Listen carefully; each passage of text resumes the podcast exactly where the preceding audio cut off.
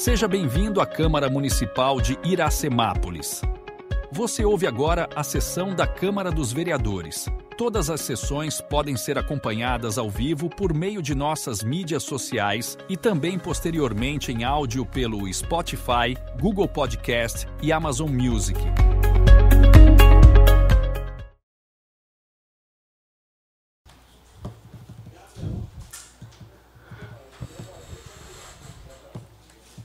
Boa noite aos senhores vereadores, vereadora, funcionário público presentes, ouvintes da Rádio Sucesso 106.3, internauta que nos acompanha a partir de agora a qualquer meio de, de comunicação. Declaro em nome da pátria, com a graça de Deus, aberta a primeira reunião ordinária do ano de 2024. Peço ao primeiro secretário, senhor Jean Ferreira, para que proceda a chamada nominal dos senhores vereadores. Boa noite a todos. Braulio Rossetti Júnior. Presente. Claudinho Cossenza. Presente. Fábio Simão. Presente. Jean Ferreira, presente. Juliana Rocha Pires. Presente. Lai da Padaria. Presente. Paiuca da Música. Aqui presente. Ralph Silva. Presente. Valdenito Gonçalves de Almeida. Presente. Vitor Michel. Presente. William Ricardo Mantes. Presente.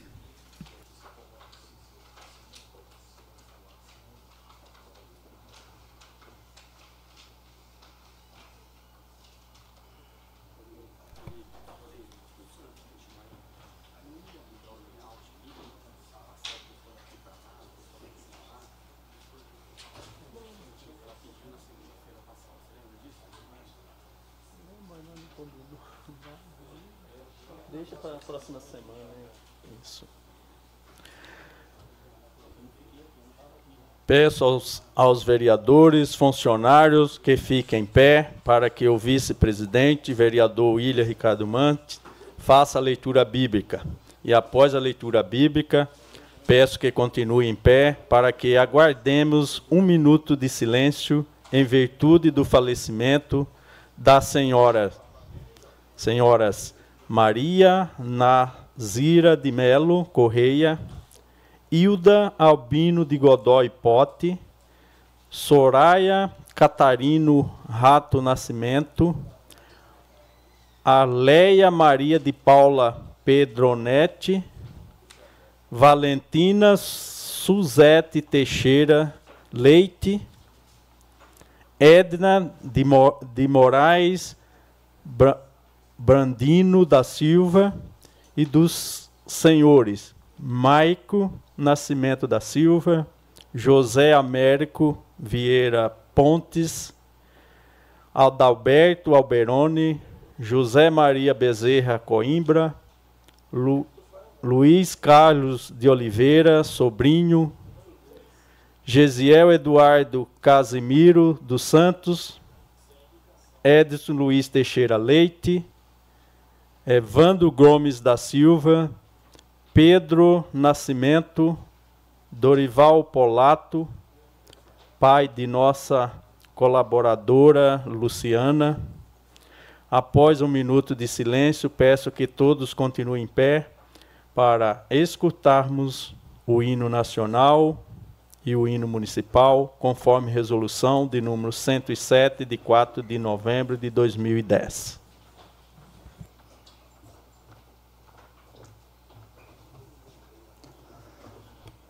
Uma boa noite aos nobres vereadores, ao público aqui presente, aqueles que nos ouvem através das mídias digitais e também da rádio Sucesso FM.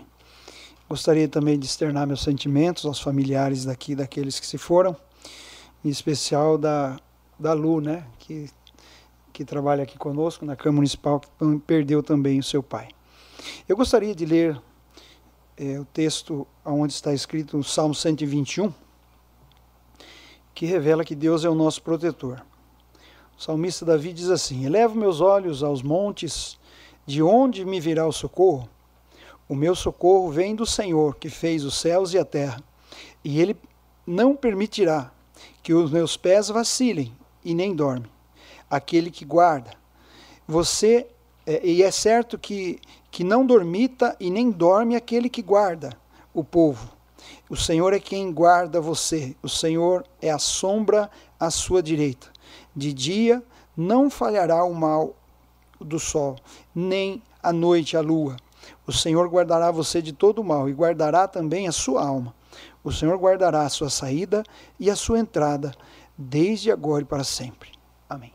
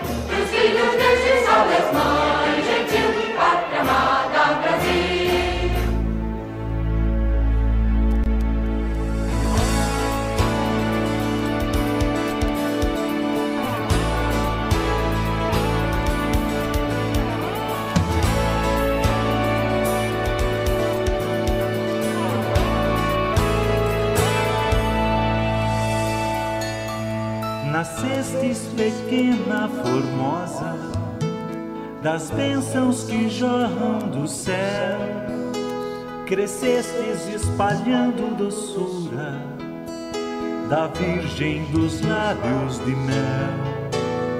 Acolhes de braços abertos dos mais diferentes rincões, de terras de chão distantes, sem distinguir corações filhos de terras de chão distantes, sem distinguir corações. Teu filho, ó querido Iracemápolis, distante não esquece o amor por ti.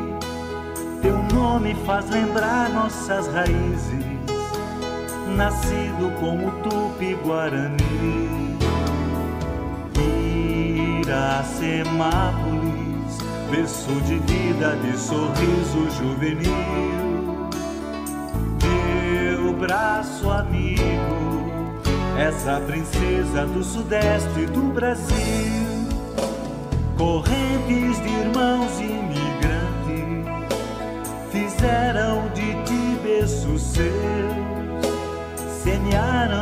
terra semente, a tua grandeza cresceu. Tua gente de braços tão fortes, jamais se deixou esmorecer. Raios de luzes, de esperança, teu sol para sempre há de ter. Raios de luzes, de esperança, sol para sempre há de ter.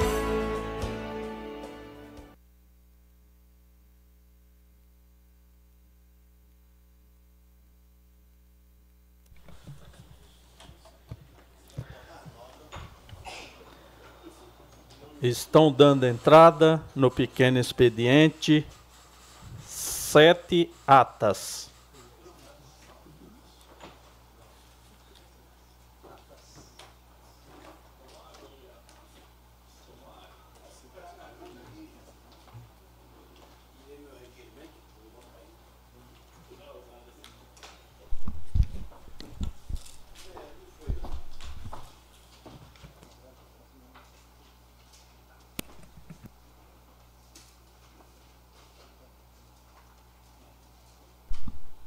Ata da 40 reunião ordinária da sessão legislativa do ano 2023 da Câmara Municipal de Iracemápolis, realizada no dia 11 de dezembro de 2023. Ata da sexta reunião extraordinária da sessão legislativa do ano 2023 da Câmara Municipal de Iracemápolis, realizada no dia 15 de dezembro de 2023 ata da sétima reunião extraordinária da sessão legislativa do ano 2023 da Câmara Municipal de Iracemápolis, realizada no dia 22 de dezembro de 2023. Ata da oitava reunião extraordinária da sessão legislativa do ano 2023 da Câmara Municipal de Iracemápolis, realizada no dia 22 de dezembro de 2023 ata da nona reunião extraordinária da sessão legislativa do ano 2023 da Câmara Municipal de Iracemápolis, realizada no dia 27 de dezembro de 2023.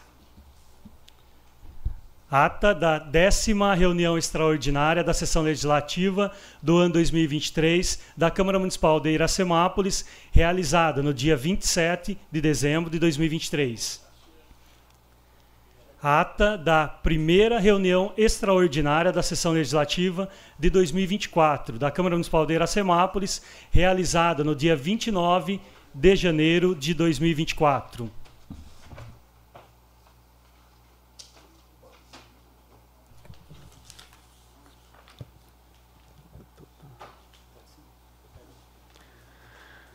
Quatro projetos de lei. Projeto de Lei número 2, de 19 de janeiro de 2024, altera a Lei Municipal número 2301, de 4 de novembro de 2016, de autoria do Poder Executivo Municipal, prefeita Nelita Michel.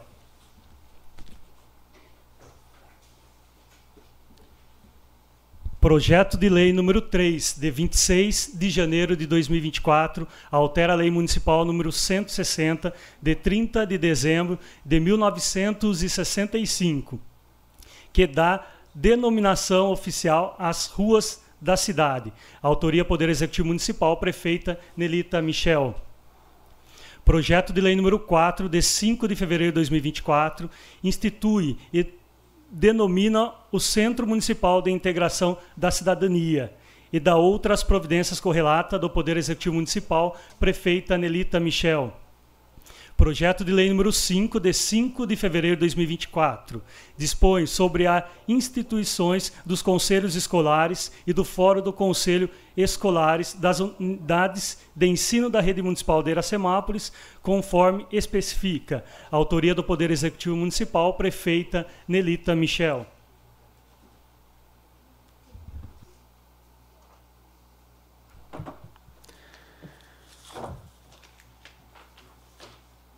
Um substitutivo ao projeto de lei.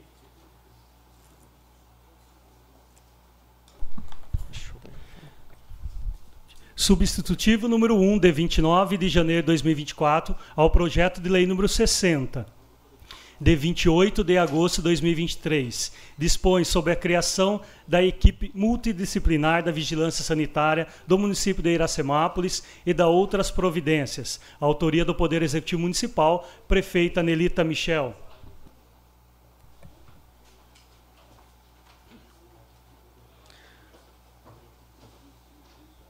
mais um substitutivo ao projeto de lei complementar. Substitutivo número 3, de 5 de fevereiro de 2024, ao projeto de lei complementar número 13, de 14 de dezembro de 2023. Dispõe acerca de alteração a título revisional de algumas disposições contidas na Lei Complementar número 50, de 25 de janeiro de 2022 e da outras providências. Autoria do Poder Executivo Municipal, prefeita Nelita Michel.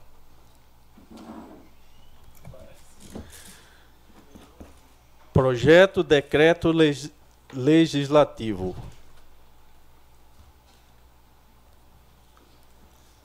Projeto de Decreto Legislativo número 1, de 1 de fevereiro de 2024. Confere título de cidadão iracemapolense ao deputado estadual Matheus Coimbra Martins de Aguiar. Autoria, vereador Fábio Simão.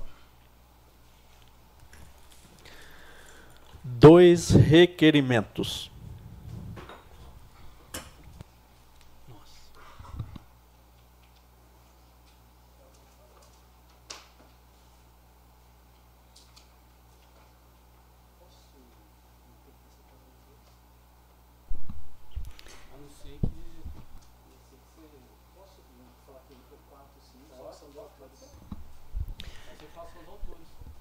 Tem dois requerimentos de urgência, um número 3, de 2 de fevereiro de 2024, e o que é da mesa diretora, é, que é o Valdenito, o Ilha, o Claudinho Cossenza e Jean Ferreira, e o mesmo requerimento de urgência, daí feito pelo vereador Ralph. Eu vou ler um, apenas um, mas os dois, porque são grandes os requerimentos. E são idênticos. Requerimento, então, de urgência, número 3 e número 4 requeremos nos termos regimentais e após a aprovação do plenário que sejam incluídas na pauta da primeira reunião ordinária, sessão camarária, que será realizada no dia 5 de fevereiro de 2024, em discussão única, ao projeto de lei número 77, de 24 de novembro de 2023. Dispõe sobre o estágio probatório de que trata do parágrafo 4 da Constituição Federal, a Lei Complementar número 50 de 2022. Substitutivo número 1, de 20 de janeiro de 2023, ao projeto de lei número 81, de 14 de, de dezembro de 2023. Autoriza a celebração de transação ao acordo judicial entre o município de Iracemápolis e o Sindicato dos Servidores Municipais de Iracemápolis Projeto de Lei Complementar número 14, de 21 de 2023. Altera a Lei Complementar Municipal número 16, de 30 de junho de 2016. Projeto de Lei número 2, de 19 de janeiro de 2024, altera a Lei Municipal número 2301, de 4 de fevereiro de novembro de 2016 substitutivo número 3, de 5 de fevereiro de 2024, ao projeto de lei complementar número 13, de 14 de dezembro de 2023. Dispõe acerca de alteração a título revisional de algumas disposições contidas na Lei Complementar Municipal número 50, de 25 de janeiro de 2022, e da outras providências substitutivo número 1, de 29 de janeiro de 2024, ao projeto de lei número 60, de 28 de agosto de 2023. Dispõe sobre a criação da equipe multidisciplinar da Vigilância Sanitária do município de Iracemápolis e da outras providências correlatas. Autoria do Poder Executivo Municipal, prefeita Nelita Michel.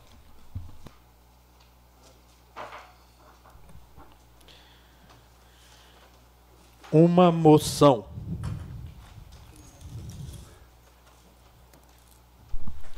Moção número 1, de 29 de janeiro de 2024, de aplauso e parabenização à senhora Páscoa Zabim Reis, pelo seu exemplo de vida e dedicação à profissão, profissão de cabeleireira. Autoria, vereador Vitor Michel.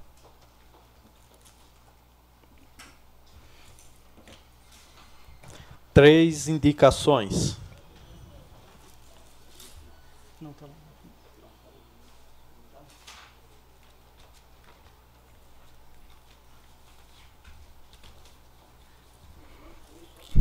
Indicação número 20 de 2024. Autoria vereadores Valdenito Gonçalves de Almeida, Claudinho Cossenza, Jean Ferreira, William Ricardo Mantes, Paiuca da Música e Lai da Padaria. Indico a chefe do Poder Executivo, junto ao órgão competente, que realize limpeza e capinação à área verde em torno da Lagoa do Jacinto. Indicação número 21. Autoria vereadores Valdenito Gonçalves de Almeida, Claudinho Cossenza, Jean Ferreira, William Ricardo Mantes, Paiuca da Música e Lai da Padaria. Indico a chefe do Poder Executivo, junto ao competente, que realize a operação Tapa Buraco na rua José Gomes de Oliveira, próximo ao número 300. Indicação número 25, autoria vereador Braulio Rossetti. Indico a chefe do Poder Executivo, junto ao órgão competente, que realize as seguintes ações em torno da Praça João Paulo II. Manutenção asfáltica no trecho entre a rua Felício de Paula, instalação de placas, proibido estacionamento de caminhões e manutenção das placas de cimento. Correspondências da Câmara.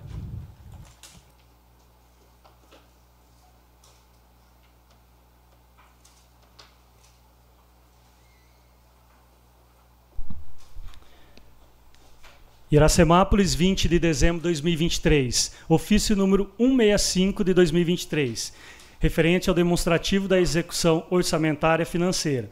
Visando dar total transparência na minha gestão, encaminho aos nobres vereadores dessa Casa Legislativa para análise e apreciação o demonstrativo da execução orçamentária financeira, que agora apresenta-se de forma digital. Encaminhamos os links de acesso ao portal da transparência, onde constam todas as informações necessárias referente ao mês de novembro de 2023. Nada mais com respeito e consideração, subscrevemos presidente da Câmara Municipal, Valdenito Gonçalves de Almeida. Iracemápolis, 10 de janeiro de 2024, ofício número 2 de 2024. Demonstrativo de execução orçamentária financeira. Visando dar total transparência à minha gestão, encaminha aos nobres vereadores dessa Casa Legislativa para análise e apreciação o demonstrativo da execução orçamentária financeira que agora apresenta-se de forma digital. Encaminhamos os links para o acesso ao portal da transparência, onde constam todas as informações necessárias referente ao mês de dezembro. Nada mais com respeito e consideração, presidente da Câmara Municipal, Valdenito Gonçalves de Almeida. Coloco em discussão a ata da 39ª reunião ordinária realizada em 4 de dezembro de 2023. Coloca a ata em votação. Sentados aprovam, em pé rejeitam. Aprovado por todos presentes.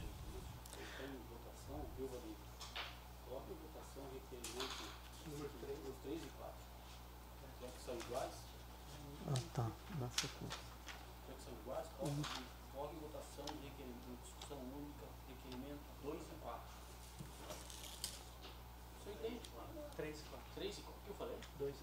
Coloque Claro. Primeira reunião or- ordinária do dia 5 de fevereiro de 2024. Discussão única. Requerimento de número 3, barra 2023 e requerimento de número 4, barra 2023, requeros nos termos regimentais e após aprovação do plenário, que seja incluído na pauta da primeira re- reunião ordinária, sessão camarária, que, que será realizada no dia 5 de fevereiro de 2024, em discussão única.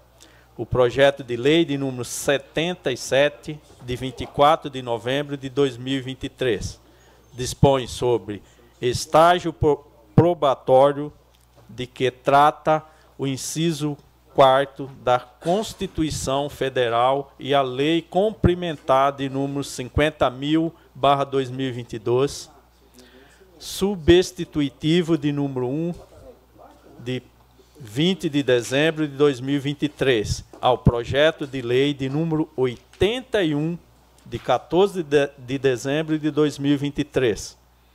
Autoriza a celebração de transação ou acordo judicial entre o município de Iracemápolis e o Sindicato dos Servidores Municipal de Iracemápolis. Projeto de lei complementar de número 14 de 21 de 2023 altera a lei municipal a lei complementar municipal de número 16 de 30 de julho de 2016. Projeto de lei de número 2 de 19 de janeiro de 2024.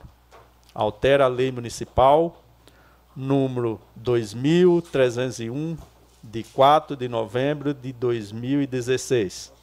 Substitutivo de número 3, de 5 de fevereiro de 2024, ao projeto de lei complementar de número 13, de 14 de dezembro de 2023.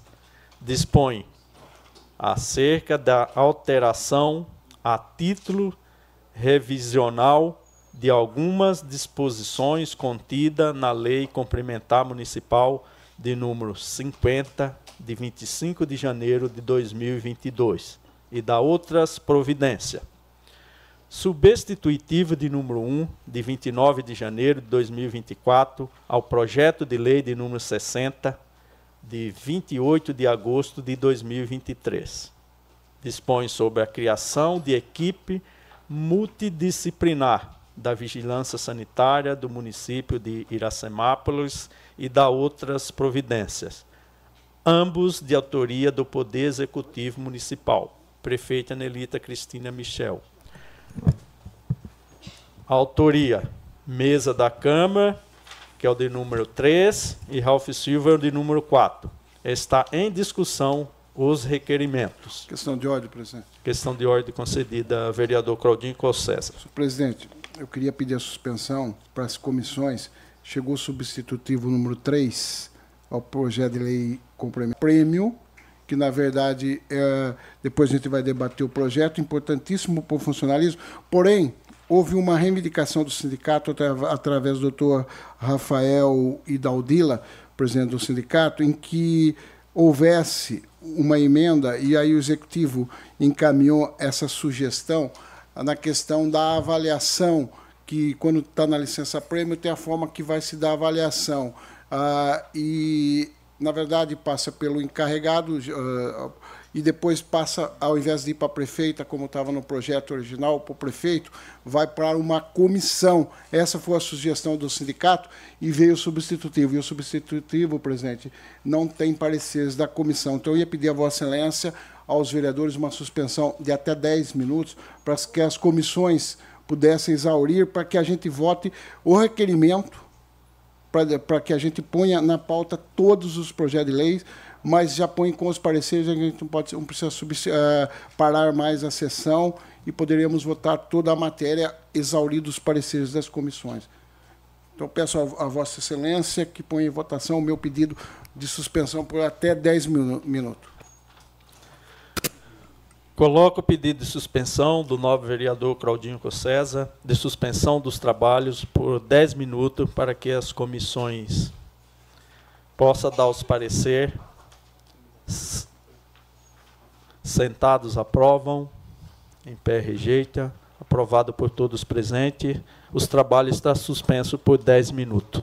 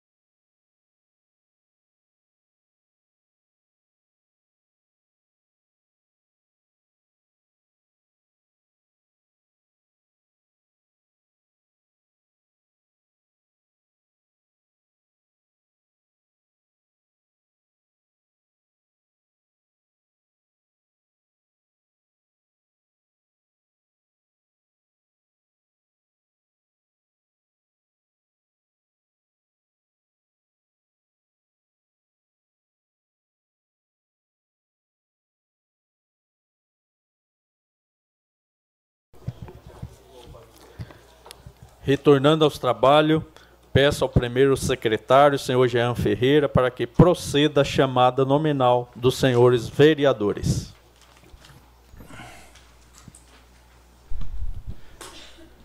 Braulio Rossetti Júnior. Presente. Claudinho Cossenza. Presente. Fábio Simão. Presente.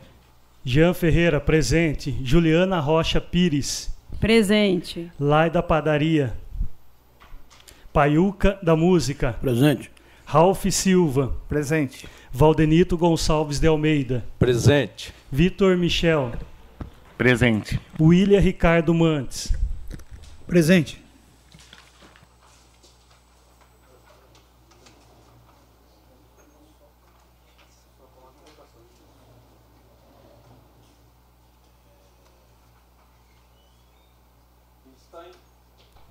Está em discussão o requerimento de número 3 e 4.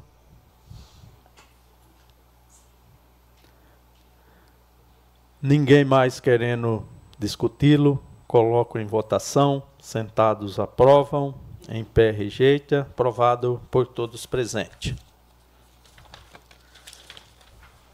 Projeto de lei de número 77/2023 dispõe sobre o estágio probatório de que, de que trata-se o, o, inciso 4 da Constituição Federal e da Lei Complementar de número 50 barra 2022, autoria Executivo Municipal. Está em discussão o projeto de lei. Com a palavra o vereador Claudinho Cossesa.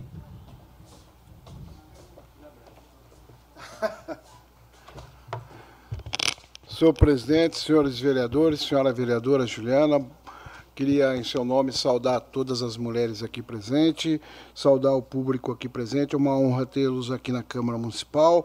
Para falar, presidente, que nós construímos esse projeto ah, lá atrás, ah, na comissão, juntamente com o Poder Executivo, numa discussão em que eu falei aqui várias vezes.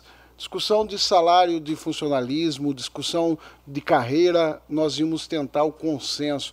Acredito que conseguimos hoje e nós devemos votar os seis projetos que se trate do funcionalismo depois de uma audiência pública, senhor presidente, que eu achei de altíssimo nível. Queria a, agradecer a todos os funcionários que estiveram aqui presentes, que acompanharam pela internet, pelos meios de comunicação, os vereadores que estiveram aqui, a comissão presidida pelo William Mantes naquele momento, que a gente não tinha mais a comissão de reestruturação, e sim a comissão de justiça e redação. E nós assumimos, naquele momento em que a gente uh, discutia a questão de, da reforma do estatuto, a gente assumiu um compromisso de um tripé, como foi lá atrás a questão do estatuto. Uma comissão discutida para trazer no plenário para ser votado por unanimidade. Hoje, eu tenho certeza, começamos por esse projeto, que é o projeto de lei número 77, que dispõe sobre o estágio probatório, que é importantíssimo até a regulamentação, está previsto no PL 50, que é o que fala no Estatuto do Funcionário, e está as regras claras e transparentes, discutida com o sindicato, discutido com o Poder Executivo, com o Poder Legislativo e com o funcionalismo, que nós fizemos audiência pública justamente para ouvir do funcionalismo todos os projetos.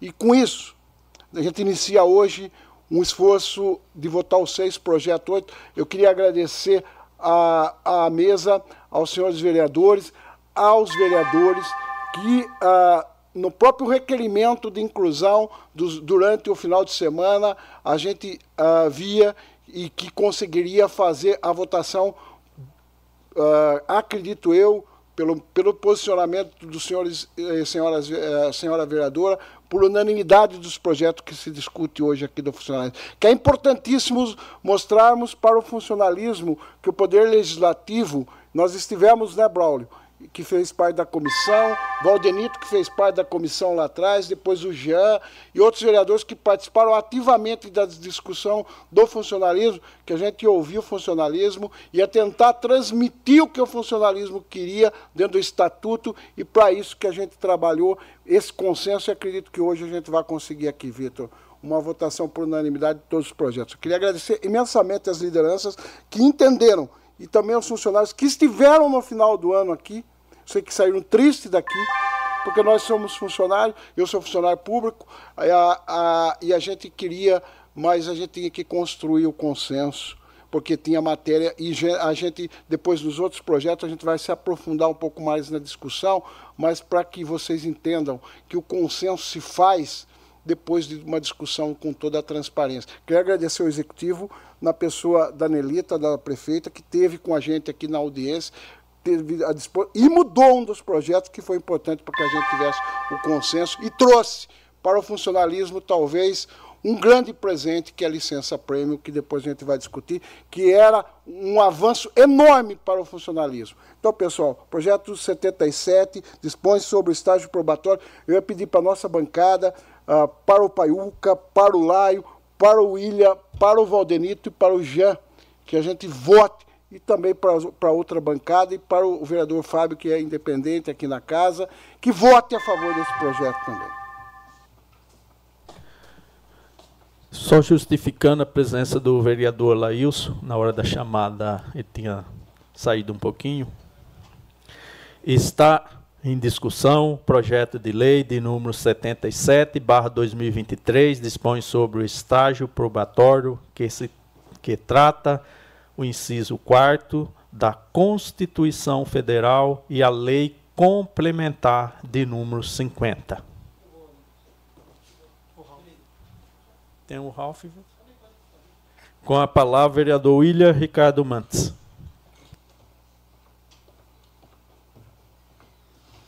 Cumprimentando novamente todos os vereadores, é, quero agradecer a comissão que existiu né, o ano passado, o Braulio que está aqui, o Jean e o Claudinho, que quando se tratava dos projetos do funcionalismo, é, existiam as reuniões e como essa comissão ela se extinguiu ao longo do, do final do ano, então via comissão, as comissões, né, eu sou presidente de duas comissões aqui, Justiça e Redação e Finanças e Orçamento, nós é, fizemos essa exposição como é, se fazia antes, né, mas dessa vez nós fizemos aqui no plenário. Então eu, eu não vou depois falar em todos os projetos, mas nós estamos aí para votar os seis projetos, né, esse que dispõe sobre o estágio probatório. Depois nós temos o substitutivo, é, que fala dos acordos que houve judicialmente, que é o substitutivo número 1. Depois o projeto de lei complementar número 14. É, depois o projeto de lei número 2 também e o projeto substitutivo número 3, é, as alterações a título de revisão de algumas disposições na lei complementar, que é o que nós precisamos assinar aqui. Substitutivo número 1 um também, que é a criação da equipe multidisciplinar da vigilância sanitária. Então, todos esses seis, eles se referem é, a, a, essa pauta. Então, é, nós fizemos esse esgotamento, né, que é importante a gente ter feito, é, eu entendo que algumas categorias que estão colocadas aqui nesses projetos, elas tinham né, essa urgência que a gente votasse, inclusive no projeto do estatuto tem é, vagas é, na, na, área da educação, que é muito importante. Eu, eu entendo que nós estamos atrasados votando esse projeto, mas foi importante a gente esperar, porque o que chegou para nós até esses substitutivos foi afinando algumas situações, né? Então a gente é, ganhou, né? ganhou. Vou dar um exemplo é, que foi colocado nesse projeto que nós vamos votar logo na sequência, é, a progressão lá na frente, né? É, que não tem impacto, ele é para daqui cinco anos, e foi colocado no projeto. E isso não tinha até na audiência pública que nós tivemos aqui. Então isso melhorou né, para o funcionalismo, é, valeu a pena a gente esperar, e eu creio que nós votaremos é, todos esses projetos e vão ser beneficiados os funcionários públicos, a população também, porque vai aumentar é, alguns funcionários na área da educação, né, então a gente vai ter ganho com isso. Então eu agradeço né, todos os envolvidos aí e as comissões, né, nós nos reunimos aqui, mesmo é, não tendo sessões, nós funcionamos normalmente. Né, o ano de janeiro né, só ficou parado o tempo da passagem do ano mesmo. Nós nos reunimos, né, fizemos todo o trabalho, o jurídico também nos ajudou muito, o doutor Rafael, né, que sempre atento a todos os projetos, ele nos, nos dá a direção. Então eu agradeço também ao nosso jurídico, né, e creio que votaremos todos esses projetos aí por unanimidade. Então agradeço a todos, uma boa noite.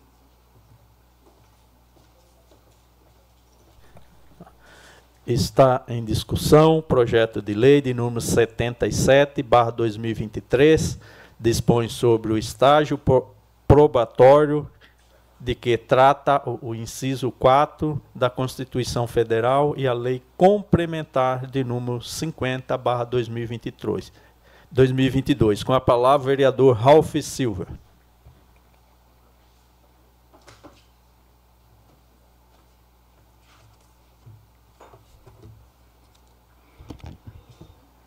Boa noite, presidente, membros da mesa, demais vereadores, o público aqui presente. A gente fica muito feliz, viu, com a participação. É muito importante, embora é um dia especial, né, que parte do sonho, parte das necessidades e das dores do servidor público ele começa a tomar realidade. É, infelizmente, não é, é 100% daquilo que vocês almejam, né, buscam, mas foi começado lá atrás com a comissão que se formou aqui nessa casa de três vereadores é, para acompanhar a evolução aí do, do novo Estatuto do Servidor, ali foi um grande arranque. Isso mostra que a, a gestão Nelite é uma gestão totalmente aberta ao diálogo. Nunca se viu uma proximidade tão Vamos parar aqui. A comissão ela se findou, por, por, regimentalmente ela tem um período, por, é uma, por ser uma comissão temporária, né? É, Pode-se, de repente, pensar em algo como, é, permanente, mas eu acredito que a comissão itinerante ela já tem essa função de tratar assuntos é, específicos ou ou que vão surgindo de relevância. Então, a comissão itinerante, que ela é uma comissão permanente, ela pode também assumir esse papel de interlocução com vocês. Mas eu quero só aqui deixar registrado. É, hoje nós estamos dando grandes passos.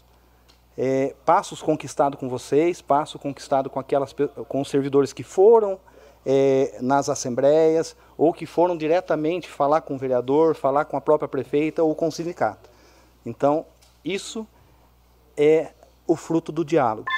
E eu acredito que não tem outro caminho para tudo na vida, seja na gestão pública, é, diretamente no, na necessidade do contribuinte, do morador, do cidadão, como também o servidor. E um servidor contente, um servidor feliz, um servidor satisfeito, quem vai ganhar é quem está na ponta, que são os alunos que são acompanhados por vocês, que são os pacientes que estão lá na unidade de saúde e que são todas as pessoas que precisam de uma forma ou de outra do serviço público, que ele é bancado não só pela população, com seus impostos, e vocês, enquanto servidor, também são contribuintes. Então é, é toda uma engrenagem e que o papel do poder público é ouvir e buscar o melhor modelo, a melhor forma de se ajustar e a cidade avançar. Então, volto a dizer: o servidor feliz, a população satisfeita. Obrigado.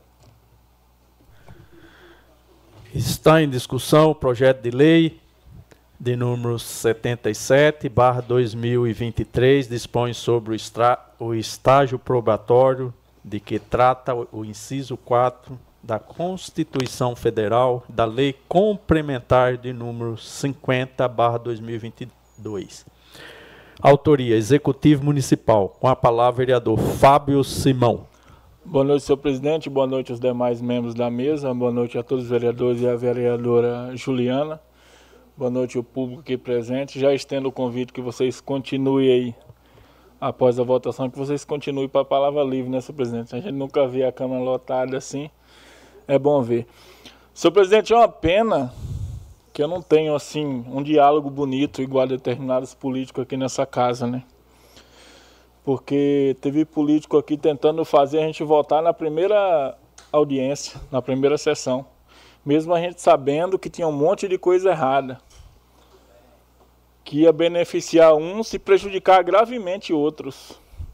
A gente continuou o diálogo, a gente ouviu todos todos os funcionários públicos, eu ouvi ali da da plateia ali com muita tristeza, mas uma palavra necessária, uma pessoa que falou assim, mas isso é obrigação de vocês.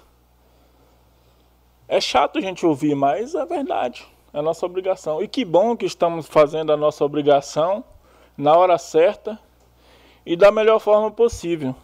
Tem algumas coisas ainda que a gente precisa ouvir, precisa discutir. Exemplo, não sei se ela está aqui, a Andréia Bento, que passou uma, uma situação, está ali atrás. Tem outra funcionária que me passou, não me recordo o nome agora, que a gente vai ter que sentar para ouvir todo mundo. Mas que bom que a grande maioria dessa Câmara optou em esperar um pouco e não votar em exemplo, tirando duas horas de dois funcionários específicos, que acho que tem um olho azul, diferente dos outros. No substitutivo já tirou, não tem mais isso. Tirar duas horas de dois funcionários só, no meio de tanto funcionário que tem na prefeitura. Foi tirado, um absurdo, um escândalo. Que bom que a grande maioria dessa casa optou em esperar e votar na hora certa, com a consciência tranquila. E vereador Cláudio, o senhor falou a respeito de unanimidade, eu acredito sim que hoje vai ter unanimidade. Por quê? Tirou todas as dúvidas. Essa é a importância do diálogo, de ouvir todo mundo. É, já fazendo um resumo, né? Não tem necessidade mais de falar desse bloco aí, que é tudo praticamente o mesmo tema. E dizer aos funcionários públicos a gente vai estar aqui disponível para discutir sempre. Traz as, as demandas que a gente vai discutir. Eu sei que tem alguns mau caráter que pega e sai falando para o funcionário público, não, é, o vereador tal pediu para suspender. A gente pediu para suspender porque tinha coisa errada. Ninguém está aqui de brincadeira. A gente tem que valorizar todos.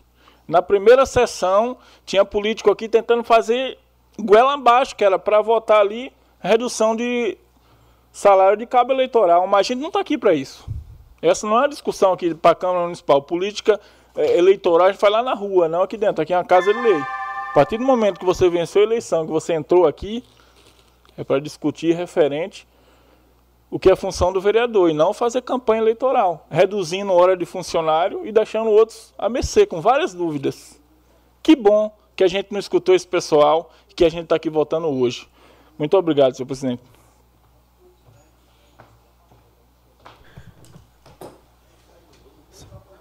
Está em discussão o projeto de lei de número 77, barra 2023, dispõe sobre estágio probatório de que trata o inciso 4 da Constituição Federal e da Lei Complementar de número 50, barra 2022.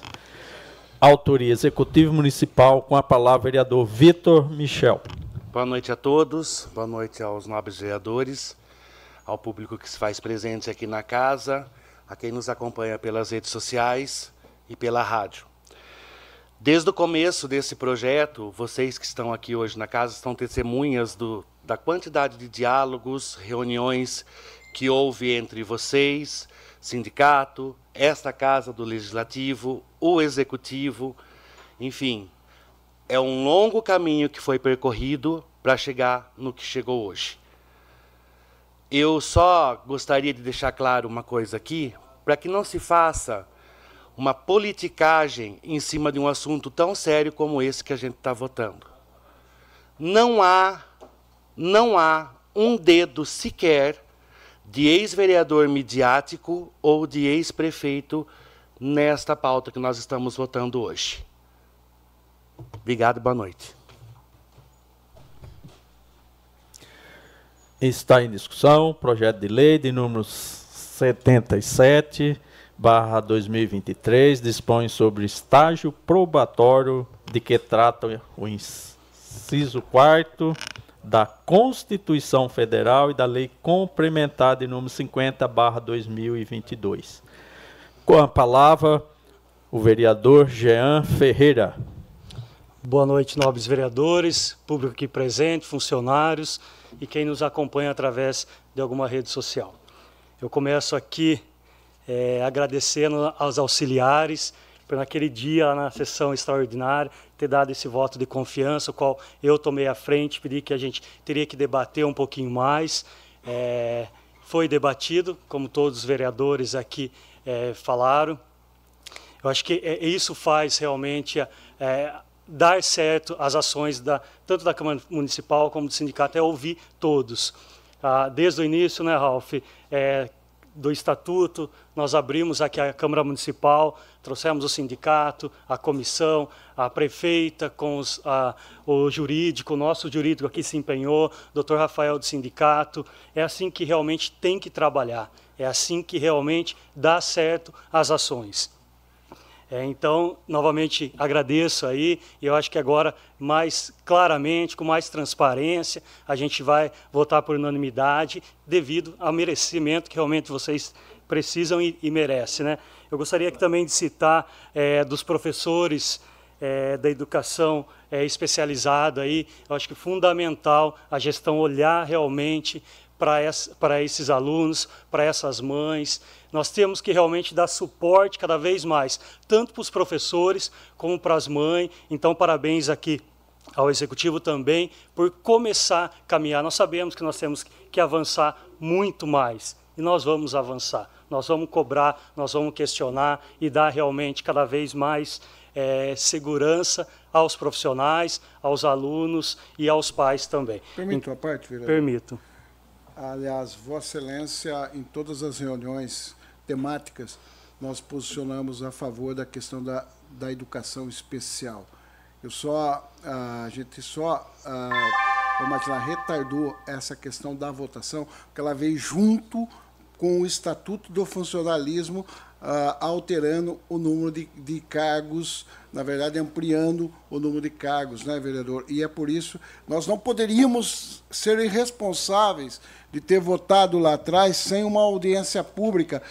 Aquilo que eu assumi publicamente aquele dia, inclusive aqui, perante a vossas excelências e perante ao público que se encontrava aqui, que a responsabilidade foi minha de não ter feito a audiência pública e ter levado, naquele momento, a uma discussão profunda. E não era problema do Executivo e nem do Parlamento, mas da comissão. E, naquele momento, eu, eu como presidente, uh, pedi e agradeço a Vossa Excelência por uh, ter votado e a gente vir uma discussão numa audiência pública em que, quando, quando chegar nos projetos, vereador, eu quero enaltecer o trabalho da comissão e enaltecer o trabalho de todos os vereadores, porque o avanço para o funcionalismo foi muito grande, mas ressaltar essa, essa, esse ganho para a educação especial, que é fundamental naquilo que nós sempre trabalhamos aqui na casa, especialmente Vossa Excelência. Sim, Claudinho, acho que é importante realmente, às vezes, a gente reconhecer, às vezes, os nossos erros. Como a gente falou, nós não, demos, não partimos para a audiência, né? É, o importante é que, com a audiência, ouvindo mais, entrou a licença prêmio também, isso teve avanço para o funcionário público. E realmente, como o Ralf falou, aqui é a cara aí da nossa, da nossa gestão de fato. Né? É vocês que estão à frente, vocês que estão atendendo, e quanto mais investe no funcionário, com certeza vai trabalhar mais feliz e vai ter mais resultado. Então, parabéns a todos, à comissão, ao sindicato, a, ao executivo e aos profissionais é, do município. Está em discussão o projeto de lei de número 77, barra 2023, dispõe sobre estágio probatório e de que trata o inciso 4 da Constituição Federal e da Lei Complementar de número 50, barra 2022 Autoria: Executivo Municipal.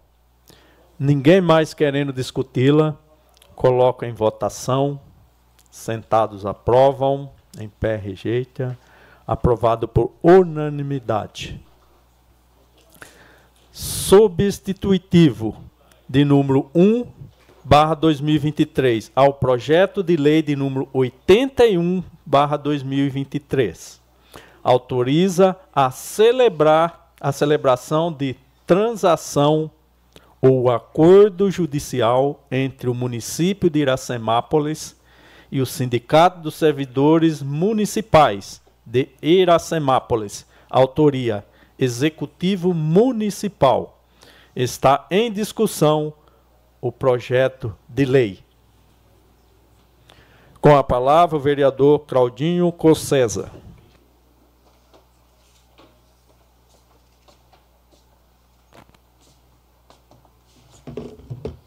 Senhor presidente, senhores vereadores, o público presente, o pessoal que nos acompanha na casa, tenho certeza que tem 22, 21 funcionários nesse momento ansioso para votar esse projeto e, infelizmente, três nós não vamos conseguir atender. Falo infelizmente porque tanto nós, da comissão, os 11 vereadores, o executivo, os jurídicos tentaram. Mas, na verdade, só para o pessoal entender, nós votamos um estatuto, um PL 49, que dava irredutibilidade para o funcionalismo no período mais difícil que o funcionalismo viveu, que foi na queda, se ia cair o estatuto ou não, num período que nós estávamos sobre a 173 do governo Bolsonaro, que proibia qualquer aumento de folha de pagamento de qualquer adicional para o funcionalismo público. E naquele momento o salário poderia ir para o salário base de todos os funcionários. Nós votamos o PL 49. Em seguida, Valdenito, da Vossa Excelência que participou de nós da comissão junto com o Braulio, nós discutimos o 49 e depois discutimos o PL 40, 50 com o Jean, presidente dessa casa, uma discussão técnica em que a gente votou por unanimidade o Estatuto do Funcionalismo Público, em que a gente garantia a irredutibilidade do funcionalismo público. Junto com o sindicato e junto com o executivo, nós formamos uma missão para que ninguém perdesse nenhum real. Nós vamos fazer isso, muito provavelmente, com 697 funcionários. Porém, três nós não vamos conseguir atender por uma questão técnica e uma questão que não teve uh, condição técnica. Nós discutimos isso na audiência e, nesse momento, é isso que nós estamos votando. Tem 22 funcionários nesse projeto que teve redutibilidade de salário, que, na verdade, lá dentro da prefeitura, através não sei do que, não sei porquê, uma pessoa foi lá e pegou 25 pastas de pessoas que tinham decisão judicial e pediu que o executivo não atendesse aquela demanda ganha. O meu caso, inclusive, eu vou votar esse projeto hoje, eu vou depois falar do artigo 158, presidente, o porquê eu vou votar esse projeto, até porque eu sou beneficiado também nesse projeto em torno de 22 reais, mas eu quero só explicar para o funcionalismo o que aconteceu. Eu tive uma, eu ganhei uma ação que foi feita pelo sindicato, em que estava em torno de 80 pessoas numa ação e 60 e poucos na outra. Nós ganhamos, uns ganharam, quem entrou na vara tal ganhou, e quem entrou na vara tal perdeu. Na verdade, era a questão do efeito cascata na sexta parte. O meu dá uma diferença de 22. Eu não sei por quê. Um dia chegou um procurador, pegou 25 pastas, inclusive de alguns funcionários tem perda de mais de 30% a 40%. Tem pessoas que faz mais de ano que toma remédio porque teve uma irredutibilidade muito grande no seu salário. O que aconteceu? Ele pegou, escolheu 25 pessoas e, no meu caso, um processo que eu estava com mais 80, mais 79, eu não sei porque ele escolheu o meu processo. Eu não sei se houve uma questão que eu denunciasse os outros 79 para que entrasse e perdesse essa questão, mas não sei o porquê aconteceu isso.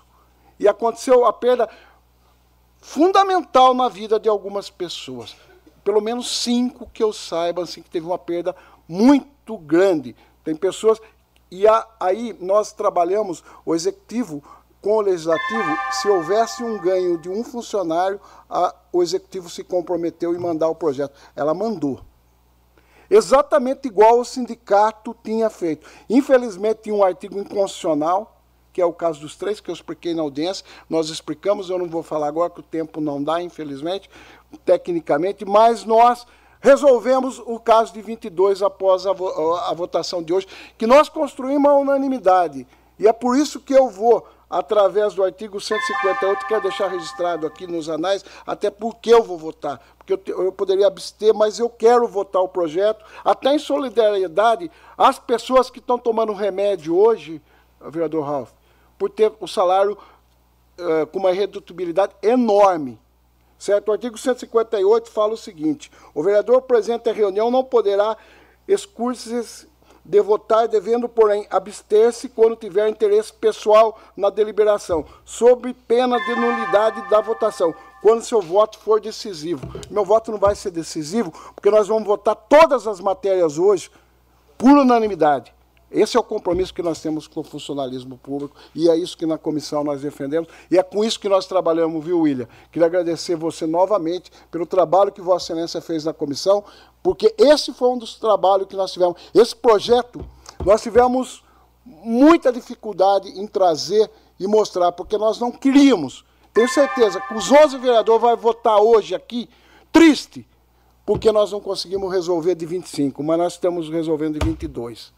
É com isso que eu peço à bancada, ao, ao, ao Paiuca, ao Alailson, ao William, ao Valdenito e ao Jean, que vote a favor. Peço para a bancada independente, que é o Fábio, que vote, e ao governo, ao Ralph, ao Vitor, ao Braulio, que fez parte da comissão com nós, e a vereadora Juliana, que vote a favor a esse projeto, que nós vamos restabelecer a justiça a alguns funcionários da Prefeitura Municipal.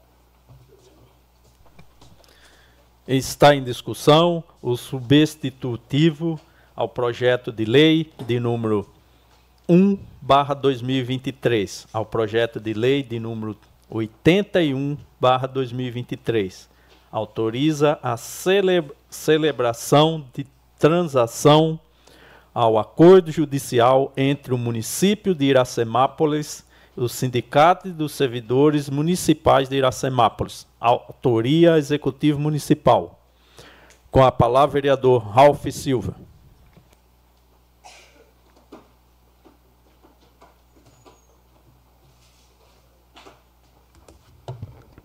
dispensando as formalidades. Eu acho importante, Cláudio, quando Vossa Excelência fala, né, de que tudo aquilo foi trabalhado a muitas mãos e a prefeita cumpriu fielmente aquilo que ela se comprometeu. E na política tem que ser assim. Muitas vezes nós sofremos, né, é, para cumprir com aquilo que nós nos comprometemos, não por conta nossa, mas fatores externos. Até o estatuto, depois de discutido, lutado, avançado e colocado em prática, foi denunciado para tentarem derrubar uma conquista que, que era do servidor. A luta da Nelita, eu lembro, às vezes até perdendo sono, vereador Cláudio, para que nenhum funcionário perdesse nada. E foi um terrorismo. Pessoas infartando, pessoas, como o vereador Cláudio fala, tomando medicamento, à base de medicamento até hoje. Porque imagina, você vê toda a sua vida esquadrinhada, arrumadinha, você pagando a faculdade de filhos, você pagando financiamento de casa, financiamento de carro, contando com aquele valor que está no seu lerite. E de repente você se vê na ameaça de ter seu valor reduzido a 30% da sua renda. Isso aí deixa qualquer um totalmente fora do, do, do prumo, como a gente costuma dizer. E uma das saídas que foi construída aqui com muito diálogo foi a questão de mudar a referência geral. E isso deu um equilíbrio para que não. É, teve alguns que caiu um pouco o salário, mas não foi tanto quanto a ameaça da bendita denúncia e a, a queda do, do regime jurídico que era híbrido. Recebia-se estatutário trabalhando no CLT. Então, é isso que a gente vê, que realmente nós avançamos demais. E agradecer à prefeita por cumprir a palavra, e agradecer, viu, Braulio? Vossa Excelência foi indicado por nós para fazer parte da comissão do, do, da estruturação do servidor público, junto com o Jean, na época, o vereador Cláudio. É, na verdade, acho que era o Valdenito. Depois o Valdenito assumiu a presidência, o Jean assumiu a vaga e depois, com a extensão, a gente terminou, né, vereador William, enquanto Comissão de Justiça e Redação, dando sequência é, no última etapa, que foi a audiência pública, o qual nós estamos agora votando, né, discutindo e votando as leis. Então, vale a pena, sabe, a gente acreditar, vale a pena a gente entender que né, a gente não sabe nada, né, ao ponto de não querer aprender, e é na discussão, é na, na divergência de ideias que a gente transforma tu, todas é, esse emaranhado de ideias numa convergência na ação. Então, é, eu vejo isso aqui também mais uma conquista, né, que fica aí marcada na história do município. E com certeza, né, todos os vereadores aí vão votar é, de forma unânime, vereador Cláudio, o qual Vossa Excelência está totalmente é, amparado pelo regimento interno dessa casa e fazendo justiça, né? Que Vossa Excelência sabe de perto, muitas pessoas que trabalham com o senhor, é, o quanto desesperador foi aquele momento instável. Mas graças a Deus, né, ficou para trás aquele desespero e daqui para frente a gente vê só a forma de se aperfeiçoar o estatuto e garantindo ainda mais os direitos dos servidores que têm trabalhado de forma tão excepcional, tão, tão, com tanta dedicação para o nosso bem maior, que é a população. Obrigado. Está em discussão o projeto substitutivo ao projeto de lei de número 1 barra 2023 ao projeto de lei de número 81 barra 2023 autoriza a celebração de transação ao acordo juri, judicial entre o município de Iracemápolis, o Sindicato dos Servidores Públicos Municipais de Iracemápolis, autoria executivo municipal, com a palavra vereador Jean Ferreira. Dispensando as formalidades, lembra quando ganhamos, era todo novo para acho que nove vereadores aqui, né? Oito vereadores novos, a prefeita nova também na parte é, e daí ganho como presidente da Câmara também, com um dos maiores desafios que, que tinha aqui no município, que era o Estatuto Funcionário. E desde o início, acho que o diálogo foi fundamental, tanto da, dos vereadores, da comissão, como eu falei, sindicato, é, e fez é, esse sucesso do estatuto. Mas tínhamos um compromisso realmente de nenhum funcionário ter a perda salarial, enfim. E agora nós vamos reparar, aí, como o Claudinho falou, de mais 22 funcionários, é, cumprindo o acordo que tínhamos de não de não fazer perder, de não ter perda nenhum funcionário. Lembrando desses três funcionários, nós fomos ouvir muitos profissionais, o jurídico aqui da casa também, tentamos de todas as formas incluir também, mas não conseguimos de fato, ficamos tristes realmente, mas é, juridicamente não, não achamos uma brecha, algo que poderia realmente contemplar também. Então, novamente, aqui peço aí a nossa bancada o voto e novamente será por unanimidade com respeito a todos os funcionários públicos. Está em discussão o substitutivo ao projeto de lei de número 1/2023 ao projeto de lei de número 81/2023. Autoriza celebração de transação ao acordo judicial entre o município de Iracemápolis e o Sindicato dos Servidores Municipal de Iracemápolis. Autoria Executivo Municipal. Ninguém mais querendo discuti-lo, coloca em votação. Sentados aprovam, em pé rejeita. Aprovado por todos presentes. Projeto de lei de, de lei complementar de número 14, barra 2023. Altera a lei complementar ao munici municipal, número 16, de 30 de junho de 2016. Autoria Executivo Municipal. Está em discussão o projeto de lei. Com a palavra, vereador Claudinho Cossesa.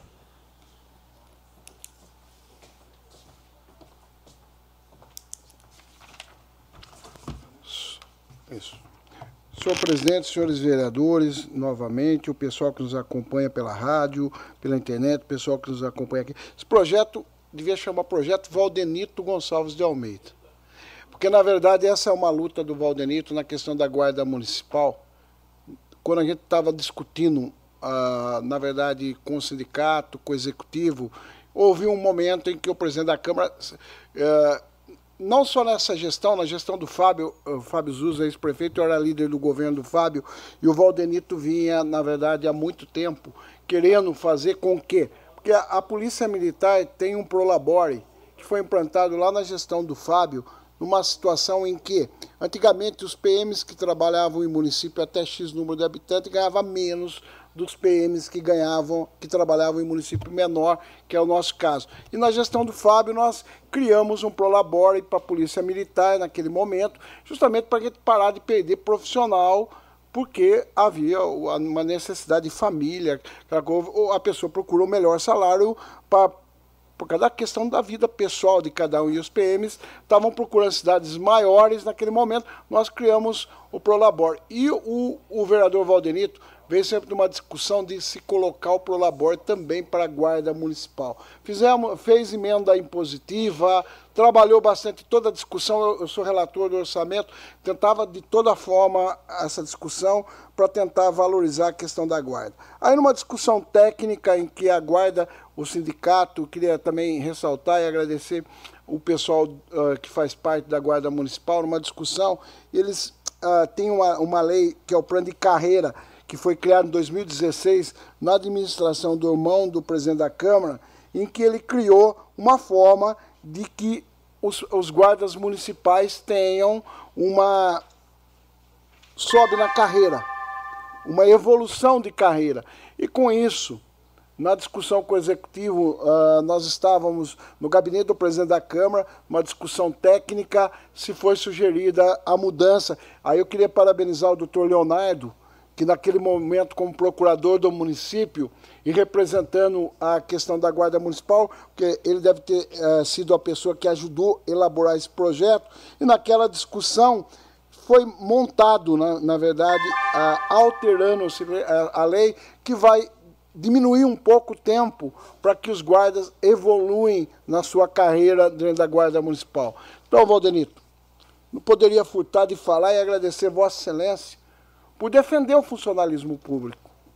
Importante deixar o destaque também do Executivo, na, naquele momento, de aceitar a proposta que veio tanto do doutor Leonardo, naquele momento representando também o Poder Executivo na discussão, a prefeita estava presente, estava a guarda, estava o pessoal do sindicato, o Dilo, o doutor Rafael, estava presente o Valdenito e eu uh, nessa questão. O Jean acho que não estava presente, né, Jean? William, William Mantes estava presente na, na comissão, na discussão, né? Estava representando também a Comissão de Justiça. Mas importante, Ralph, o atendimento. Nós não resolvemos uh, a questão do prolabor, até porque tecnicamente não se pode criar uma gratificação dessa forma. Mas atendemos a reivindicação também da Guarda Municipal de valorização de início de carreira, que isso é importantíssimo para o funcionalismo público. Então, presidente, esse, esse projeto, eu, eu, antes de vir hoje, quando a gente fez o requerimento de inclusão na pauta, eu até brinquei, né? O projeto, esse projeto, o projeto uh, de lei complementar 14 é o projeto Valdenito que valoriza naquele momento a Guarda Municipal, porque foi uma luta dele, não de agora, mas de lá de trás, para valorizar a Guarda Municipal, e logicamente nós vamos participar desse momento votando a favor desse projeto. Que é importante para o município, importante para a guarda, importante para o funcionalismo, porque são avanços que o funcionalismo vai tendo. Então, senhor presidente, nesse momento eu peço, né, eu acho que o Jean deve falar em nome da bancada, como sempre, é o nosso grande líder, mas eu como relator nas comissões, vou pedir para a nossa bancada votar a favor e todos os vereadores votarem a favor desse projeto que é importantíssimo para a Guarda Municipal. Está em discussão o projeto de lei de número 14 barra 2023, altera a lei complementar municipal número 16 de 30 de junho de 2016, autoria executivo municipal. Com a palavra, vereador Ralph Silva.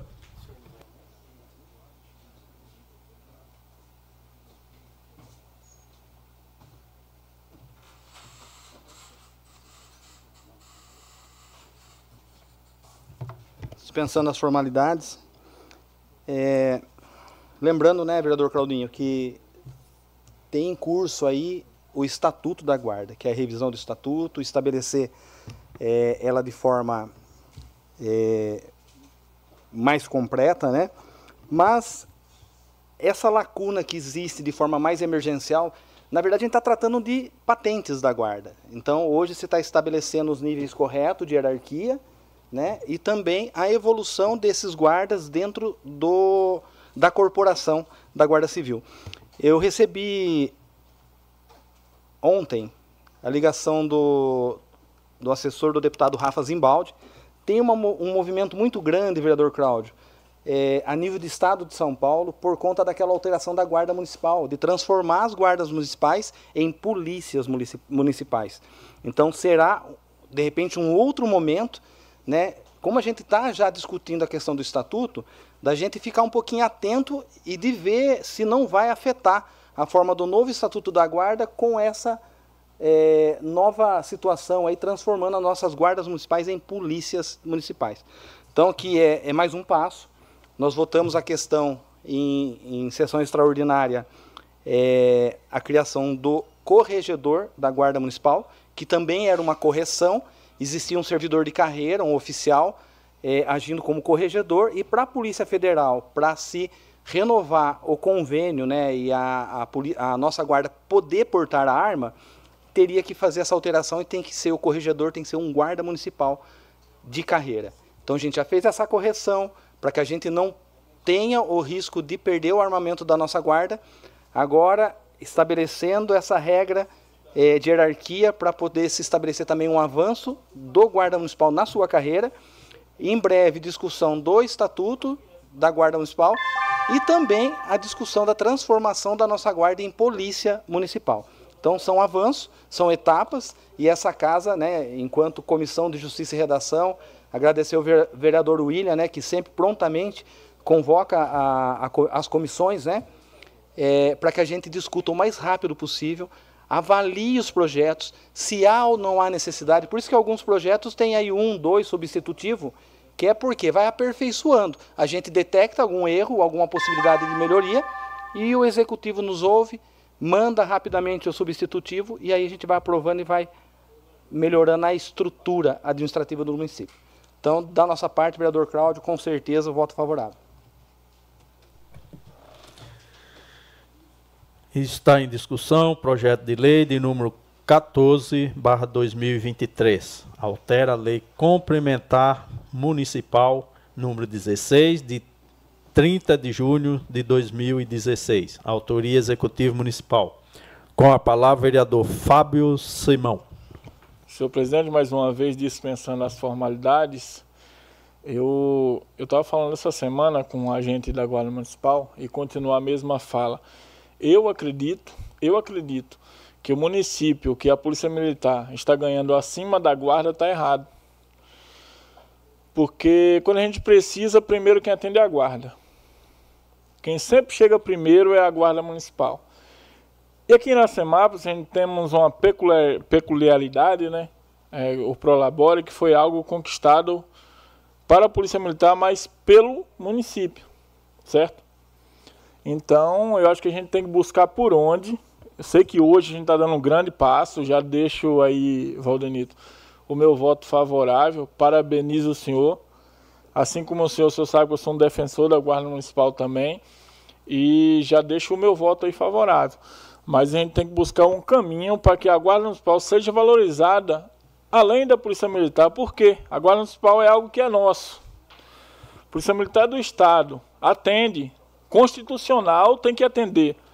Porém, a partir do momento que a gente constituiu também a Guarda Municipal, a gente tem que valorizar para cada vez mais ganhar mais que eles, porque ele trabalha muito mais que eles.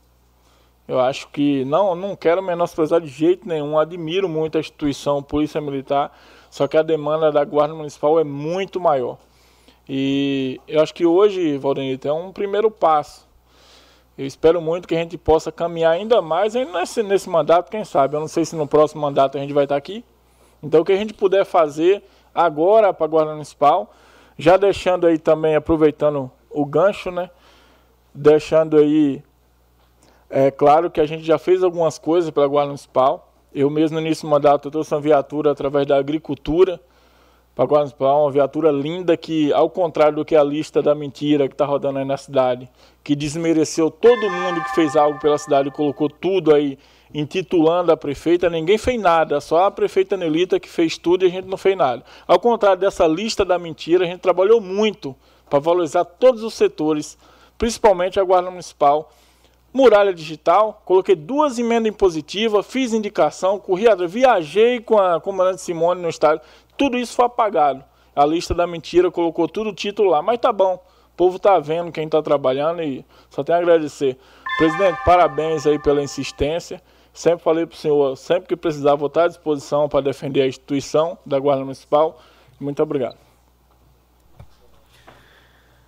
Projeto de Lei Complementar de número 14, barra 2023. Altera a Lei Complementar Municipal de número 16, de 30 de junho de 2016.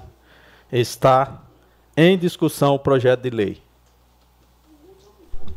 Com a palavra o presidente dessa casa, Valdenito Gonçalves de Almeida.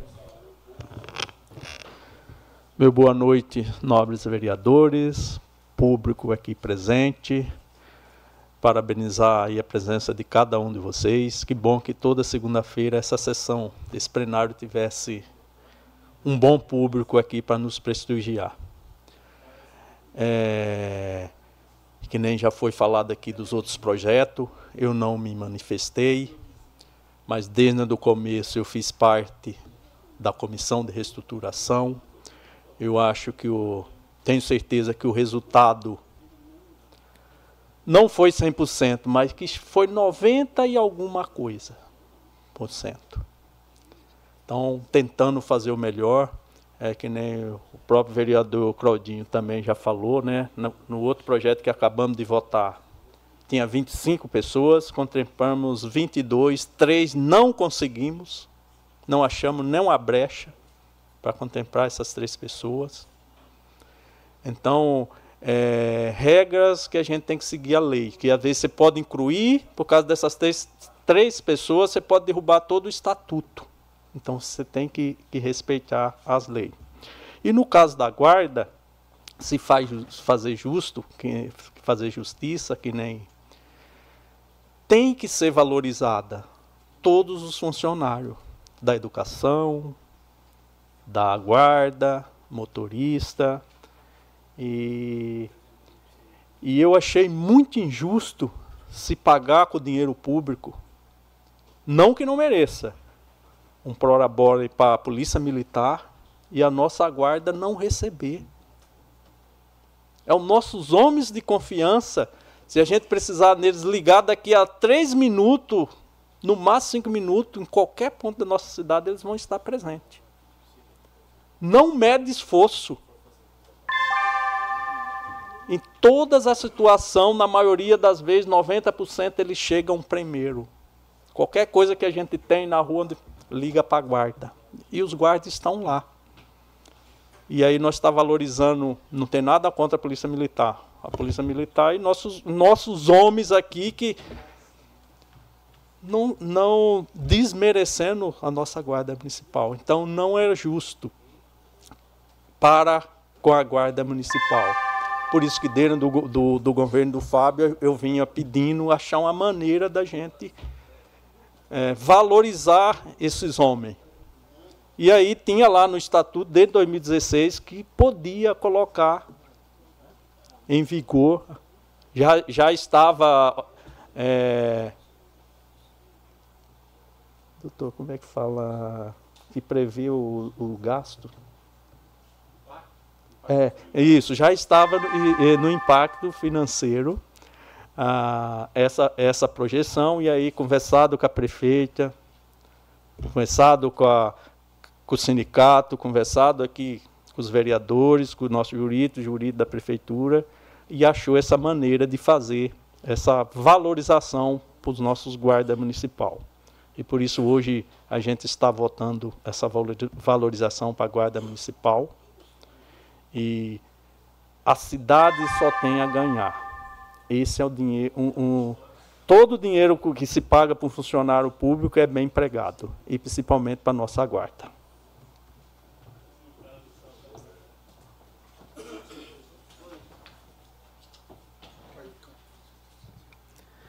Está em discussão projeto de lei 14 de número 14 barra 2023 altera a lei complementar de número 16 de 30 de junho de 2016. Com a palavra vereador Paiuca da Música.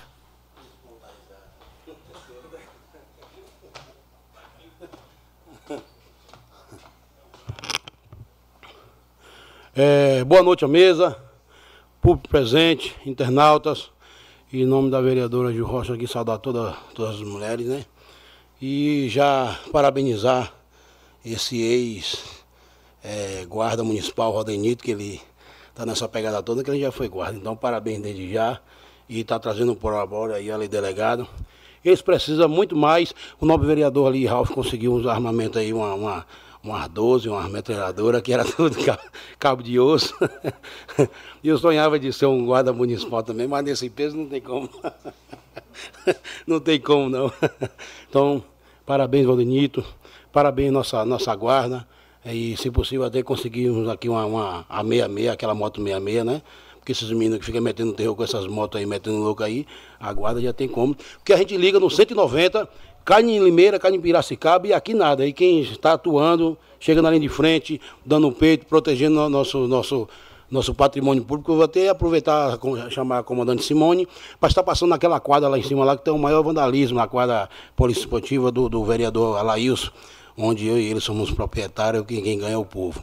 Está passando lá para proteger o nosso patrimônio público e dar um parabéns ao comandante Simone. Vocês merecem muito, muito mais. Muito, muito mais. Parabéns, Vandenito, que essa pegada aí é ele que é guarda, então, é, né, fez, fez bem e merece muito mais. Que Deus abençoe. Viu? Uma parte. Oh, por favor. Só para não estender muito, até porque os, os funcionários estão aí tão ansiosos aqui para a votação. Só parabenizar aqui o presidente Valdenito desde o início quando assumiu como vereador, né, Valdenito, o senhor vem lutando é, para a guarda. Me deixa é, mais mago aí. Mas... Então, acho que é nada mais justo do que deixar os parabéns ao senhor e também a todos os guardas aí. Como o Fábio Simão falou, realmente faz um trabalho brilhante, chega muito rápido, então merece todo o respeito nosso e admiração. É, Obrigado, pai. E valeu, Simão, viu? Essa moral digital, né? Você está na linha de frente.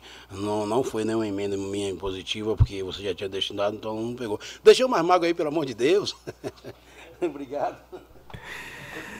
Projeto de lei de número de lei complementar de número 14, barra 2023, altera a lei complementar municipal de número 16, de 30 de junho de 2016, autoria executivo municipal. Ninguém mais querendo discuti-lo, coloca em votação. Sentados aprovam, em pé rejeita, aprovado por todos presentes. Projeto de lei de número 2, barra 2024. Altera a lei municipal de número 2301 de 4 de novembro de 2016. Autoria Executivo Municipal. Está em discussão o projeto de lei. Com a palavra o vereador Claudinho Cossesa. Senhor presidente, senhores vereadores, o pessoal que nos acompanha novamente, a importância desse projeto de lei, na verdade, eh, foi uma alteração para que a Caixa Econômica Federal pudesse participar do crédito consignado. O funcionalismo tem o Sicredi, o Bradesco, o Banco do Brasil, mas a Caixa, a lei anterior, ela tinha uh, dentro da, das normas técnicas da Caixa, a nossa lei não atendia. E aí, inclusive, a gente teve uma, algumas reuniões a pedido do pessoal da Caixa, porque a Caixa é o banco que talvez tenha a menor taxa de juro hoje a nível de Brasil. É o banco que tem operado aí uh, as melhores e para o funcionalismo é importante, presidente, senhores vereadores, porque quanto mais banco a gente tiver uh, tentando disputar o crédito consignado? Parece que não, mas a gente tem um número de pessoas enorme que utiliza o crédito consignado. Muitas vezes para comprar alguns bens, outras vezes por necessidade, por necessidade de caixa, por necessidades. Uh, e, e, e, com essa modificação, agora que se traz esse projeto, uh, ele atende a caixa também. Então é importante nós votarmos esse projeto para que mais uma instituição que venha, né? O. Muitas pessoas podem ter um relacionamento com a Caixa e isso importa, a gente abre mais a porta para o atendimento do funcionalismo e atende a essa demanda. Queria também ressaltar que foi um pedido nosso para o Executivo, tivemos com a Sueli do Departamento Financeiro, estivemos pessoalmente com a prefeita conversando, mostrando para o sindicato, pessoal, a necessidade de se alterar a lei municipal para que atenda a Caixa Econômica Federal também. Se fosse outro banco que venha com uma necessidade técnica que seja legal, também a gente deverá né, simplesmente tentar o máximo que a gente puder para que com isso abaixe a taxa, haja uma disputa maior e que ganhe o funcionalismo, né? E as pessoas que precisam fazer esse tipo de operação bancária. Está em discussão projeto de lei de número 2, barra 2024, altera a Lei Municipal de 2301, de 4 de novembro de 2016, autoria Executivo Municipal. Ninguém mais querendo discuti-lo, coloca em votação. Sentados aprovam, em pé rejeita, aprovado por todos presentes.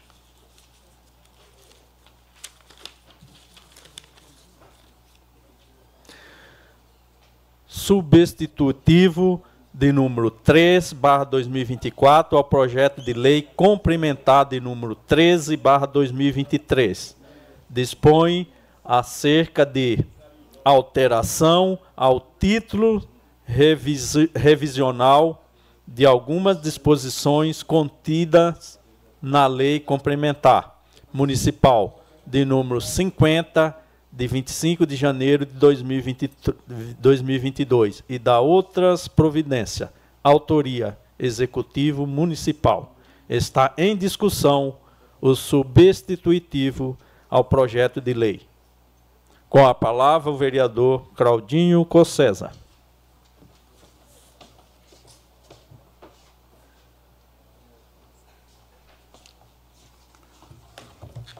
Esse é o projeto que vocês estão esperando, que nós estamos esperando, né? Na verdade, ele altera a lei complementar 50, que é o estatuto, está alterando a questão, o artigo 1 né? Uh, ele tem algumas questões. O artigo 2 ele altera a questão da sexta parte. Depois, ele altera a questão das licenças uh, regulamenta né, que havia uma falha na nossa lei. O artigo 4 ele fala da questão que a gente pode apresentar o atestado médico de acompanhamento para o pai, para a mãe, para o filho e para o esposo, por até 30 horas por ano, o qual deverá indicar de forma expressa o nome do servidor e o familiar acompanhado.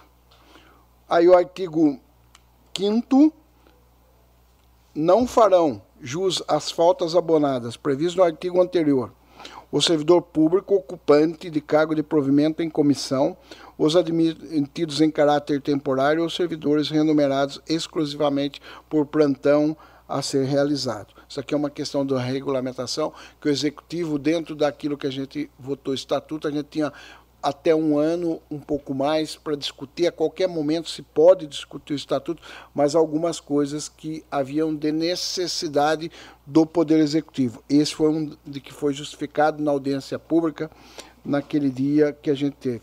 O artigo 6 regulamenta a questão das férias, que se pode uh, regulamenta a venda das férias, né? O artigo 7 fala do 13 terceiro, que o 13 terceiro ele poderá ser feito uh, preferencialmente até o 30 dias de novembro, mas pode ser antecipado como vem, mas aqui está regulamentado agora. E vem uma das conquistas da audiência pública e uma conquista do funcionalismo, que é a licença prêmio. Presidente, só por isso, são dois meses a licença prêmio, tá? Funcionário que tiver cinco anos ele vai ter direito a dois meses de licença prêmio. A verdade da licença prêmio, ela substitui, em todos os estatutos, a regra é a licença prêmio substituir o fundo de garantia. Essa é uma das coisas que nasceu a licença prêmio. Na verdade, vocês lembram que nosso plano de carreira, quando a gente discutiu o estatuto, nós colocamos, nós aumentamos quase 8% para compensar o fundo de garantia. Porém, depois de muita discussão, a Assembleia do Funcionalismo foi pedido a licença prêmio.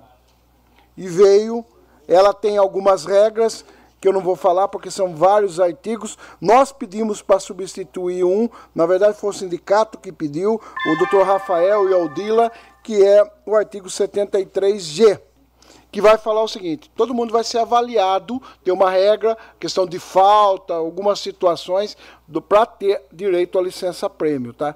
E tem uma regra, é um terço por ano, tem uma regra, porque senão, daqui cinco anos, imagine todo mundo tendo a, a, a, licença prêmio. Então tem uma regra, vai ter que entrar com requerimento, vai ter faixas, porque se pode ser acumulativo a licença prêmio.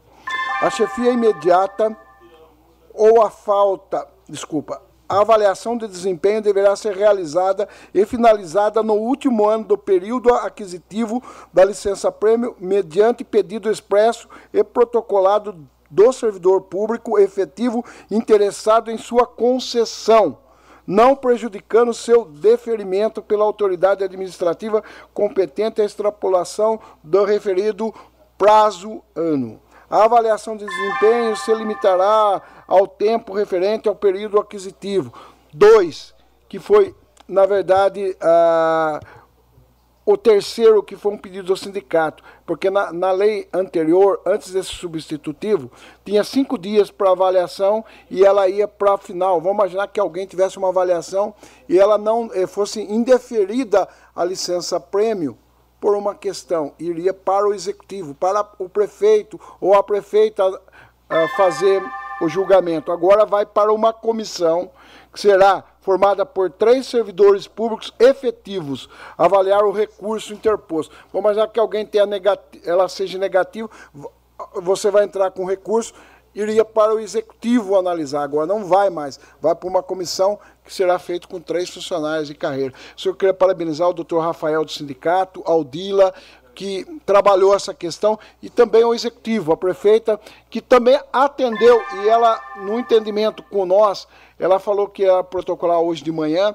após a discussão, e aquilo que a gente vinha falando, discussão, votação por unanimidade. Vocês vão ver que vai ser votado todos os projetos hoje por unanimidade, depois de ter construído toda essa questão. E aí vem no último artigo, que eu acho que é importante para quem está aqui, nós vamos alterar a referência inicial do cargo de auxiliar de educação, passando para 17A.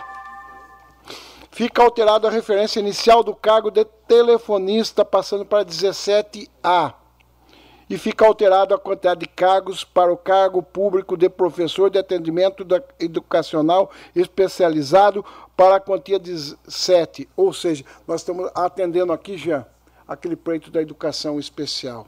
Está dentro do estatuto, está dentro da regra e está depois de uma discussão, de uma audiência pública, construído um acordo entre todos, executivo, comissão, senhores vereadores, agora a senhora vereadora Juliana, que se encontra aqui, conversado. Foi difícil fazer audiência? Foi. Muito difícil. Muita gente não queria audiência.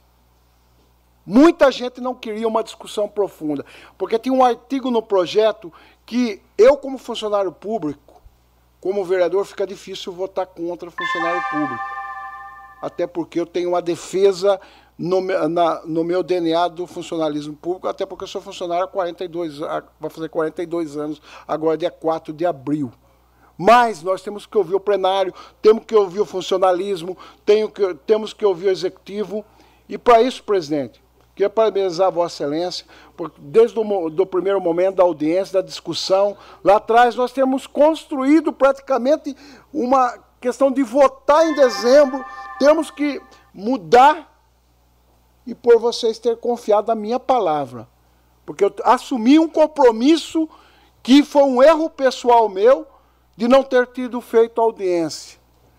Naquele momento, como presidente da comissão, eu tinha a obrigação de fazer isso, porque eu tenho que olhar no olho do olho do funcionalismo e tenho que dar algumas explicações, como por exemplo para três que ficaram fora de tudo isso que nós estamos votando aqui hoje, com certeza estão muito tristes. E eu estaria também.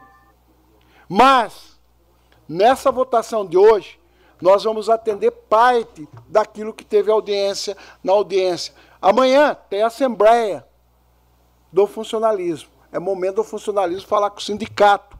É momento de vocês levarem. Por exemplo, não está aqui uma grande reivindicação dos funcionários, que é a questão do Vale Transporte.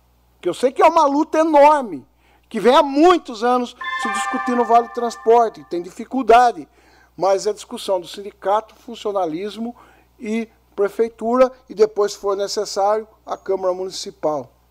Mas são discussões, como tem a revisão anual, tem outras coisas. Amanhã na Assembleia é o momento do funcionalismo. Mas hoje, presidente, fico feliz. Primeiro que nós vamos mostrar para o funcionalismo que nós não estávamos brincando em dezembro, quando a gente estava construindo a unanimidade do voto. Segundo, a comissão, nós sempre levamos muito a sério, e hoje nós vamos sair com um grande prêmio para o funcionalismo. O grande ganho da audiência pública, o grande ganho é a licença prêmio que o funcionalismo está levando hoje. Ou seja, são dois meses que nós vamos ganhar daqui cinco anos. É um grande prêmio. O funcionalismo sabe, e nós sabemos, o quanto isso é importante, inclusive, presidente, falava, discutia com o Rafael, o doutor Rafael Pessati hoje, a importância de se levar para o funcionalismo da Câmara Municipal e automaticamente nós votamos o estatuto, nós vamos levar para o funcionalismo da Câmara, que é automático, na verdade. Mas nós também estamos defendendo aqui o funcionalismo da Câmara. É com isso que eu encerro e peço voto da nossa bancada para o Paiuca, para o Lion, por Ilha, por Valdenito e por Jean. E quero agradecer Vossas Excelências, porque pra, naquele momento da discussão, nós pedimos a suspensão com pessoas aqui no plenário, querendo que a gente vote, e, e confesso que é difícil, na, na, na, na Sim, foi discutir a discussão do bloco. O que eu falo, Ralf, a, a, o é difícil. A gente quer funcionário público ter que, às vezes, não construir 100% naquele momento que às vezes é importantíssimo para as pessoas que estavam aqui. Eu tenho certeza que é importante, porque essa diferença de salário é mais que merecido. Só que naquele momento nós estávamos construindo e vocês ganharam muito mais do que vocês pediram. Porque além de ter aumento da referência hoje, vocês vão sair com a licença prêmio. É com isso que eu encerro e agradeço a comissão, agradeço os senhores vereadores que confiaram naquele pedido de vista nossa, vereador Fábio. E eu queria fazer justiça a Vossa Excelência, que naquele momento da discussão que nós tivemos, Vossa Excelência nos ouviu. Pedindo, porque nós estamos buscando e buscamos. E tenho certeza que isso vai refletir daqui a pouco, isso vai ficar nos anais da Câmara Municipal. Toda a votação do funcionalismo por unanimidade. Substitutivo de número 3, barra 2024, ao projeto de lei complementar de número 13, barra 2023, dispõe, dispõe arcar de alteração a título revisio, revisional de, alguns, de algumas disposições contida na lei complementar municipal de número 50, de 25 de janeiro de 2022, e da outras providências. Está em discussão o substitutivo ao projeto de lei complementar. Com a palavra, o vereador Ralph Silva.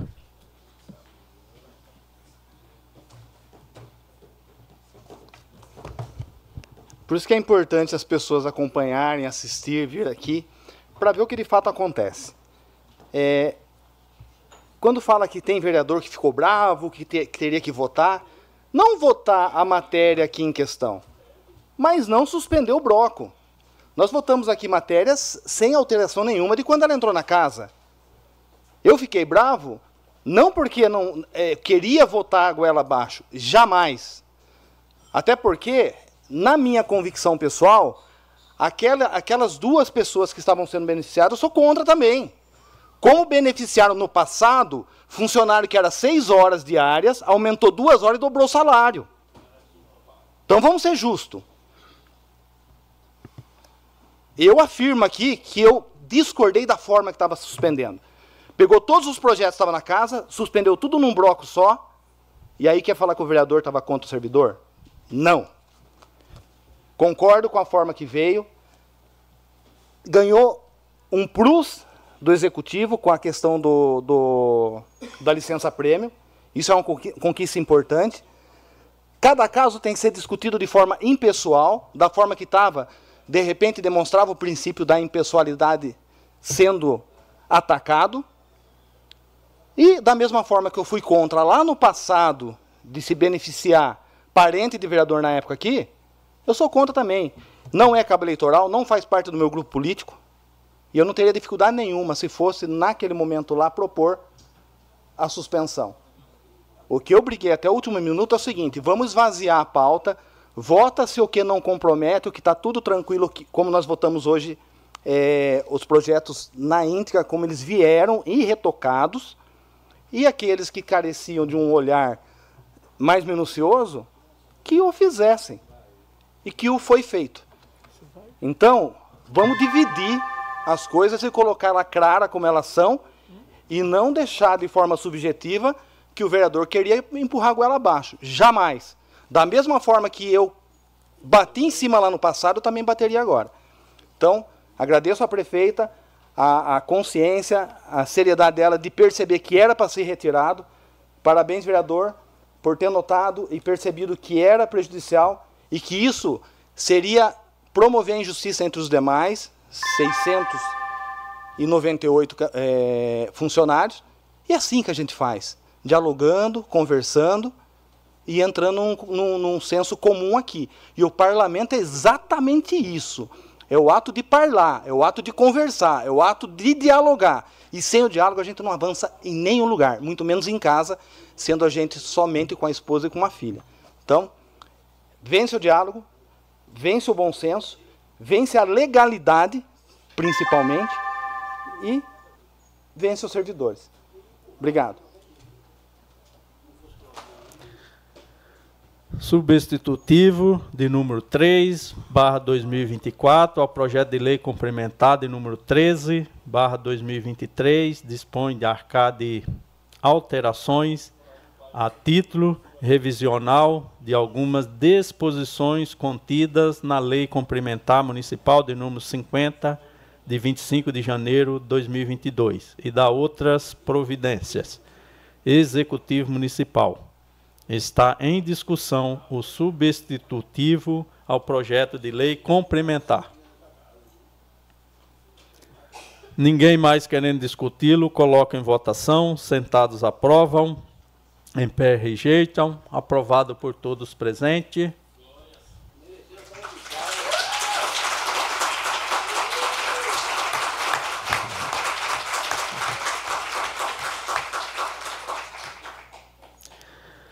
substitutivo ao, de número 1, barra 2024, ao projeto de lei de número 60, barra 2023.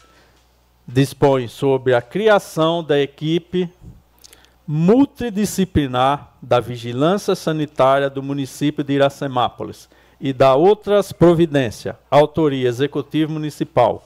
Está em discussão o substitutivo ao projeto de lei. Com a palavra, vereador Ralph Silva.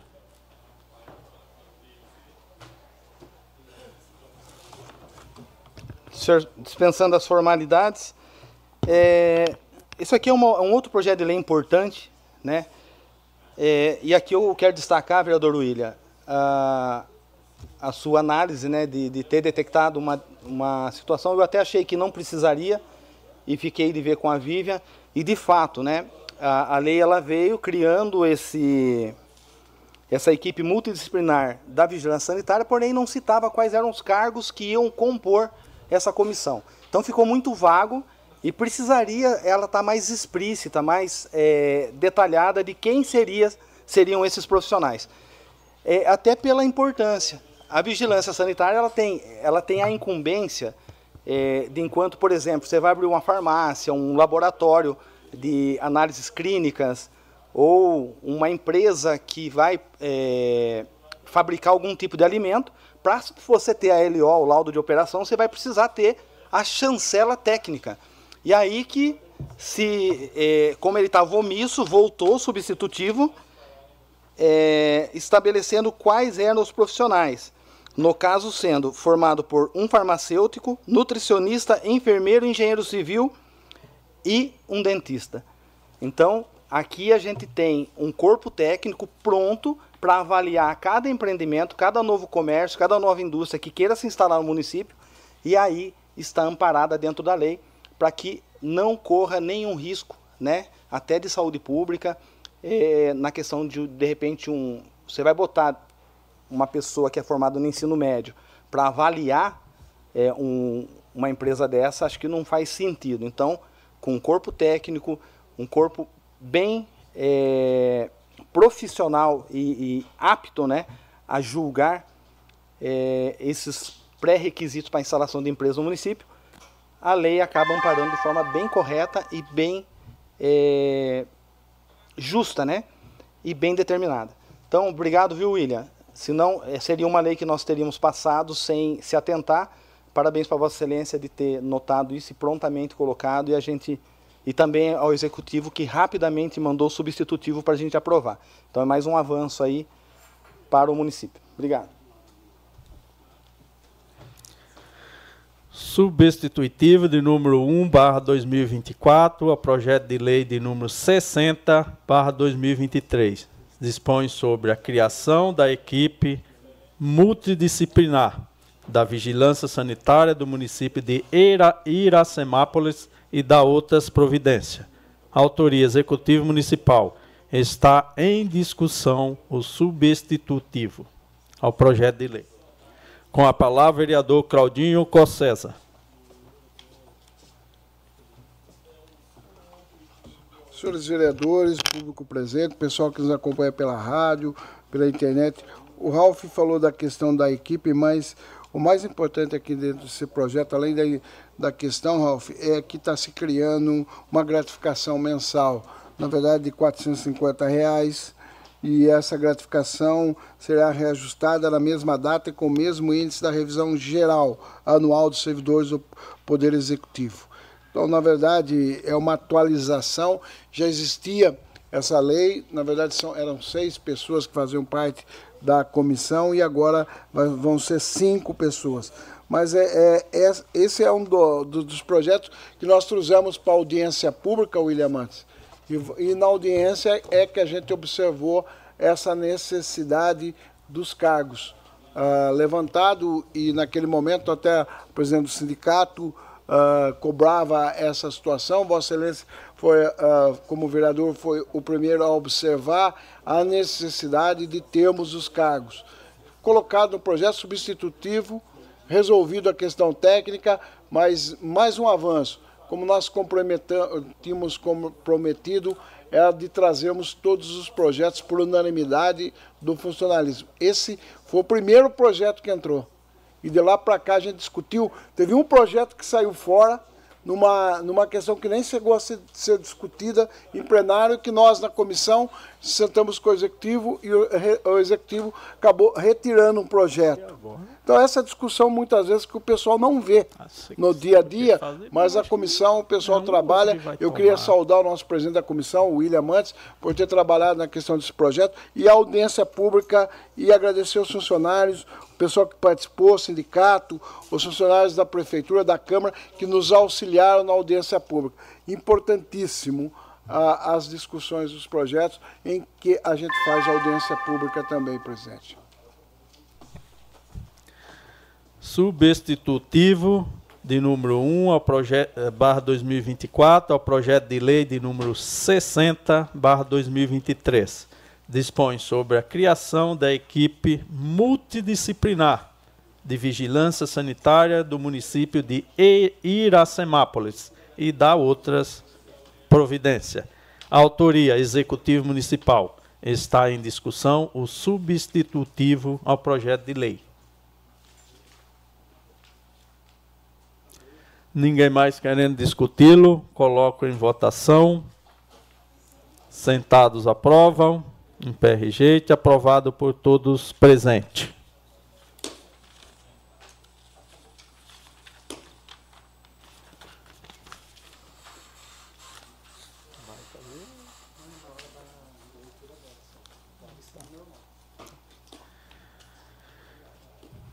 Encerrada a matéria de que cabia deliberação de plenário do início ao grande expediente, convidando os senhores vereadores para versarem sobre assuntos de sua conveniência.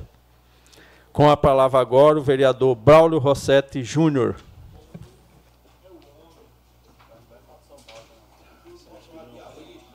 Fica aí, você vai ver.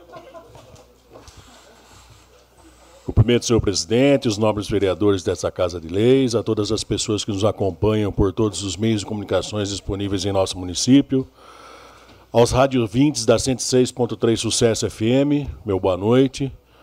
Antes de eu começar minha palavra livre, eu gostaria de.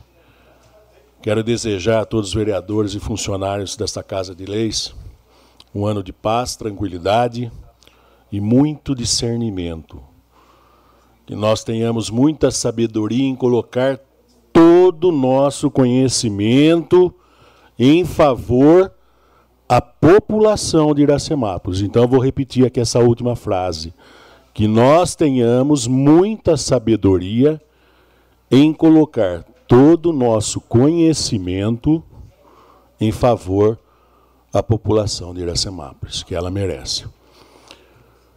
Queria mandar meu, meus, meus abraços, aí o meu agradecimento, o meu sincero agradecimento à doutora Paula Mafra Nunes Leite, tabeliã do cartório de Iracemápolis, seu esposo, doutor Douglas, por ter a, a sensibilidade e entender o processo de como é ser um vereador.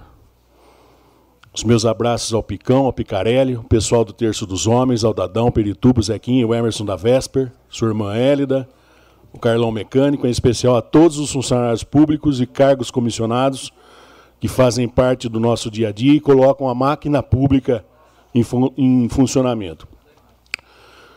Fiz uma indicação a 1824, quando eu solicitava à chefe do Poder Executivo que entrasse em contato com a empresa responsável pelo transporte dos equipamentos da ETA compacta para que a, a, mesma efetuasse o reparo na calçada localizada ali na rua Capitão Paulo Simões, esquina com a Praça da Matriz, onde os caminhões que, que, que fizeram transportes, eles, precisaram subir em cima ali da calçada e deixar um buraco violento. Mas graças a Deus foi feito o reparo, a dona Veva está contente, o Jacinto também está sossegado, não vão precisar falar, fazer muita coisa mais não. Então agradeço aí ao pessoal que, que, que atendeu essa, essa indicação da gente. Fiz também uma indicação recente agora à chefe do Poder Executivo para que realize uma construção de passagem de pedestres entre a Avenida Pedro Cossenza, acessando a Jerônimo Meto, na altura 901, que é ali perto da, da Associação Ágape, onde bastante, bastante crianças ali que participam do, dos projetos ali utilizam aquela via ali. Então, ficaria interessante fazer essa, essa passagem aí para o pessoal ficar mais, mais seguro no local ali. As vagas do PAT para essa semana. Eu, desde o começo do meu mandato, eu faço questão de divulgar isso aí, porque a gente sabe o quanto é importante a pessoa que está procurando um, um emprego aí. Então, o PAT está disponibilizando essa semana as vagas de costureira, auxiliar de produção, analista de desenvolvimento, ajudante de obras, pedreiro, estágios em administração e administração pública, em educação física e em história também. E o técnico em segurança. Isso aí é uma vaga muito importante aí que está disponibilizada no pátio aí. Então, quem tiver interesse, pessoal que tem interesse nessas vagas, pode entrar em contato com o pátio através do telefone 3456-5511, 3456-3557 quem preferir mandar o seu currículo, o endereço eletrônico do PAT é o patiracemápolis.yahoo.com.br. O horário de atendimento ao PAT é das 8 às 16 e o PAT também disponibiliza a ferramenta do WhatsApp, que é o 19 99830 9439. Então vamos lá. 34565511, 34563557, 19 99830-9439, patiracemápolis.yahoo.com.br. Todas as vagas, informações e cursos continuam sendo divulgadas e atualizadas normalmente nas redes sociais do PAT e da Prefeitura também de Iracemápolis. Lembrando a todos que o PAT continua, uh, se encontra em novo endereço, tá? Rua Duque de Caxias, número 520 Centro, no antigo prédio da Coordenadoria da Educação. Meus abraços aí a Gisele Rossini, a Marli, a Neuza Massaroto, ao Gustavo, ao Monique, ao Marcial Matias, que hoje eu tive o prazer de, de conversar com ele. Marcial que faz um belo trabalho na junta militar, faz 12 anos ali executando a função ali junto a, Até junta, junta, né? Então, uma pessoa de extrema confiança, de extrema eficiência, pessoa que merece todo o nosso respeito e tenho certeza absoluta que essa gestão uh, pensa muito bem nessa parte. Um abraço também a Nair Menezes e a Tamires, que é do Banco do Povo. Pessoal que levantou o PAT também, que a gente não pode deixar de, de, de, de lembrar, que seria a Virgínia Frasson, a Emily, a Dal, a Luísa, que também fizeram parte dessa equipe. E para mim, eterna amiga, companheira, aí, a Bernadette Pinheiro, que conseguiu dar um destaque a mais ao PAT de, de nossa cidade. Estive conversando hoje com o Zé Roberto. O Zé Roberto e o pessoal dos serviços urbanos pedem para lembrar toda a população de Iracemápolis com relação à operação Catacacareco. Então, esse mês de fevereiro, os dias da operação 26, 27, 28, lado de cima da avenida, 29, 1 e dia 4 de março, lado de baixo da Avenida Pedro Cossenza. Então vamos lá, ó, 26, 27, 28, lado de cima. 29, 1 e dia 4 de março, lado de baixo da Avenida Pedro Cossenza. Caso haja mudança nessas datas aí, a Prefeitura estará comunicando toda a população através de suas redes sociais, o carro de som. Continuamos pedindo sempre à população que não descarte os seus, os seus, os seus descartes aí antes da, da data programada, até para que nossa cidade continue limpa. Aproveito aí também para mandar um abraço ao Zé Roberto, a toda a equipe dos serviços urbanos que vem realizando um excelente trabalho, ao Wilson Choga e todos os funcionários aí da empresa Molise, que também vem executando um belo trabalho. Que Deus abençoe a todos. Eu geralmente, antes de vir para cá, eu passo com o Silvio Sartori para colher algumas informações aí. Então, eu colhi a respeito dos postos artesianos 1 e 2 que foram feitos pela Prefeitura. Foi informado ao Executivo hoje, pelo DAE, de São Paulo que estão aguardando a entrega dos motores pelo fornecedor com um prazo de aproximadamente 30 dias, pois o nosso município está com prioridade. Permite uma parte? Pois não, Paiuca. É, gostaria de dar ter o boa noite a, e os parabéns ao Zé de Roberto, que nesse exato momento, na rua Professora Beatriz de Moraes Pessati, é, deram sumiço numa tampa lá, naquela tampa de, de esgoto, naquela tampa de rala, aquela tampa grande, e deixou aquele maior buraco. Se vê um motoqueiro entregar seu lanche, já tem um carro mesmo cair dentro, então nesse exato momento no, ele está no local tentando marcar o Sinalizando, né, pai? Tá certo. Zé Roberto é para toda hora. É, não, por isso que a gente geral, Valeu, geralmente obrigado. eu costumo toda segunda-feira mandar um abraço para ele, porque ele atende bastante a gente. E com relação à licitação deserta, não teve nenhuma semana passada. A ETA compacta, a gente uh, entra bastante em contato também, é, continua dentro do, do cronograma. Com relação, ao, com relação aos reserva, ao reservatório de 200 mil litros lá do Campo Novo, né? está sendo feito um estudo de interligação, um novo estudo de interligação do posto artesiano, até porque uh, o condomínio Flórida também fez, então está sendo feito um estudo ali de aproveitamento dos reservatórios, tanto do Campo Verde quanto do, do Residencial Flórida. Com relação à muralha digital, está em pleno funcionamento, né? já está colhendo frutos também. A gente que faz parte do Consegue, uh, todo final de mês a gente tem uma reunião, então Sargento Nadotti, o delegado, o Dr. Rodrigo, que estava na época aí, agora já foi substituído, já está colhendo frutos, bastante operação em, em andamento já é uma realidade. Operação Tapa Buraco essa semana continua normalmente, provavelmente entre terça e quinta-feira.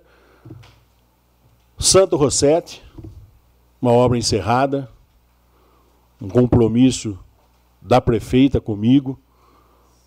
Inclusive, no começo do meu mandato, eu pedi para que, se pudesse, eu iria atrás de verbas para esse para essa, essa tarefa e ela não. Não precisa não, que pode ficar comigo. É, é minha palavra que, que vai estar reformada e realmente ela fez acontecer. Então, falta apenas a inauguração. O edital do lixo, que é uma coisa bem esperada, foi respondido ao Tribunal de Contas todos os questionamentos, aguardando resposta agora do tribunal para dar andamento à licitação. Porta do Hospital Paiuca, obra encerrada, né? Reforma do velório, uma obra também encerrada. Reforma do cemitério, obra está em andamento. Avenida Laura de Sá, famoso queijo suíço da nossa cidade. Já não é mais queijo su su suíço, né? Já está finalizada a obra. Eu acho que para quem uh, passa por lá hoje está vendo que se tornou realidade também, né? E a gente espera que isso aí continue. Como sempre peço para a prefeita, prefeita, vamos trabalhar. Só trabalhar. O restante, o restante acontece.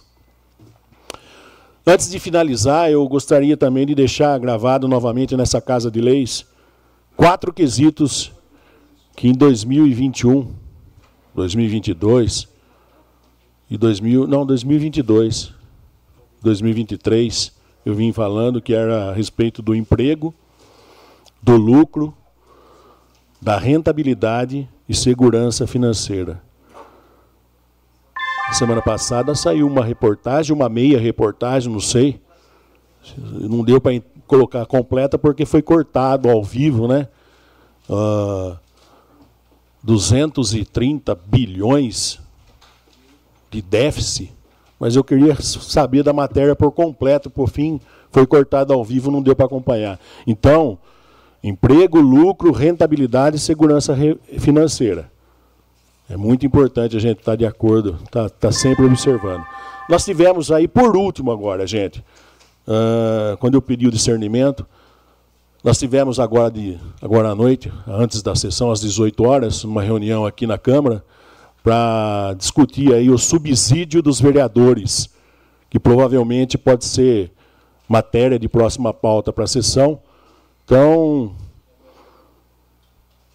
Acredito que no final de semana teremos alguma, alguma reunião aí para discutirmos e, quem sabe, lá colocarmos aí o subsídio dos vereadores, da, do prefeito, do vice-prefeito, da prefeita, né, do vice-prefeito, para serem votados. No mais, um abençoado ano a toda a população, toda a família e população de Iracemápolis, ao Estado de São Paulo e à nossa pátria. Fiquem com Deus e que Ele os proteja. Com a palavra agora o vereador Claudinho Cossesa.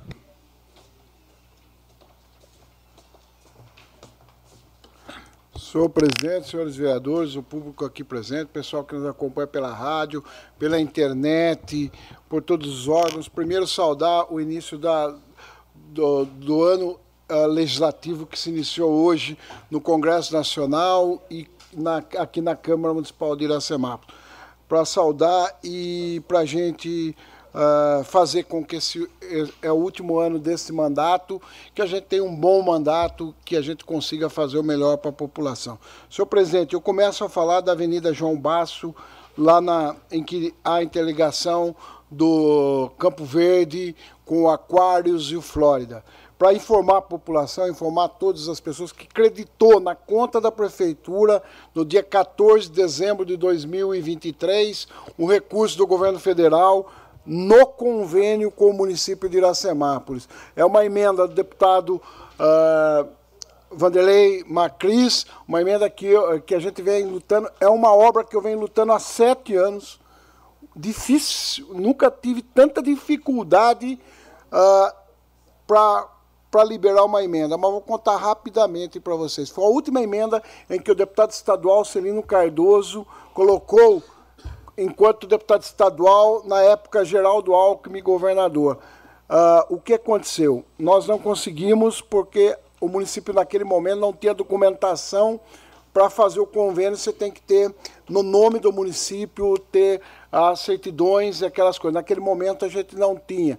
Isso atrasou praticamente dois anos para regularizar. Nessa questão, queria agradecer o Borba, o engenheiro da prefeitura, na época, coordenador, correu de atrás, conseguiu regularizar o recurso. Aí veio o governo João Dória. O João Dória, uh, na verdade, ele acabou cancelando a emenda do deputado estadual e o que aconteceu? Emenda de ex-deputado, aquela coisa toda foi anunciada a nível de Estado, ele cancelou. Aí nós conseguimos com o deputado federal Vanderlei Macris do PSDB uma emenda. Só que aí Vanderlei Macris era presidente da República, o Bolsonaro. Dois anos e meio não conseguiu liberar a emenda. Dificuldade enorme de liberação, por questões. Era uma emenda, inclusive, uma RP9, ou seja, a emenda secreta. Supremo, dificuldade em liberação. E aí a gente procurou vários deputados. Eu depois eu vou falar de todos, de várias pessoas que me ajudaram. Todos os vereadores aqui, inclusive, praticamente nos ajudaram a liberar esse recurso, que foi liberado no dia 14 de dezembro pelo atual presidente da República. Inclusive, quando o Geraldo Alckmin esteve aqui na GWM, eu conversei com ele, deixei a documentação com ele e pedi todo esforço possível do Geraldo para que ele conseguisse através do governo federal, para que ele, ele, como sabia desse recurso, inclusive, e a gente trabalhou vários deputados para que vários deputados conseguissem. E o Lula liberou esse recurso dia 14 de dezembro, está na conta do município de Iracemápolis. Queria agradecer imensamente o esforço de todas as pessoas, de todos os parlamentares que me ajudaram nesse recurso. Agora, o município tem uma licitação, tem uma empresa que ganhou. Conversei com a prefeita sexta-feira, ela está trabalhando junto com a Concive, que é o João, para ver a data que eles vão iniciar, deverá ser no começo de março, mas inclusive ela pediu que ele protocolasse para que a gente dê ciência para o condomínio, dê ciência para o pessoal que mora no aquário, que sofre muito com poeira e sofre muito com barro e é difícil ali toda aquela questão, mas depois a gente vai recompensar que a obra ficou lindo o projeto, é uma obra de quase 800 mil reais. Vai ser feito calçada, drenagem, vai ser feito asfalto e vai ligar os dois bairros, vai dar sequência na avenida. Vai ficar maravilhoso todo, todo, uh, todo esse trabalho. Então, deverá ser no início de março, pelo que está sendo tratado pelo executivo com a empresa. O meu trabalho terminou com a liberação do recurso. Agora é parte do executivo e agora é a gente fiscalizar a obra e a execução daquilo que está no projeto. Mas queria agradecer também à prefeita, porque dentro do orçamento ela destinou praticamente 400 mil reais também. E gostaria de agradecer ao vereador Ralph, o vereador Paiuca, que junto comigo a gente colocou recursos do orçamento de 23 nas emendas impositivas para atender e, logicamente, agradecer a todos os vereadores que votaram, porque sem a votação também dos vereadores a gente não teria a emenda impositiva para aquele local. Mas queria falar que a gente teve nesse período de recesso muita reclamação na questão do lixo, muita reclamação. Ah, pelo que eu fiquei sabendo, ainda não saiu a licitação, está tendo uma demanda judicial, está judicializado o edital ah, da, da questão do lixo. Para falar, uma preocupação muito, muito forte nessa questão, torcendo para que se resolva, que saia uma licitação, que ganhe uma empresa aí que consiga fazer. Nós temos falado bastante da pintura de sinalização, exemplo, que a gente não tem visto eu não tenho visto em alguns lugares a nesse, e a necessidade de se melhorar a sinalização de trânsito em Semápolis. Tanto a pintura quanto o emplacamento. Inclusive as multas que a gente paga, recursos tem que ir para essas obras. Uh, muita reclamação da água, da, da, só, só, um segundinho, Ralf, depois eu, eu, dou, antes de eu terminar a minha palavra. A questão da, da, da reclamação da água, de contas pessoas não sabem o que fazer, não está tendo, às vezes, respostas daquelas contas atrasadas, aquelas contas que as pessoas não tiveram. Por exemplo, eu vou falar do caso do, do condomínio Flórida. O condomínio Flórida não tem jeito de não tirar leitura, porque todas as casas são abertas, a frente da casa não tem muro. Não tem como chegar no condomínio e falar que está fechado as casas, as residências. Mas no mês de dezembro, praticamente 90% das casas tiveram problema de leitura de água no condomínio. E segundo informações é porque estava fechado. Fechado como? Talvez a empresa que fazia leitura. Essa é uma questão ah, que eu sei que tem uma CPI já. Mas que vocês. Porque hoje, por exemplo, algumas pessoas me procuraram que não tem resposta de outubro, não tem resposta de novembro, não tem resposta de dezembro. Estou preocupado com amanhã alguém receber reclamar cobrança judicial é, protesto e coisas mais de pessoas que protocolaram e muitas vezes não está tendo resposta disso. Só um minutinho, pai, é que eu preciso terminar essa questão, porque eu estou muito preocupado com essa questão, porque na, no rodar a dívida, a, a dívida, por exemplo, quem não pagou em dezembro, vai para a dívida ativa ou não? Tem conta de mil reais, tem conta de dois mil reais, tem conta de 800 reais, tem conta de 700 reais, tem conta de 400, de 300, que para pessoas pobres fazem, faz muita diferença. Pessoas que às vezes gastavam 60 reais, passou a 300 reais. Pessoas que gastavam 80, foi para 400, 500 reais. Eu vi um comércio que foi para 700 reais e a pessoa não teve resposta ainda. Nós precisamos ficar atento a essa questão. Agora, para fechar, depois eu dou a parte para vocês, eu vou falar talvez a única, a última vez que eu vou falar desse assunto aqui, que me preocupa muito. O governador de São Paulo tem que olhar para Iracemápolis. O governador Tarciso tem que trazer o Porto Seco da GWN para Iracemápolis, gente. Você sabe quanto Cordeiro arrecadou em Santa Gertrudes e CMS em janeiro? 8 milhões. Vocês sabem quanto Iracemápolis arrecadou? 2 milhões e alguma coisa. Lógico que nós não vamos chegar no, no índice de CM de Cordeirópolis. Mas não dá para a gente perder a arrecadação da GWN. Quando qualquer um que está comprando um aval, sabe da onde que vem vindo a, nata, a nota fiscal? Do Espírito Santo. Entendeu? Todo o ICMS toda a arrecadação dessa, uh, de, da, da, venda dos carros da GWN está sendo faturado para o Estado do Espírito Santo. Eu fiz um cálculo por cima, só no ano de 2023, pelo anúncio das revistas do que foi vendido o carro aval, 4 bi de valor adicionado bruto. Com certeza, muito próximo de um bilhão, nós perdemos de valor adicionado. Uma média de 100 milhões de arrecadação de CM mês para o Estado de São Paulo, porque 75% vai para o Estado e 25% para os municípios. Lógico que o nosso índice é menor, a gente vai pegar um, um pouco menos do bolão. Mas nós precisamos, gente, nós vamos trabalhar. São Paulo precisa entrar nessa briga. Eu sei que a prefeita está brigando. Eu sei que os políticos aqui estão. Tá, mas o governador precisa olhar para São Paulo para Iracemápolis. Agora, o que que acontece? Agora, eu falo para vocês, se nós perdemos esse ano no, no, na questão do, do Porto Seco novamente, o que, que vai sobrar para nós? Porque daqui a pouco vai ter a reforma do ICMS. Nós precisamos lutar e nós precisamos contar. Eu dou a parte a Vossa Excelência, Ralf. Vereador Cláudio, é, eu tenho acompanhado essa luta de Vossa Excelência, é preocupação também da nossa prefeita. O deputado estadual André do Prado, presidente da LESP, também abraçou essa causa. É, Jorge Lima já está na mesa dele essa demanda. O, a prefeita esteve com, com o Kassab discutindo também isso aí. É, inclusive, a própria GWM esteve junto com a prefeita lá, o, Ricardo, né? Ricardo Bastos.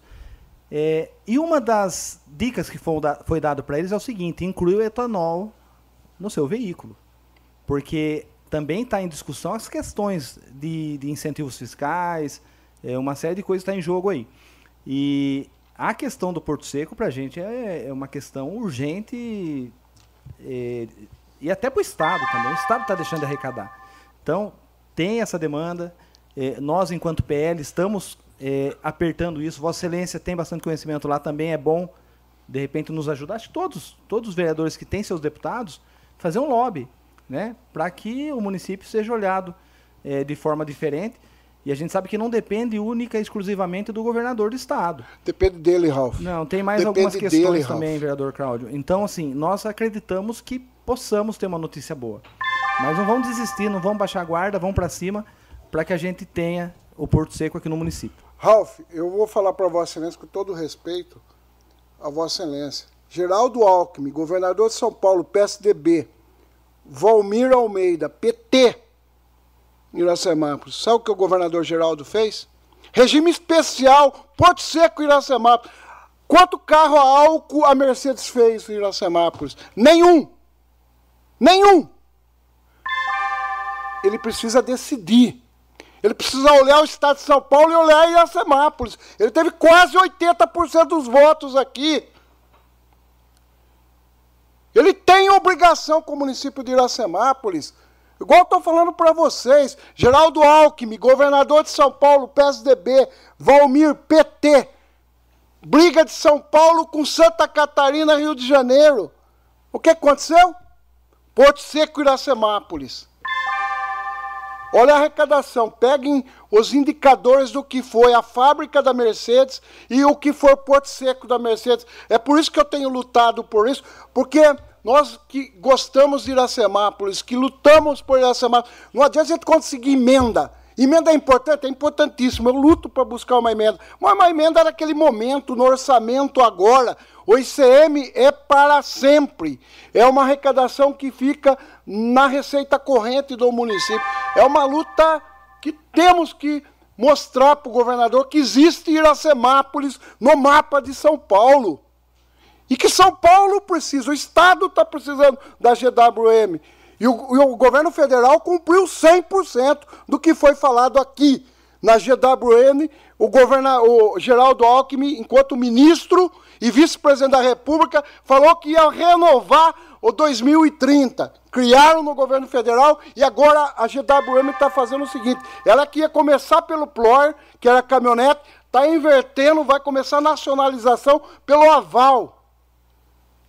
Olha o passo que nós demos. O Aval é o carro mais vendido dela. O Plor, a caminhonete ia começar. E ela, eles estão falando que no novo projeto do governo federal, que o governo federal vai por 19 bija.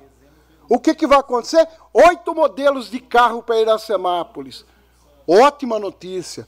Mas nós precisamos que São Paulo, o governo de São Paulo, olhe para Iracemápolis o mais rápido possível, antes que acabe o ICMS e venha a reforma tributária, que depois não adianta nós brigarmos mais por, por, por Porto Seco, porque vai ser na venda, vai ser na ponta que vai ser a arrecadação do imposto. Daqui seis anos, acabou o ICMS.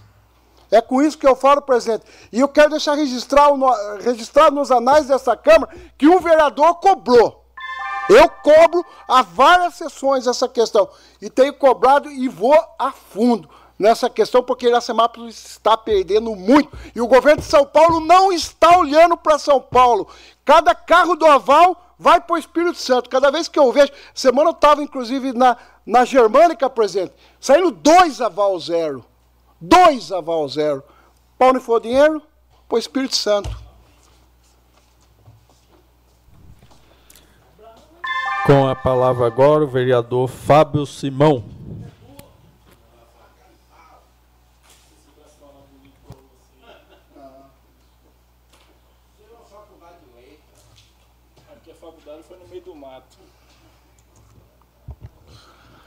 Senhor presidente, boa noite. Boa noite à mesa, a todos os vereadores, vereadora Juliana. Boa noite também aos nossos funcionários. Boa noite também ao pessoal que eu reconheço ali, doutor Ismael, né? O Abraão, grande defensor da população limeira. A Marta, seu esposo, né, Marta? O Pedrinho sempre presente. Todo o pessoal aqui presente estendeu boa noite para todo mundo. E acompanhando aí o pessoal de casa, né? Está nos assistindo através da Rádio Sucesso das redes sociais também da Câmara Municipal. Acredito eu que está transmitindo ao vivo. E, senhor presidente, ano novo, né? 2024. E problemas velhos. Tem uns bem, bem antigos, né? Que tem vários aniversários, né?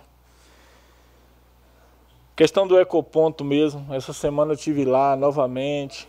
Semana passada eu fiz vídeo, fui lá ver aquele lixão a céu aberto. Hoje no mínimo, né, 10 vezes maior, Paiuca, do que era antes. Era um montante, eu lembro bem, até na época que teve um incêndio lá, que a gente discutiu bastante esse incêndio aqui. Eu lembro bem que era um montante. Hoje você consegue andar de carro, Braulio, no mínimo 5 minutos você vai andar do lado do lixão. Um lixão com portão e do lado aberto. Tem vereador dizendo aqui que é exagero. Ele precisa conhecer Iracemápolis. Não conhece. fica no gabinete falando o que acha. Dez vezes maior. Eu olho para aquele lixão ali, eu consigo ver a Nelita e sua proposta de governo. Eu digo ela por quê? Eu estive do lado dela, inclusive dialogando sobre o ecoponto. A cidade inteira viu aqui que eu caminhei muito do lado da Nelita. Eu não devendo nada a ela, nem ela devendo nada a mim, mas ambos com comprometimento com a cidade de Iracemápolis. Se você passar do lado do ecoponto hoje, vá lá, analise a situação, vê se é implicância do vereador. Só um minuto, pai. Estamos no último ano do governo. Nos últimos meses que é possível fazer alguma coisa. E passando lá e vendo o ecoponto dez vezes maior do que o que era. Pois não, pai. Permite uma parte, vereador? Pois não. É que eu fiz um projeto em cima disso aí, que é aquela armação de sofá, aquelas portas que o povo joga fora, um monte de material. Eu fiz um projeto, né? em cima do ecoponto que dá para o cara levantar um apartamento, as portas tudo 100%, ainda dava para salvar ainda. O sofá top, que lá em casa é um sofá simples, os que tem lá tudo é quadrado, né? E eu fiz um projeto em cima disso aí, quem, quem tivesse precisando, até o, o, o irmão que reforma sofá mesmo, eu falei com ele. Ainda fui levar um abençoado lá, que ele pegou uns 4 ou 5 sofás e levantou a vida dele, viu que o sofá top, só aquela armação ele fez a vida dele. Então eu fiz um projeto em cima disso aí, para pegar um monte de material, porque ali não é lixo.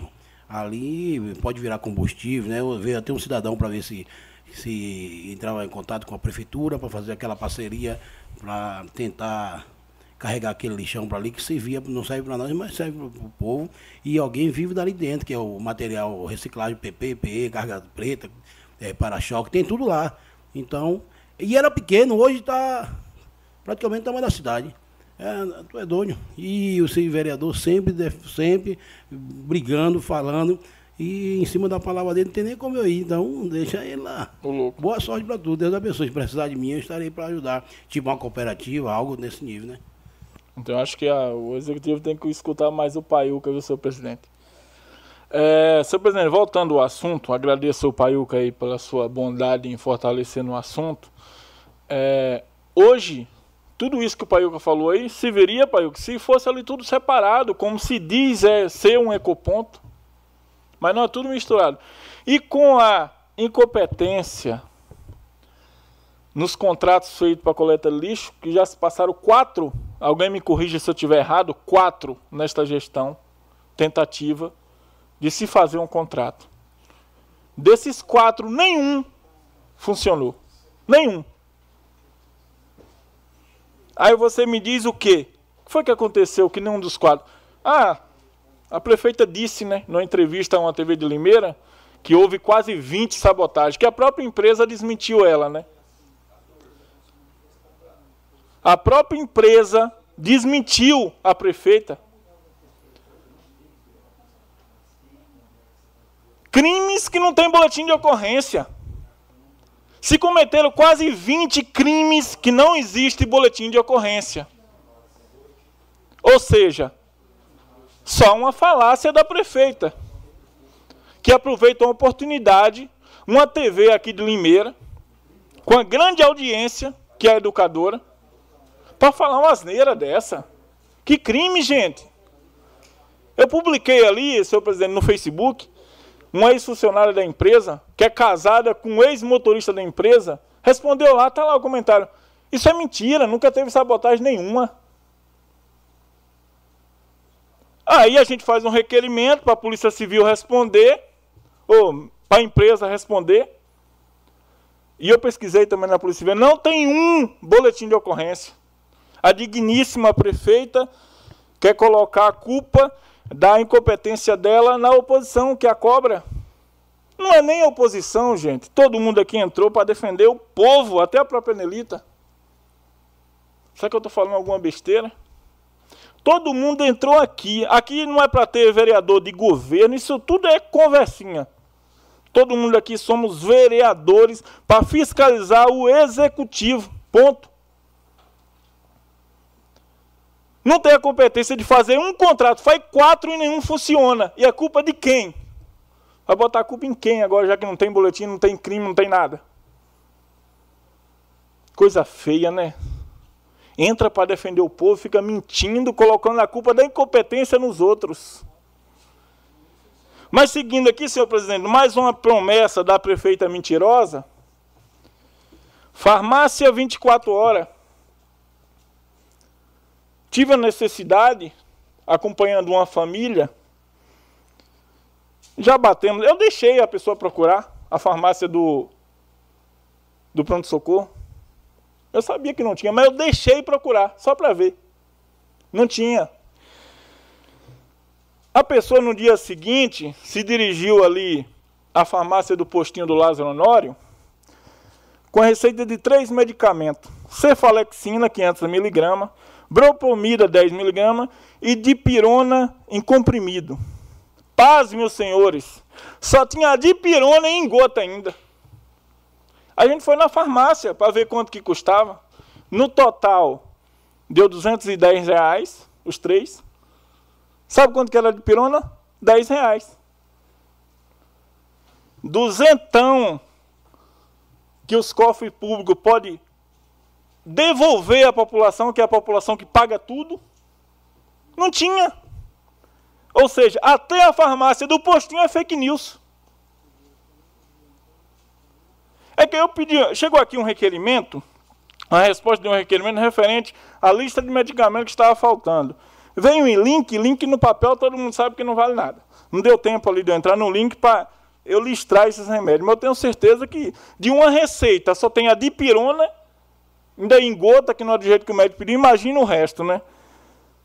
Então, senhor presidente, é, é triste, né? No início do mandato eu coloquei uma emenda de 60 mil reais com o deputado Paulo Freire na saúde.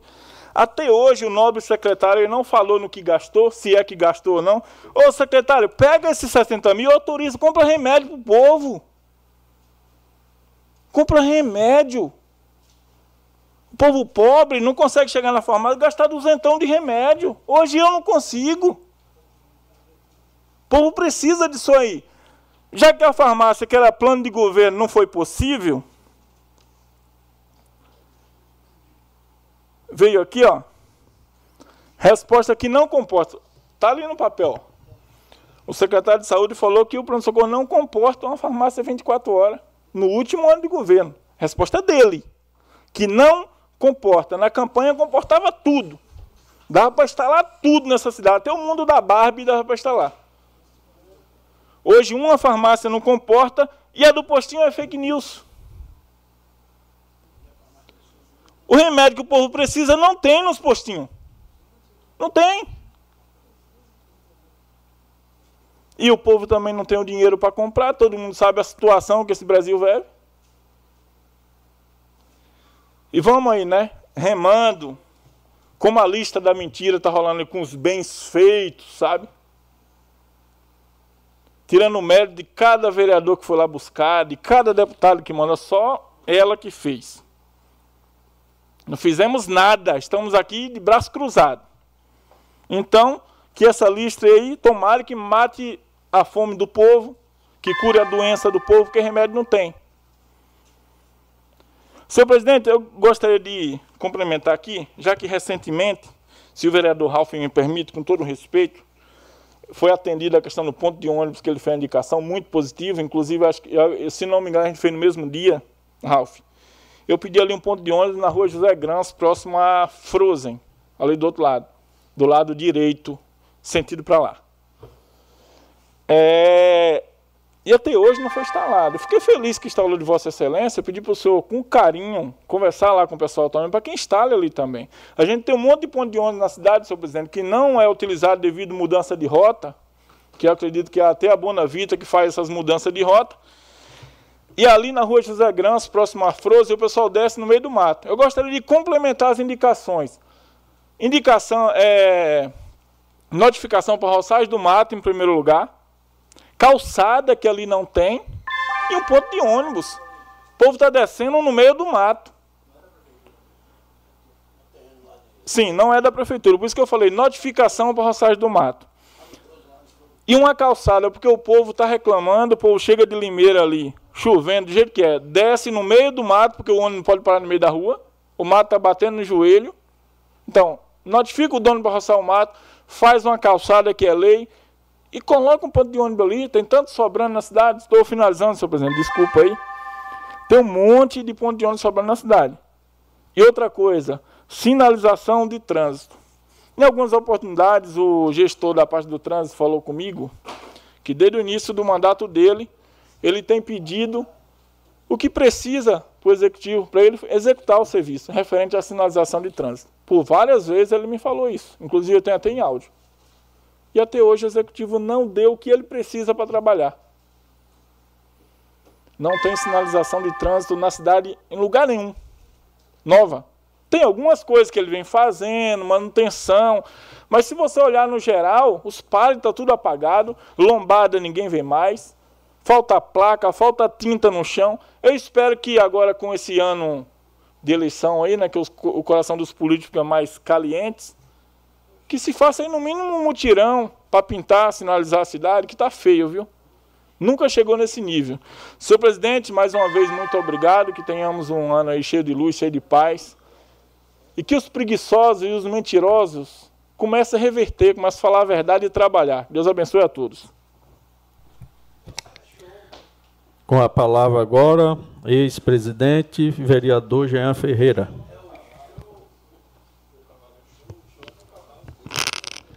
Boa noite aos nobres vereadores, ao público aqui presente, funcionários. Eu vou ser meio rápido aqui, até porque o público que está aqui está para ver a Ju, né? né, né vereador? então eu vou tentar ser um pouco rápido aqui. E, e, e, Ju, e é, vereadora Juliana, e é gostoso quando realmente tem. No ano passado é, teve um momento que, como vereador, eu dei uma fraquejada aí, e a hora que eu vi estava toda a minha família, meus amigos aqui, e é gostoso realmente é gostoso realmente ver que tem pessoas do seu lado. Então, parabéns a vocês também por incentivá-la também. Eu também questiono aqui, em dezembro, tivemos, acho que boa parte da população procurando vereadores, enfim, da questão do lixo, o qual a gente pede aí que a prefeitura é, acelera o mais rápido possível, como foi falado aqui, acho que é o terceiro ou quarto edital que tenta e de alguma forma não consegue é, finalizar a licitação do lixo. É, eu também compactuo aí é, da, das sabotagens, aí eu só fico um pouco em dúvida, porque eu realmente presenciei alguns momentos o caminhão com o pneu todo estourado, na verdade que até com arame no pneu, então mostra ali que independente, porque há, uma fala que fu, teve funcionários, alguém que até furava pneu, mas da forma que está ali, qualquer prego, qualquer coisa furava. Realmente o, o caminhão não tem condição, não tinha condição no período que eu vi de, de trabalhar na cidade. Então a gente pede, o que eu enfatizo aqui, realmente, a prefeitura vem com frequência notificando a empresa, mas não vai mais a fundo, que é, é aplicar multa. Isso que é a função do gestor do, da pasta lá, que tome as atitudes cabíveis. Na verdade, eu venho de novo questionar aqui, eu bati muito referente à iluminação pública, é, eu faço, pratico esporte ali no Centro Lazer à noite e está lamentável. Acho que tem em torno de mais de 40 pós queimados no Centro Lazer. Nós temos poucos pontos de, de lazer na, na cidade, então a gente pede realmente que a prefeitura tome uma atitude ali. Troque, eu sei que há, acho que uma emenda que vai vir, que vai trocar futuramente para LED, mas pode falar, Ralf. O Jean, é, só uma parte. Na verdade, foi comprado todos os LEDs já para para trocar no centro de lazer e já saiu a ordem de serviço para mão de obra. Então, o valor, acho que é 13 mil reais, se eu não me engano, toda a mão de obra vai ter que vai aproveitar, vai reaproveitar a parte do poste, é, erguer mais ele e fazer a pétala de, de LED. Inclusive, o valor utilizado é arrecadado através do aluguel dos salões. Então, foi muito interessante, até tive uma conversa com o João, já começou a trocar, se Vossa Excelência passar ali naquele biquinho na frente, onde tem o. na entrada da lagoa, onde tem o bebedouro, já trocou dois ali. Então vai ser uma troca agora, porque não é simplesmente chegar e pôr o LED, porque vai ter que erguer o poste e para é, não gastar tanto, vai aproveitar a mesma estrutura do poste, só aumentar e fazer. Então estão ajustando a altura e o ângulo do, do LED. Então, é, eu vi que Vossa Excelência tem falado bastante ainda, pratica esporte lá. Vai melhorar bastante, até porque tem uma equipe de, de corrida, né? Sim, que usa o Sem Lazer. Então, é, parabéns pela Vossa Excelência ter batido em cima dessa tecla. O João, né, o João Kreber também está atento e já começou a troca da iluminação do Sem Lazer. Então, isso é é importante realmente, então, dar esses andamentos, é, traz ali é, automaticamente pratica esporte, mas realmente segurança. Iluminação pública está ligado com segurança pública. Então, a gente precisa realmente de uma atenção ali. É, como foi falado aqui também, é, eu sou o presidente da CPI da Água, tem muitas pessoas reclamando, pagava 30, hoje está 300, e a, a partir da semana que vem, o Ralph participa também, né, Ralph? E o William antes, né, da CPI. Nós vamos dar andamento para entender. Não é para penalizar ninguém, é sim para entender onde houve o erro ali e a gente cobrar melhorias, que é o que a população tem nos buscado. A sinalização eu tinha marcado aqui também. Eu tenho frequentado muitas cidades aí da região e realmente Iracemápolis é, precisa de uma atenção especial na sinalização. Eu também tinha conversado com o responsável da pasta, o qual ele comentou até num período que não tinha nem tinta ali. Eu acho que precisava realmente ver uma possibilidade de fazer uma terceirização, enfim, que viesse com máquinas. Eu acho que pode falar. Permite a parte. É, tem uma Não sou eu que estou demorando, hein, público? É, já tem a licitação da sinaliza- sinalização, tanto de solo como a vertical, que é as placas. Ela está numa fase de recurso de uma das empresas, né? É, eu acredito que mais cinco dias eh, já seja julgado e já homologue o contrato. Então já está praticamente já por vias de contratar a empresa e começar o serviço. Então já é mais um Mais um avanço. problema que tira da frente aí e o o Lili, né, o Silvio Godoy vai poder eh, executar de forma mais eficiente o serviço dele no trânsito. É, Eu, eu também gostaria aqui de citar rapidamente, como vou citar o nome do vereador Fábio Simão, comentou aqui sobre a lista da mentira. É, eu gostaria só de é, citar ali, eu vi a lista realmente, onde coloca todas as conquistas do governo Nelita, Chicão, importante a divulgação, mas sem sombra de dúvida, deveria sim citar as conquistas de, por exemplo, lá está a Avenida Pedro Consenza, a troca da iluminação, mas de quem que veio através disso é enaltecer, valorizar o vereador da casa. Então só faltou esse detalhe de fato. Você permite a parte também, Jean? Permita. É, essa lista ela não é oficial. É, acho que uma pessoa perguntou e foi, foi colocado lá uma listagem assim, o que aconteceu nessa gestão. Não que isso foi assim, a Nelita conseguiu. Porque, até porque eu acho que metade ou mais lá são conquista nossa do PL. Né? Com os deputados nossos, através do governo do Estado. Então, estão atribuindo a Nelita algo que não foi ela que, que fez, que redigiu. É, ela se preocupou com isso, até chamou gente para conversar. Está sendo preparado um material é, de prestação de contas, exatamente dizendo qual vereador está envolvido naquela conquista e através de qual deputado, para se fazer de fato justiça. Eu acho assim, chamar ela de mentirosa, de algo que não foi ela que fez, mas algo extraoficial, que nem tem valor oficial, eu acho que é, é extrapolar um pouquinho a questão do respeito. E a gente tem que prezar muito pela. A gente fala que os poderes eles são é, independentes e harmônicos. E isso fere a harmonia. Eu acho que a gente tem que respeitar simplesmente, independente de, de, de posições, de gostar ou não gostar, mas medir um pouquinho as palavras, né? Porque é muito pesado chamar a pessoa de mentirosa ou outras palavras aí.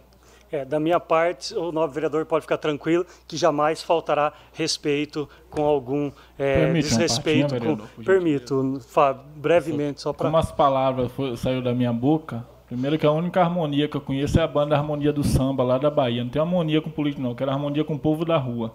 Segundo, eu chamei de mentirosa na questão dos crimes. É mentira, não tem boletim de ocorrência.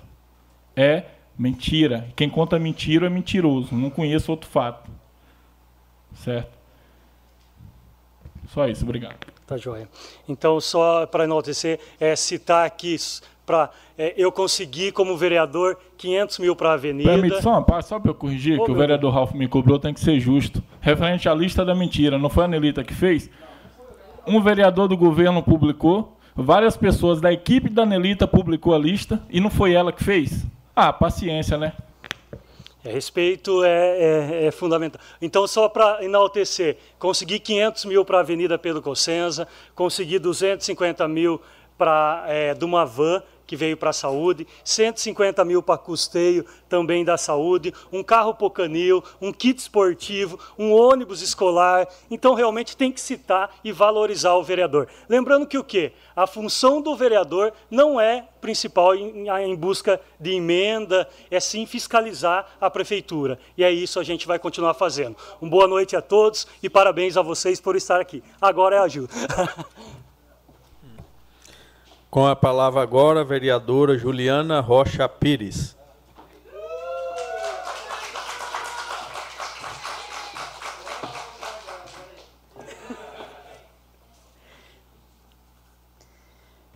Boa noite a todos, né, que estão presentes aqui, que estão acompanhando pelos canais. Primeiramente, eu gostaria de me apresentar para cego ver, porque a gente não tem um público somente é, a gente tem um público, a gente gostaria de ir, incluir todos né, na nossa vida e no nosso público eleitor, né, que a gente tem, e eu gostaria de incluí-los.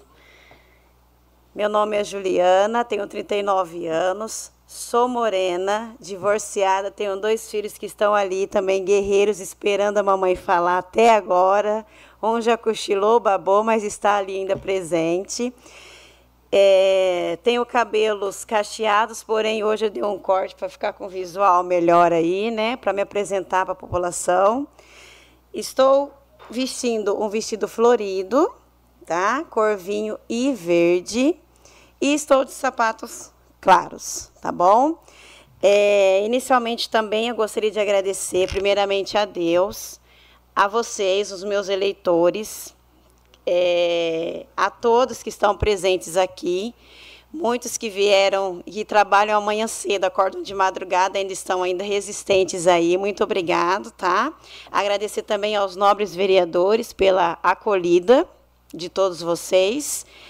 E eu gostaria de falar aos munícipes que estão presentes aqui nessa casa legislativa e aos que estão acompanhando através dos canais, das redes sociais, da rádio, em todas as plataformas, é, que eu estou aqui para assumir o meu compromisso de exercer esse mandato é, para todos e por todos.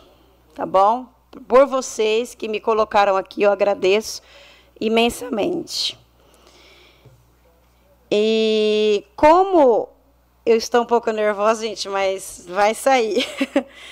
Como a lei deve ser observada, é, em todos os atos, os agentes públicos, públicos é que inicio a minha atuação nesse mandato, como vereadora que vos deveria ter assumido o meu mandato desde o dia 21 de dezembro de 2023, quando apresentei os documentos citados.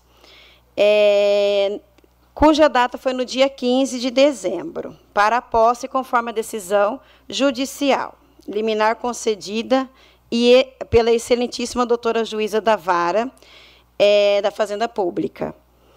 É, salientou de forma equivocada, né, do nosso excelentíssimo senhor presidente da Câmara Municipal, que suspendeu a minha posse nessa casa como vereadora desde o dia 21 de dezembro de 2023.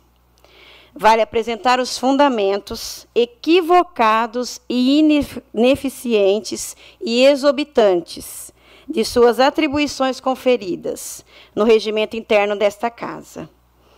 O nobre presidente tem ofício encaminhado com o objetivo de suspender a minha posse em fundamentos sobre a alegação de que as minhas contas eleitorais foram julgadas desaprovadas, como forma de imputar irregularidade que não existe, não existe. Além do mais, eu quero frisar bem que não existe, porque tentaram manchar a minha, a minha imagem, o meu nome, e ainda foi replicado isso em redes sociais que eu estaria usando o dinheiro, que no caso foi da campanha, de forma ilícita. Tal requisito não justifica suspensão da posse, nem mesmo a diplomação. O que, que eu vou falar da diplomação? que desde quando ficou-se ali, abriu-se as urnas e veio a minha quantidade de votos, né? Desde o dia 16 de dezembro de 2020, foi-me concedida a diplomação. Juntei o diploma, bem como toda a certidão da Justiça Eleitoral emitida e, a, e validada, que é o mais importante. E que não foi devidamente observado pelo novo presidente desta Câmara Municipal, deixando atender, de atender à legislação. Ferindo a democracia, que deve ser explícito na atuação nessa Casa de Leis, através do sufrágio de que legitimamente, legitimamente nos elegeu, que são os nossos eleitores. Porém, Vossa Excelência, presidente desrespeitou os eleitores, agiu com abuso de poder político contra mim, que sou uma mulher legitimamente eleita. Eleita. Eu não eu não me coloquei aqui. Foi a população. Foram os meus votos, os meus eleitores que me colocaram aqui nessa casa de lei. É por eles, para eles e vai ser sempre por eles. Então o senhor agiu de forma equivocada, assim como diz, e replico a decisão da juíza, ferindo assim a democracia, que deve ser explícita na sua atuação dessa Casa de Leis, através do sufrágio que legitimamente nos elegeu. Porém, Vossa Excelência desrespeitou os eleitores com abuso de poder contra a mulher. legitimamente eleita, a Vossa Excelência agiu de modo incompatível com a dignidade, honra e decoro necessário ao exercício da, do cargo de presidente. Como se não bastasse, presidente, nobres pares que aqui ainda estão, agradeço a todos vocês pela acolhida aí, pelas mensagens. É, está muito claro que isso foi um abuso, um abuso de poder político contra a mulher, que a Vossa Excelência fez. Eu acredito que a população tem o discernimento de entender o que foi o certo e o que não foi. E eu não vou aceitar, como mulher, eu não vou aceitar esse desrespeito, primeiramente aos meus eleitores que me colocaram aqui, que foram lá, que votaram e que me colocaram aqui hoje por legítimo é, mandato. A Vossa Excelência, por si, só toma a decisão de suspender o mandato desta vereadora sem qualquer motivo legal, sobre a argumentação de evitar riscos, causar prejuízo aos demais candidatos, sendo qualquer discussão ou impugnação às contas. Segundo a legislação, prazo para serem protocolados, ou seja, até 15 dias após a diplomação, o que não ocorreu. Não sendo agora o momento a ser discutido, qual a real intenção do presidente? Sua atitude não está clara? No meu intuito, eu senti que a minha presença, ou melhor, a presença de uma vereadora mulher nesta casa não era bem-vinda. Mas por quê? Eu gostaria de entender o porquê que nessa casa de lei a presença feminina não é bem-vinda. As mulheres não podem ter uma representatividade política nessa casa de lei? Usar um pretexto infundável, onde na esfera jurídica possui diversos julgados que determina que a rejeição de contas apresentada por um candidato em eleição proporcionais, por si só, não impede a diplomação ou dá ensejo à suspensão da diplomação. Pois bem, Vossa Excelência, exorbitou de suas atribuições regimentais, quando, de forma equivocada, suspende, suspense a posse do meu mandato. Conforme minha fala, e faço questão de reiterar que assumo o compromisso de exercer o meu mandato para todos e por todos, com o objetivo de buscar fazer o melhor e proporcionar o melhor para todos. E, nesse sentido, obedecendo o que determina a legislação como princípio constitucional. Dessa forma, não há outro meio de fazer cumprir o que determina a lei orgânica em seu artigo 24, inciso 3, bem como artigo 21, parágrafo único do regimento interno dessa Casa de Lei, o qual farei a leitura na íntegra. Se não vejamos. Assim prevê a lei orgânica, artigo 24, inciso 3. Qualquer componente da mesa poderá ser destituído da mesma pelo voto de dois terços dos membros da Câmara, quando faltoso, omisso ou ineficiente do desempenho de suas atribuições regimentais, elegendo-se outro vereador para a cumprimentação do mandato. Já o regimento interno dessa Casa de Lei reafirma que artigo 21, parágrafo único, é passível de destituição o membro da mesa quando faltoso, omisso ou ineficiente do desempenho de suas atribuições regimentais, ou então exorbite as atribuições a ele conferidas por este regimento. E quando proceder de modo incompatível com a dignidade, a honra e o decoro necessários a exercer do cargo. Deste modo, excelentíssimo senhor presidente, mediante a vossa ação equivocada, da mesma forma que no dia que eu vim aqui nesta casa, é, convocada para assumir a minha posse, uma das palavras que o senhor e o nosso coordenador usou, que não me conheciam, mas que por ouvir falar de mim viram a qualidade de justa. Eu não posso sair dessa casa hoje sem buscar essa justiça. Porque eu me senti ofendida como mulher, como mãe que sou e mãe solo. Eu me senti ofendida. Isso não pode acontecer nessa casa. Não pode. E desse modo,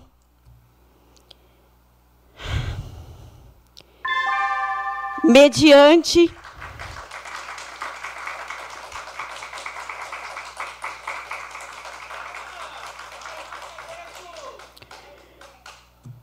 Desculpa, gente.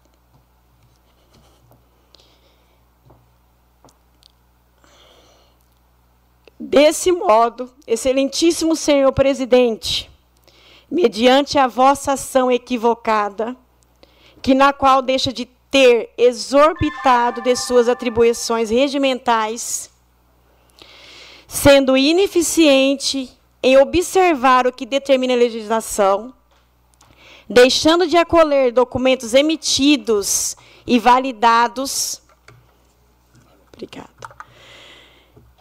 pela Justiça Eleitoral, e com isso fechar os olhos para a democracia. Venho neste momento requerer, com fundamento legal, no artigo 21, capto do regimento interno da Câmara Municipal, a destituição da Vossa Excelência da mesa diretória dessa Casa de Lei, mediante o projeto da resolução. E, por fim, peço aos nobres pares que aqui presentes estão, que verdadeiramente representem as mulheres de nossa cidade. O voto favorável ao projeto de resolução à destituição do nobre presidente da mesa diretória, pois não podemos aceitar essa tomada de decisão contra ninguém, e muito menos contra a mulher. Incompatíveis com a dignidade, com a honra, e o decoro necessário ao exercício do cargo, nem mesmo o abuso político contra a mulher. Isso tem que acabar. Se nós mulheres somos aptas para votar, nós também somos aptas para exercer o mandato como vereadora. E para inteirar minha fala, para finalizar a minha fala, eu gostaria só de fazer uma colocação e pedir que o secretário vereador Jean ele leia para mim o pedido protocolado aqui da destituição da mesa do vosso presidente, a vossa excelência. E para finalizar, eu gostaria de reiterar o meu compromisso com a população e mediante a pauta e a fala do nosso nobre vereador Claudinho Consenza, está me comprometendo de primeiro aqui a estar me comprometendo com os nossos deputados estaduais do Partido Republicano, é, para que a gente consiga aí ter um olhar né, para essa pauta do Porto Seco. Tá bom? Gostaria de agradecer, fiquei um pouco nervosa, mas agradecer a Deus, aos meus amigos, à minha família, a vocês que ficaram presentes até agora, aqueles que estão que precisaram ir embora, mas que estão acompanhando, e a toda a população e os meus eleitores. Boa noite.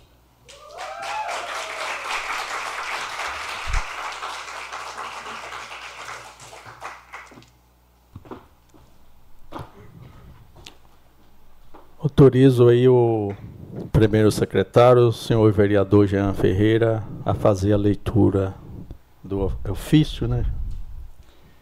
Requer, requer a destituição do presidente da mesa diretora, o senhor Valdenito Gonçalves de Almeida, por exorbitar das atribuições a ele conferida pelo regimento interno da Câmara Municipal de Iracemápolis, São Paulo. Artigo 1 Em entendimento ao disposto no artigo 21 do capto do regimento interno da Câmara Municipal de Iracemápolis, que regulamenta o procedimento de destituição dos membros da mesa diretora, requer, através desta resolução, a destituição do nobre presidente da Câmara Municipal de Iracemápolis, por exorbitar das atribuições a ele conferida, agindo de forma equivocada Artigo 2 das dispensas resultante da execução dessa resolução correrão por conta de dotação orçamentária própria, suplementadas se necessário. Artigo 3 essa resolução entra em vigor na data de sua publicação, revogando as disposições em contrário. Plenário, vereador Benedito Alves de Oliveira, 5 de fevereiro de 2024, Juliana Rocha Pires, vereadora do Republicano.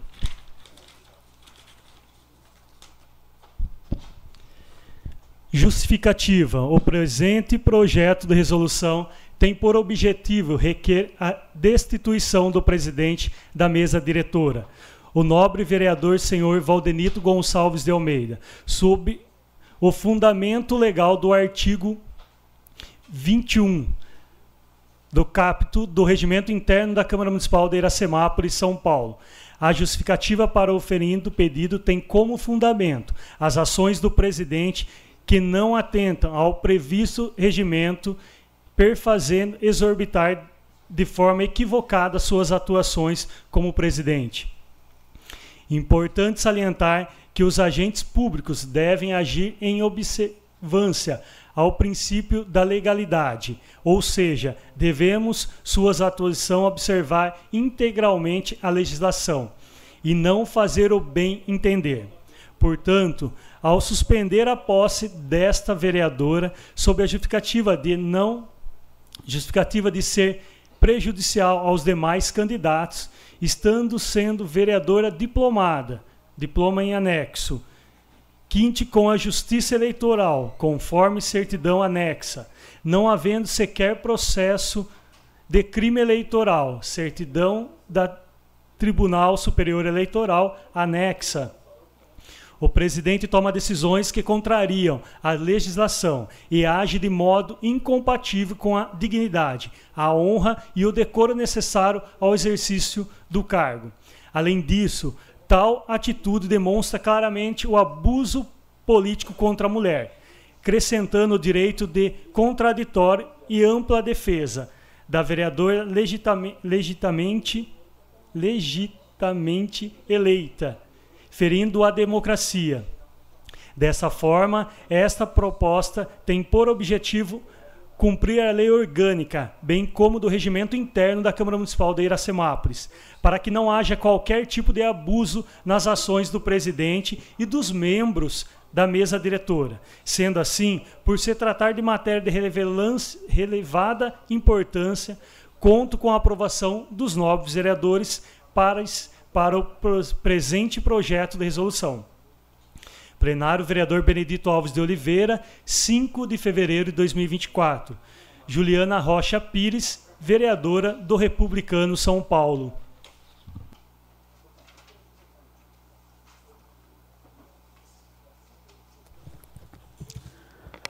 Vou fazer uma questão de ordem, falar algumas palavras. que um presidente de uma Câmara ele não faz o que ele, que ele acha, o que vem na cabeça. O presidente de uma Câmara segue orientação jurídica. Por isso, quando nós começamos uma sessão, tem um jurídico aqui do lado. Tudo que o presidente assina, as decisões que o presidente toma, tem uma orientação jurídica, tem um embasamento. Não é nada da cabeça do presidente. O presidente não acha aquele pode porque, vamos dizer, eu gosto mais daquele. Aquele pode, aquele não vai poder porque eu não gosto mais daquele. O presidente não tem essa, essa autonomia. E jamais pode pensar assim. todas as palavras que foram usadas aqui contra mim, que eu sou contra a mulher, eu sou, que eu estou discriminando, saiu até na matéria do jornal, eu sou autoritário. A Vossa Excelência nunca bateu na porta do gabinete do presidente, nunca me procurou para dizer uma palavra, para dizer o porquê está fazendo isso. O que, que você pensa? Você tem a orientação de quem? Nunca tive. Inclusive, na, na palavra da Vossa Excelência, ela falou que o único dia que esteve comigo foi no dia que veio assinar a posse. É verdade. E nem um dia. Aldenito, posso ter o, o presidente, posso ter um, um, uma pequena conversa com você? E acredite todos vocês, qual era a nossa preocupação aqui? Era que a como a, senhora Juliana tinha passado no concurso, tinha passado na, tinha se elegido no conselho tutelar, que ela não assumisse, é, para não assumir aqui, de, vamos dizer que e depois não tivesse um liminar e perdesse o outro emprego. A preocupação nossa era essa. E torcemos muito para que ela entrasse, para que ela conseguisse eliminar. Me, permi me permite? Toca a palavra, por favor. E a partir do momento que essa liminar chegou, ela foi empossada. Não tinha só ela. Outras pessoas estavam pretendendo a mesma vaga. Nós se orientamos no cartório eleitoral, nós pedimos orientação. Tudo através de requerimento, tudo isso leva tempo, através de documento. Hoje, tudo que foi feito tem está documentado. Não tem nada da minha cabeça, não tem nada que eu ache. Eu não tenho direito de achar, eu tenho que seguir a orientação do jurídico. A mesma coisa que a Juliana fez, seguiu a orientação do jurídico. E E, e a liminar é quem decidiu. A partir do momento que ela teve a liminar, foi concedido. Não teve nenhuma rejeição, desafio qualquer um a, a dizer que teve alguma rejeição aqui do presidente. Não teve. Igual ela falou, perseguição à mulher. O regimento aqui é claro, é 10 minutos. Hoje você falou 15 minutos. Eu não interrompi.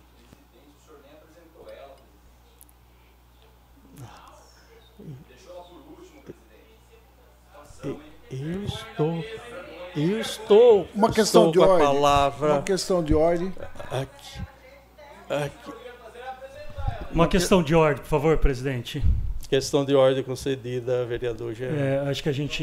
é, é, Eu, eu entendo a preocupação da população, mas é, na verdade não pode ter manifestação conforme é, é, está tendo. Só para justificar aqui, na verdade é, segue por é, ordem alfabética, não é regimentalmente isso. Então, por exemplo, foi Braulio que é com B e assim sequencialmente, tá? Então não é que foi deixado por último. É, depois tem ainda se- que segue Alailson, Paiuca, então é tudo regimentalmente, nada é da forma que a gente é, quer jogar aqui, então tem que seguir corretamente, tá?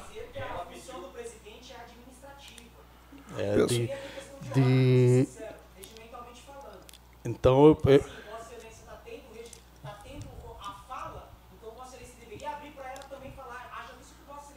regimentalmente só tem função administrativa. Mas o senhor falou que não vai dar a palavra? eu só pedi. é, então, é, é isso que eles querem. Quer dizer o que eu tenho que fazer. Eu não vou. Você não vai dizer aqui o que a gente tem que fazer. Eu estou com a palavra, a hora que eu terminar com a palavra, se, me, se eu achar conveniente, eu dou a palavra para ela. Esse, esse é o regimento. Se o senhor achar conveniente, Sim, a questão de ordem é se o presidente quiser conceder. É isso. Porque eu estava concluindo meu raciocínio. Eu estava, quando ela falou o tempo inteiro, eu não interrompi-la nem um minuto da sua palavra, Juliana. E é assim que funciona a regra. É, nós estamos numa democracia. Então, isso aqui nós não, nós não estamos fazendo um debate. Eu não posso dizer que você está certa, e eu julgo e também você não pode dizer que, que eu estou errado, porque você não sabe os meus motivos e as minhas razões. Foi o que eu acabei de falar. A gente precisava. As pessoas dialogam, as pessoas conversam. Então, não sei se te orientaram a não, a não conversar, a não procurar. Era o certo ter dialogado, Juliano. E eu estou à disposição a hora que você quiser. Nós senta com o jurídico, nós senta e nós conversa. Agora, falar tudo isso que você falou, a meu respeito, ainda bem que está gravado aqui na Câmara. Está tudo gravado aqui. Para ambos os lados. As coisas estão tá gravadas. E se tem uma coisa, eu saio daqui hoje, é com tranquilo, com a minha consciência tranquila. Deus sabe o coração de cada um. Eu nunca quis te prejudicar em nenhum momento. Nunca quis te prejudicar em nenhum momento. E tenho certeza que a mesa. Uma questão de ordem, presidente. Que a mesa. Uma questão de ordem, Questão presidente. de ordem concedida. Pessoal, a lei orgânica e o regimento interno é a base da casa. É a base. É a base. E o presidente tem que segui-la. E nós também. Todo mundo. Agora, vai ver. Vai ver. Até porque nós temos obrigação de defender a lei orgânica e o regimento interno. E eu conheço de ponta a ponta. Certo? Mas primeiro começa o respeito. Ó, você já não está tendo respeito com nós. Eu estou tendo. Certo? Aqui tem regra. Aqui tem lei. E vai ser seguida. O presidente responde pelos atos dele. E ele vai responder. E nós, nós vamos responder por nós. E falo para você, e para qualquer um. qualquer processo tem parecer jurídico e tem os pareceres das comissões. O presidente não é sozinho, não. E a justiça é feita, a liminar é liminar, hein? É liminar, hein? Não é decisão definitiva, hein? Vamos com calma. A justiça é feita, tem, tem, tem escadinha para isso. Técnica. Técnica. Não é no grito. E a vaga é do PR, é do PR. Eu sempre defendi isso. Só que vai ser pela regra legal. Não vai ser no grito. E agora o que acontece? Vocês estão com uma liminar, ela está com uma liminar, ela toma posse por uma liminar. Por uma liminar. Está aí. Parabéns. Recebeu. Tá, e se, se ela não tomasse posse, é segundo. Partido Republicanos. É, é, é a vaga. Por que essa vaga foi aconteceu aqui? Vocês sabem por quê? Teve uma renúncia. E nós estamos esquecendo da causa da renúncia por uma outra causa. Eu acho que o que nós temos que apurar é a causa da renúncia de quem renunciou, que foi eleito pelo povo e era titular dessa casa. Isso. Eu, eu, ó, pessoal, eu estou falando na minha questão de ordem, eu respeitei vocês, eu estou falando porque nós temos que dar satisfação, sim. E nós vamos dar. Agora, foi lida uma resolução, foi apresentada uma resolução. Nós vamos tomar o caminho legal da questão. Mas nós não vamos também aqui, não pense nós que nós, a bancada nossa vai abandonar o presidente da Câmara, não. Não pense não. Até porque nossa bancada que elegeu ele. E nós temos um compromisso com ele também aqui. Certo? Capo... Vossa Excelência fica quieto. Fica quieto no plenário. Vossa, Vossa Excelência não, não pode falar. Por, por, não pode falar. Vossa Excelência não pode falar. Nossa Excelência não pode falar. Vossa Excelência não pode falar. Vossa Mas que regimento? Vossa Excelência conhece o regimento? Está falando aí? O senhor, o senhor pode falar do plenário? O senhor pode falar do plenário? Vossa Excelência pode falar do plenário? Não pode. Não pode. Ninguém. Não, senhor. Nós não estamos descumprindo. Vossa Excelência está. Nós estamos respeitando o senhor. Como nós respeitamos todo mundo. Se o senhor conhecesse o regimento, o senhor sabe que ninguém da plateia pode participar se não, fosse uma, se não for em audiência pública. E nós deixamos Vossa, Vossa Excelência participar. Não pode. E eu peço ao presidente que cumpra agora o regimento interno. A partir de agora, ele tem que cumprir na íntegra o regimento interno. Nós vamos, e peço por favor, vocês não podem falar. Infelizmente é o que o regimento interno fala. Se vocês quiserem, por favor, protocola amanhã de manhã, pega 15 minutos e fala da tribuna livre. Aí nós, vamos, aí nós somos uh, regimento interno. Vocês têm direito de fazer isso. Qualquer cidadão, eleitor de Iracemápolis, pode pegar por 15 minutos, aprovar e falar da tribuna livre. Tem responsabilidade e nós temos que ouvir. Infelizmente, o plenário não pode falar. E é isso que eu peço, presidente, que Vossa Excelência cumpra o regimento interno. Porque a coisa é séria. As legislações são sérias. Essa resolução é muito séria.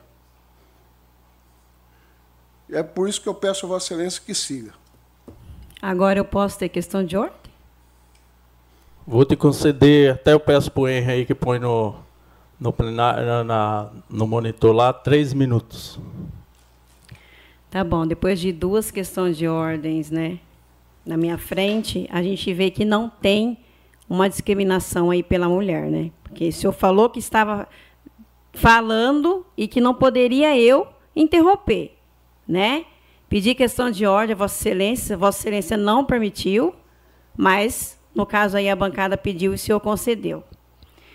É, o senhor disse que eu falei muitas palavras, que eu não procurei o senhor, a Vossa Excelência. Mas quando foi que o senhor me procurou antes de me mandar a, a suspensão da minha convocação? Quando foi que o senhor me permitiu, quando o senhor, naquela sessão extraordinária, fez questão, como eu já havia falado ao senhor no seu gabinete, de ler a minha suspensão e a minha convocação, o senhor não quis ler. O senhor não teve essa, essa, esse cuidado, esse cuidado de ler o ofício no qual a Vossa Senhoria me convocava. Mas o senhor fez questão de ler a suspensão da minha convocação e leu até a última linha. Vou colocar aqui para quem não estava na sala do gabinete da Vossa Senhoria que duas perguntas eu fiz ao Senhor.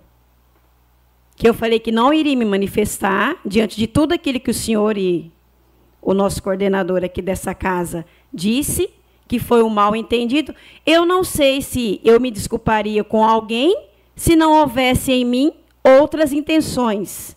Foi um mal entendido? Que mal entendido foi esse?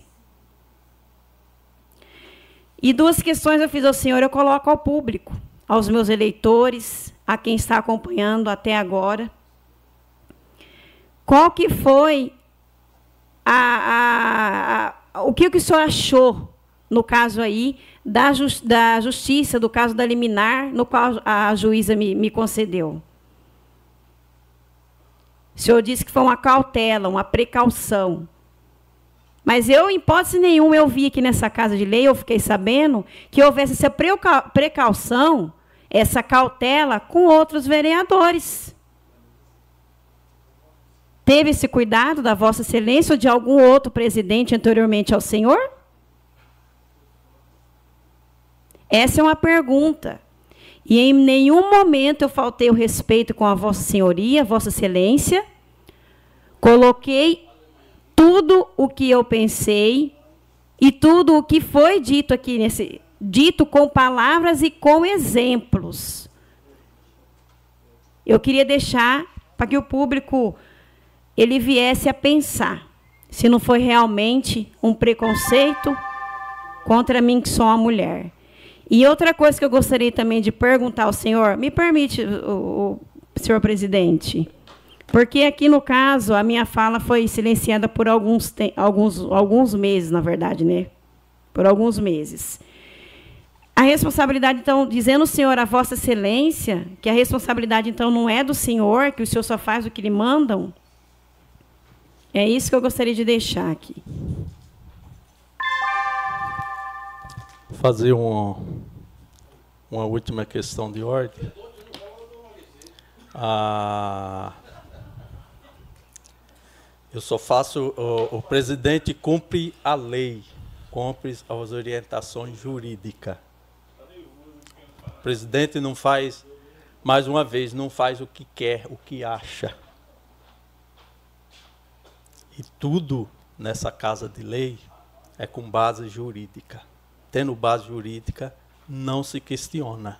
É que nem lei, é, é, é o ditado antigo. Lei, que, é, ordem judiciária não se questiona, se cumpre. E tendo, é cumprida. E é o que aconteceu.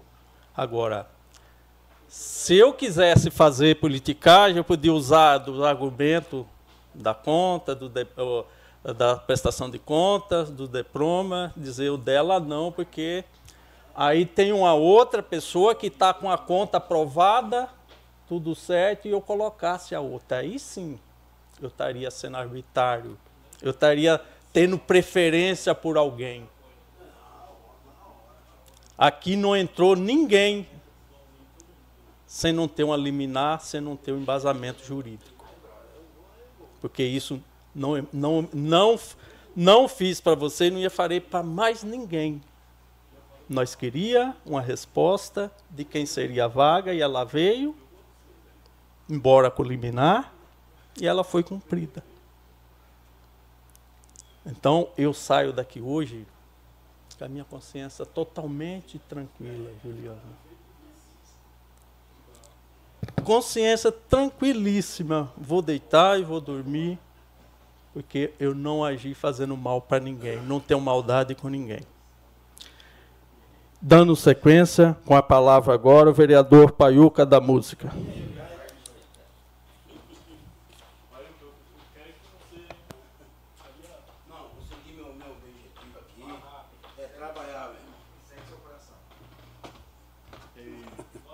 Meu coração é só música. É, dispensando as formalidades. É, vou até aproveitar esse momento, mandar um ofício aqui para Fabinho, aqui para tá mandando um ofício para o padre, vir abençoar essa casa, quem está pedindo sou eu. Vem abençoar essa casa, viu? Minha permissão, pode vir abençoar aqui na, né, a minha sala, eu sou católico. Aí, todo dia o pastor faz uma oração aqui, a, a Ju, acho que é missionária também, um monte de, de, de, de o povo da igreja está aqui também, que Deus abençoe cada um. É, além deles pedir para que Deus venha iluminar ele, ilumina todos os amigos e, e parentes, familiares. Então, mas como eu, eu sou católico, eu me sinto seguro na, na, na mão daquele padre, daquela benção. Então vou estar pedindo a presença dele aqui para ele estar tá vindo abençoar minha, minha, quando a minha sala. E aqui, né? Só tenho a agradecer. E daqui os parabéns na IPTV, conseguiu botar aqueles pedalinhos para funcionar, né? Porque eu, é a IPTV, porque passou na IPTV, ele passou, a IPTV veio, filmou, mostrou, e os pedalinhos tinha tempo que estava parada, aí agora está funcionando, né? Então só tenho que agradecer. A IPTV também conseguiu colocar a Laura, a Laura Sá para estar tapando aqueles buracos e o nobre vereador aqui deu uma forma. É sim, é sim. Tudo essa IPTV está na linha de frente. Então a gente pede através de requerimento aqui, a gente pede através do executivo, nada acontece. Depois que a IPTV coloca a mão, tudo acontece. Então parabéns, IPTV. Obrigado por estar na, na cidade aí. Já vou pedir aqui, porque que, esse mato alto aí, que eles colocam no cronograma dele, que se qualquer coisa a IPTV está chegando aí, viu? Oh, não, lixo não, lixo até, até então, né, os últimos dias aí tá passando cedo. Agora mesmo o município me ligou agora que na rua dele não tinha passado e às 19 horas o povo passou retirando lá. É, já aproveitar vocês aí que estão, o Zé tem um nobre vereador que estão para fazer um, um meu pet no centro lazer, que pegue, que bote no seu cronograma, na sala do, do coordenador João Kleber. Eu fiz uma visita lá a ele hoje e precisa de um banheiro lá para aquele pessoal, tem um guarda, um defensor da, da, da guarda municipal. Esse, não, não é que eu fui lá corrigir, nem fiscalizar. É que eu falei que eu tenho um banheiro aqui para mim, né? Que estava na reunião, não tinha como me, me, aceitar nem me receber direto. Aí eu procurei a moça, tem um banheiro aqui. Aí falou, o banheiro você desce aqui, desce ali, ali embaixo ali. Mas eu estou apertado agora, tem que né? Então você está preocupado de fazer pet no, no, no, centro de lazer. Antes de fazer um pet no centro de lazer, pense de colocar um, um banheiro na sala do, do, do coordenador, coordenador João Kleber, que ano passado, se fosse a eleição fosse ano passado, ele estava com mil e poucos votos, que ele trabalhou de verdade é xadrez, a Copa Elano, é, Copa IPTV. Não é puxando o saco dele não, que o homem trabalhou. Eu queria que ia começasse o ano agora e começasse na mesma pegada, porque quem sai ganhando é o povo, é a população. Agora mesmo, tem uns atletas aí, o veterano Paiuca, quando vai começar é, é a, é, a Copa Elano, quando vai começar o futebol IPTV, quando vai começar o campeonato amador, eu vou aproveitar aqui e fazer um requerimento com o Fabinho, está mandando para o seu João Kleber, e o campeonato de xadrez, que, que ano passado foi um estouro, né? Hoje a, a cidade aqui está com os atletas grande, os atletas tá grandes, ganharam medalha. Tem a, o povo do, do, do, do, do como é o nome da. É, tem uma equipe aí de, de, de, de, ginástica, tá na Europa. Tem um menino agora que, que, que tá na, na onde aqueles moleques lá faz a, o Muay Thai, na, na, na, na, origem. Eu esqueci até o nome do país. Na Tailândia, vixe! Um Iracimapurense, então, ó brocando lá na, na Tailândia. Olha, diferenciado, não digo nada, viu? Os caras lá são o dono da, da arte e o Iracemado está pelo meio, ganhando suas medalhas, seus troféus. Parabéns, viu? Apesar do nosso apoio, agora que é a hora que estão precisando de estarmos dando um apoio, um patrocínio tipo assim, para eles não chegar com a medalha no peito aí, todos parlamentares lá abraçados, não tem que dar um parabéns antes, né?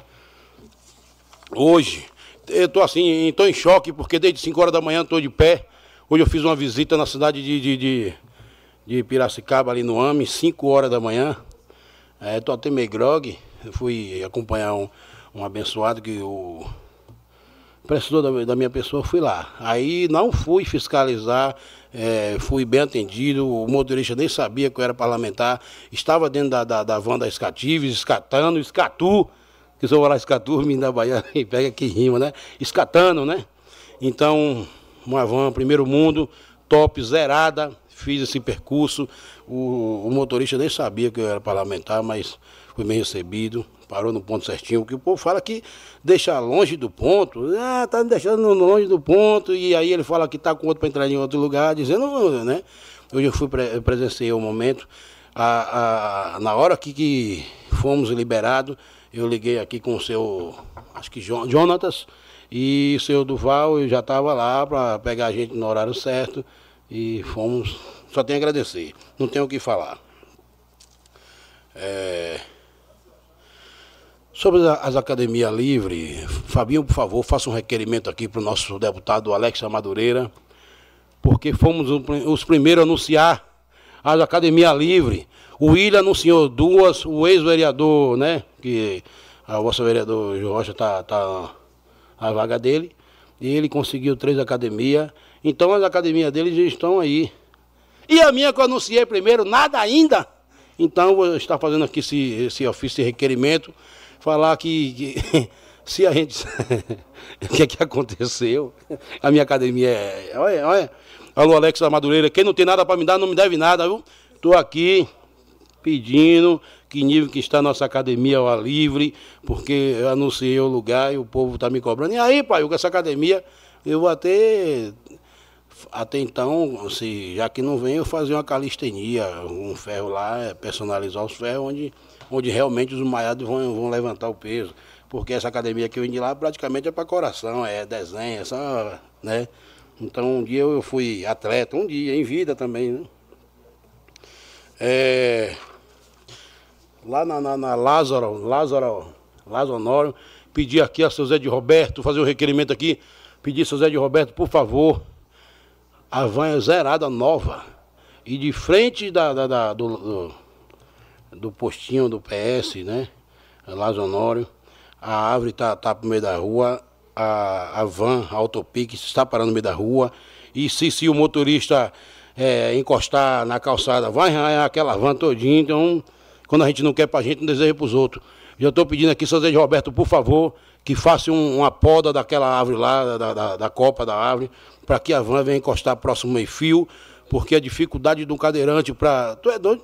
eu não sei nem, nem como explicar, porque a van não tem elevador. Então tem que parar o mais próximo do, do, do da, da, da, guia, né? Então já está pedindo aqui José de Roberto ali na, nas proximidades da, da Lázaro Honório, onde eu presenciei, a van é zerada, zerada. Né? E, e o, motorista lá, esqueci o nome do abençoado, é, nem sabia o que era parlamentar, eu estava, não fui para fiscalizar, nem para vigiar nada, só estava, é, fui fazer um, né, uma boa ação e obrigado, meu Deus. É... Aproveitar aqui. Permita a parte, vereador. Pedir, por favor, por favor. Só queria ver com Vossa Excelência, presidente. O, pa, o Paiuca falou do padre, eu lembrei do título de cidadão para o padre Jonas. Nós temos que fazer a entrega, presidente, antes que chegue o período eleitoral.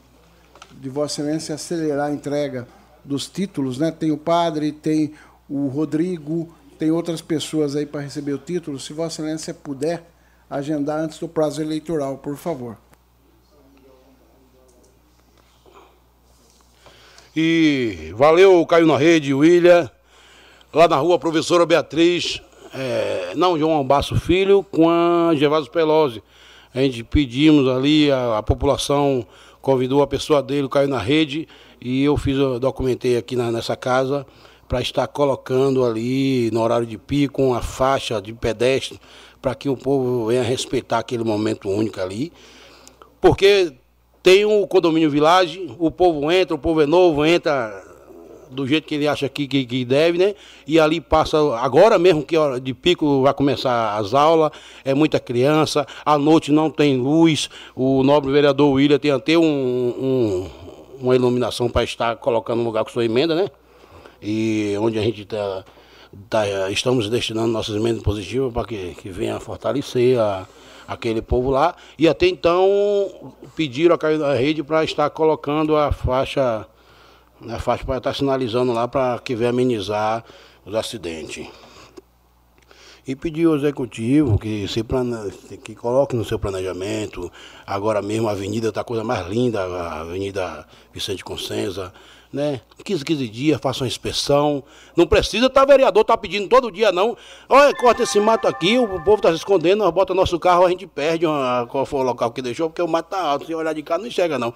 Então ali é de seu choque está diariamente, é, cortou hoje, amanhã já está dando uma olhadinha. É, o, o, João Kleber ali, ele tem uma atenção no, no, no, no setor dele, no setor de lazer. Né? Então, já tá, está colocando seu cronograma para não estar tá precisando, a gente está cobrando todo dia. Valeu, caiu na rede, obrigado, Deus abençoe. E na professora Beatriz, eu acabei de acionar a 21 horas agora, seu, seu Zé de Roberto vai estar sinalizando o local lá, que a tampa, a tampa do bueiro, eu não sei se levaram ou perdeu. Como é que perdeu a tampa do bueiro? Você estava parado lá, alguém levou. e aquele buraco é fundo. Aí, obrigado você que acreditou na minha pessoa me chamou lá e eu já, oi gente, estou aqui, ó, aí, velho, um buraco fundo. Aí alguém botou um mato lá e a José de Roberto foi lá sinalizar, porque está arriscando a vida do povo. E outra, aproveitar que a, o, o, pessoal da ETA abriu a rua Nelson Gerrocini e está riscoso, porque o povo ali passa correndo. Até não fazer a rua, a rua de Claudinho lá, João Basso Filho, o povo faz ali a, a pista de teste da, da GWM, naquela rua Nelson Gerrocini. E está apertada, então quem está indo pela direita tá bom, mas quem está indo pela esquerda, está vindo pela esquerda, está apertado, porque tem um cone lá, e, e, se o carro correr ali vai capotar, porque é, precisaram abrir ali para fazer uma, um vazamento e não passar lá. Viu, vereador, novo, novo vereador Ralph? Na, rua Nelson José Rossini, precisa com gente está fechando lá, porque é, precisaram tapar um vazamento e está arriscando. A, a, lá parece a pista de teste da GWM, o povo corre tá correndo. Eu, hoje, mesmo, hoje mesmo eu dei de cara com o caminhão lá, e aí o caminhão me apertou, eu falei, agora lascou. Se eu parar.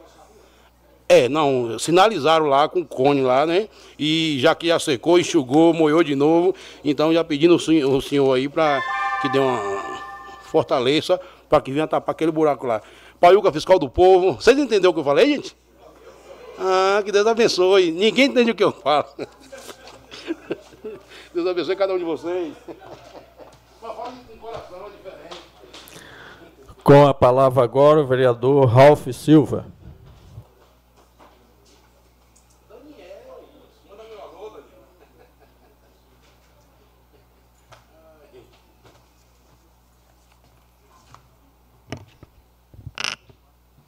Cadê a Ju? Sumiu? Ah. Dispensando as formalidades e agradecer a presença de vocês aí, né, a população abrilhantando a nossa sessão. 11 horas da noite já. É, bom, sobre a sinalização de trânsito, é, eu costumo dizer que o meu gabinete é a rua e eu tenho notado também, assim como os demais vereadores, o, o como está desgastada a nossa sinalização, seja ela das placas, né, que são as verticais, como as horizontais, que são aquelas pinturas de solo. É, em breve estará finalizada a licitação e nós vamos ver aí esse serviço sendo realizado no município. Quanto ao ponto de ônibus da Starplast, é, na verdade ele está sendo só substituído de local. É, ele estava no lugar ali mais ou menos uns 50 metros para baixo da portaria da Starplast e houve já casos de assaltos, é, famílias nos procurando é, sobre meninas, né, adolescentes que precisam pegar o ônibus ou para ir trabalhar em Limeira ou para estudar. E ali é bem escuro, tem uma ruinha cheia de mato do lado, isso gera é, muito desconforto e insegurança. E aí a gente, conversando com a população, conversei com a empresa Starplast, com a Fabiana, e a própria Starplast está ajudando né, é, a transferência desse ponto ali próximo à portaria. Então a vantagem é ter uma portaria com segurança 24 horas e a pessoa que precisar pegar o ônibus naquele ponto, ela vai ter essa sensação de segurança. Tem um poste bem na frente que eu notei que está apagado a lâmpada, já pedi para Electro, para o André da Electro, para que bote essa lâmpada para funcionar. Então, o local que está indo o ponto de ônibus ali é só a transferência do ponto que já existe. É, Ju, Queria aqui oficializar as boas-vindas para Vossa Excelência, tá? É, infelizmente, eu concordo com você que houve sim um equívoco, é, principalmente de todo o enredo que se deu diante da, da negativa da sua posse. É, sei que Vossa Excelência, assim que houve o, o, a suspensão da posse, Vossa Excelência protocolou um documento questionando e apresentando as contras-razões, que eu acho que deveria ter lido após a leitura da suspensão também as contrarrazões. Eu entendo, na questão da justiça eleitoral, que Vossa Excelência cumpriu todos os requisitos nas duas leis que são observância para garantir a posse de qualquer vereador, como nós fomos. Regimento interno e lei orgânica. Regimento interno e lei orgânica, toda a documentação pedida para Vossa Excelência na, na convocação, Vossa Excelência cumpriu de forma total. Principalmente o, o, o mais importante, que é o diploma dado pela Justiça Eleitoral. É, existe entendimento da Justiça Eleitoral, da, do Supremo Tribunal Eleitoral, de que a reprovação de contas ela não é, tira o direito da diplomação e muito menos o direito da posse.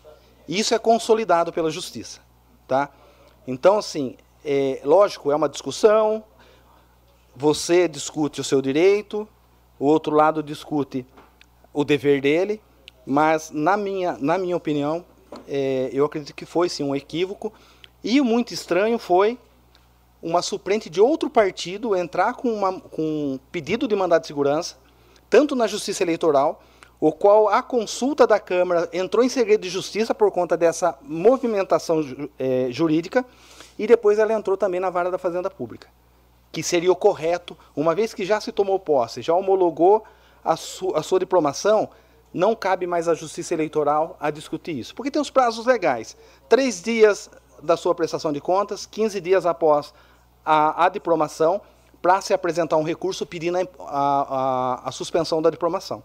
Então, é, o direito eleitoral ele é um pouco diferente do direito civil e eu não vi nada que tirasse o seu direito de assumir respeito o posicionamento jurídico da casa, da mesa, né? Respeito, mas não concordo. Exatamente por entender até o que aconteceu à volta.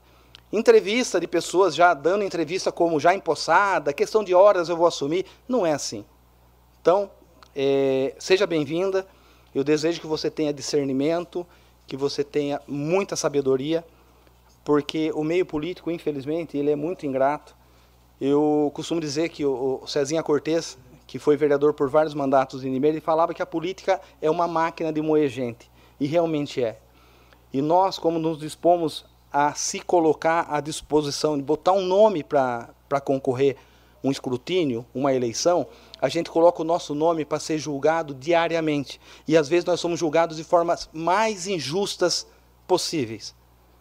Você já entra na política levando o nome de um monte de coisa. Pastor, falou que é pastor, já leva um, no, um monte de nome. E é assim, a gente sabe, né, William, o quanto Vossa Excelência sofreu né, com as injustiças que o seu pai é, sofreu na cidade e o quanto ele representou.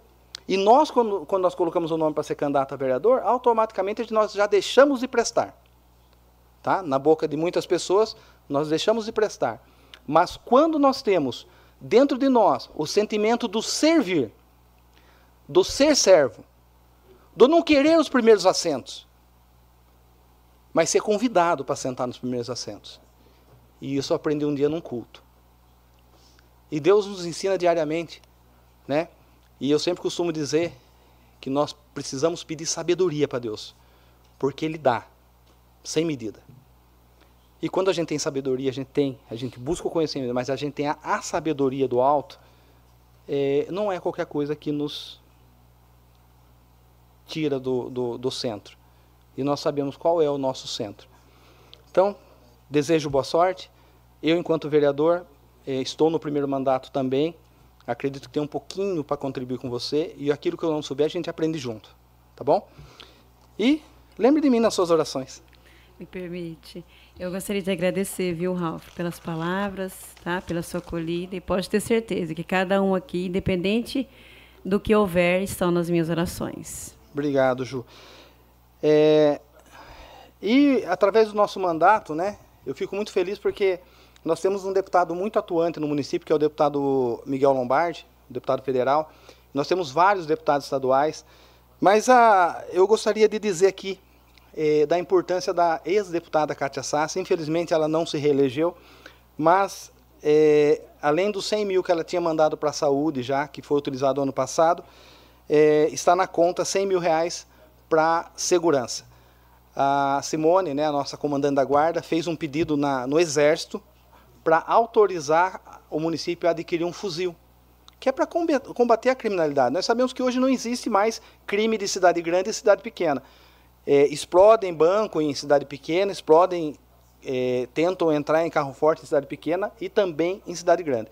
Então, esse recurso de 100 mil vai poder comprar um fuzil, armamentos, inclusive para treinamento e preparação dos nossos guardas, é, munições e acho que mais alguns equipamentos. Então, deixar aqui registrado né, a importância da deputada federal Kátia Sass, ex-deputada pelo PL, e o nosso trabalho continua dando fruto. E também é, eu pude participar ali por um momento. É, infelizmente, em 2021, num exame pré-operatório, descobri o diabetes na minha vida. Foram momentos muito difíceis, confesso que tem colocado muito a minha vida nas mãos de Deus eu acredito muito na cura de doenças incuráveis. Minha esposa foi curada de lupus num culto, com três exames comprovando o lupus e depois três exames comprovando a cura do lupus. E eu acredito também na cura do diabetes. Mas enquanto isso não acontece, a gente coloca o nosso mandato buscando sempre a melhoria e beneficiar aquelas pessoas que se encontram nessa condição. E um dos avanços, é, uma da, das maiores alegrias minha é ver que o primeiro projeto de lei meu aprovado nessa casa, em 2021, foi de levar a prevenção ao diabetes infantil e anemia nas creches e nas escolas do município. A partir daí, evoluiu-se para os exames oftalmológicos, onde 184 crianças receberam óculos através de uma parceria com a ArcelorMittal, e depois desenrolou para o ambulatório nas escolas, com um médico ali na escola fazendo avaliação das crianças, inclusive descobrindo doenças raras. E uma das maiores dificuldades de quem tem um diabetes é ter que furar o dedo diariamente para poder aferir a glicemia. Eu sou adulto e eu confesso para vocês, eu pouco afiro por conta do transtorno que é aquela furadinha no dedo. E tem crianças do diabetes tipo 1 que tomam insulina e elas têm que medir às vezes 4, 5, 6 vezes no dia. Imagina uma criança de 5, 6 anos ter que furar o dedo e agora, é, a iniciativa do secretário né, Juvenal de adquirir o sensor Libre, que é um sensorzinho que é colado no braço da criança e ela com o aparelhinho ela só encosta e já mede, já afere a glicemia. Inclusive com a opção de baixar um software, um aplicativo no celular do pai e da mãe. Se o pai aferir, a mãe recebe no celular dela como está a glicemia da criança.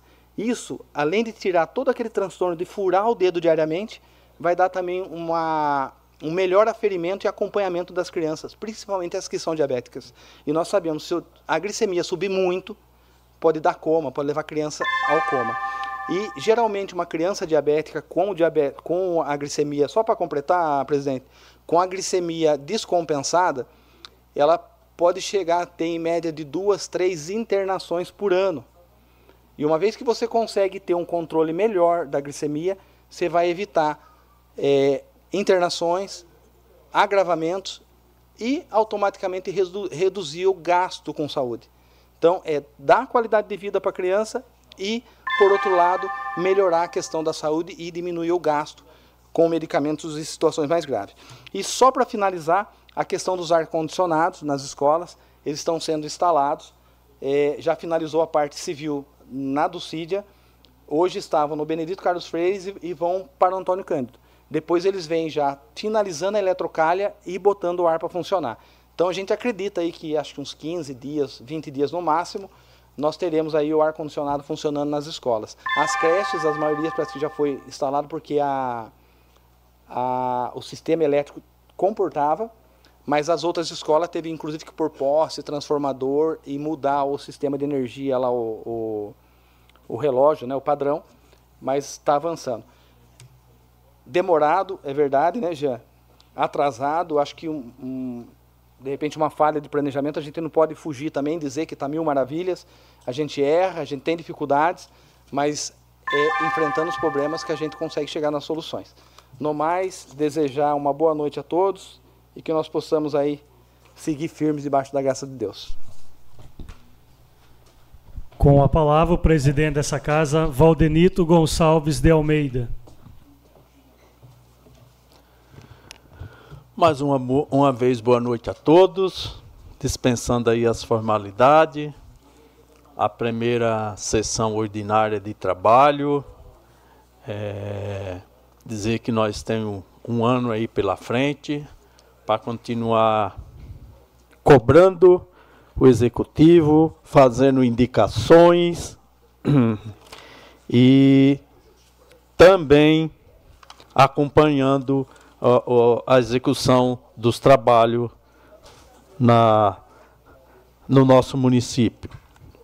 Eu começo aqui fazendo uma indicação em nome da nossa bancada. Gostaria que, os, que o vereador William, o vereador Jean, o vereador Claudinho, Paiuca, Laílson, assinasse essa, esse, esse, essa indicação, até porque Existe, vocês que andem na cidade, em alguns bairros da nossa cidade, tem alguns cortes de água que há muito tempo que não está sendo tampado.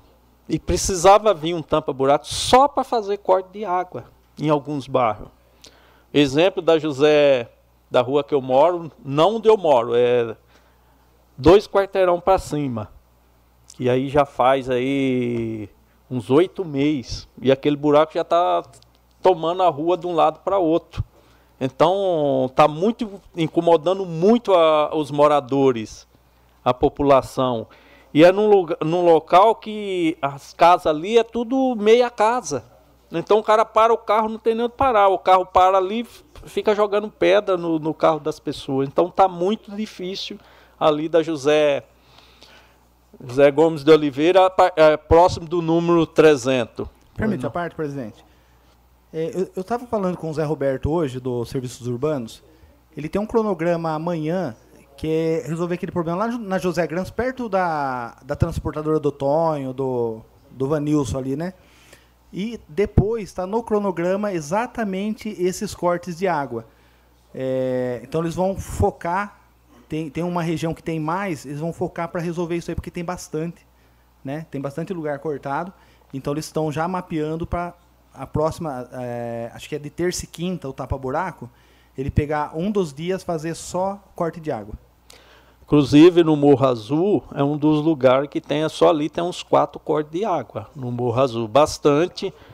E um pouquinho no, Lozon, no Lazonoro, Morro Azul, realmente ali é, passa um caminhão, passa a roda bem no meio, aí sai, nossa, e quebra. É muito é muito difícil para o morador que mora, é, que tem um corte de água na frente da sua casa. Então aí a gente faça essa indicação e peço aí que o executivo olhe aí com bons olhos para que faça esse tampa-buraco, principalmente nos cortes de água aí da, em, frente a, em alguns bairros da nossa cidade. Um, um outro pedido que eu vou falar aqui, até já falei pessoalmente com o Zé Roberto, e eu, eu acredito que ele vai resolver, ele tem, ele tem sempre resolvido as coisas. Ah, na rua João, é, acho que é João Casimiro, no Nisa Calice, perto da entrada daquele condomíniozinho ali no Nisa. O pessoal está jogando muito reciclagem, lixo, está jogando de tudo lá.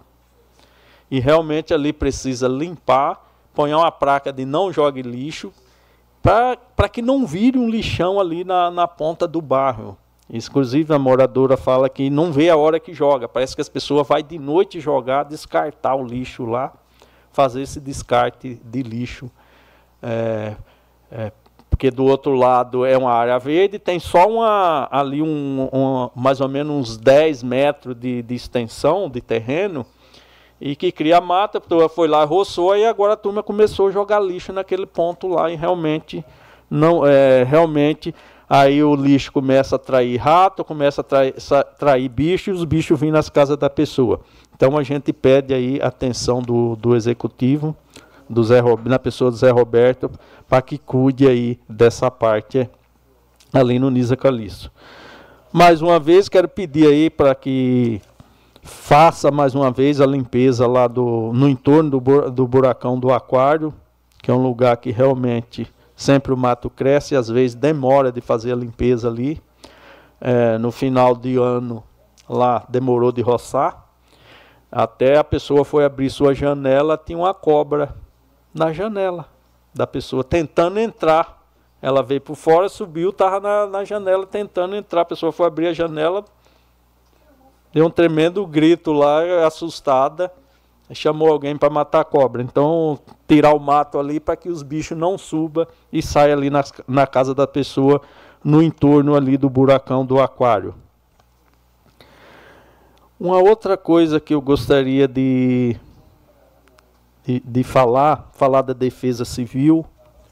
Eu, até eu quero parabenizar o, é o Rodrigo, né, da Defesa Civil. Leandro, é Leandro, Leandro, né?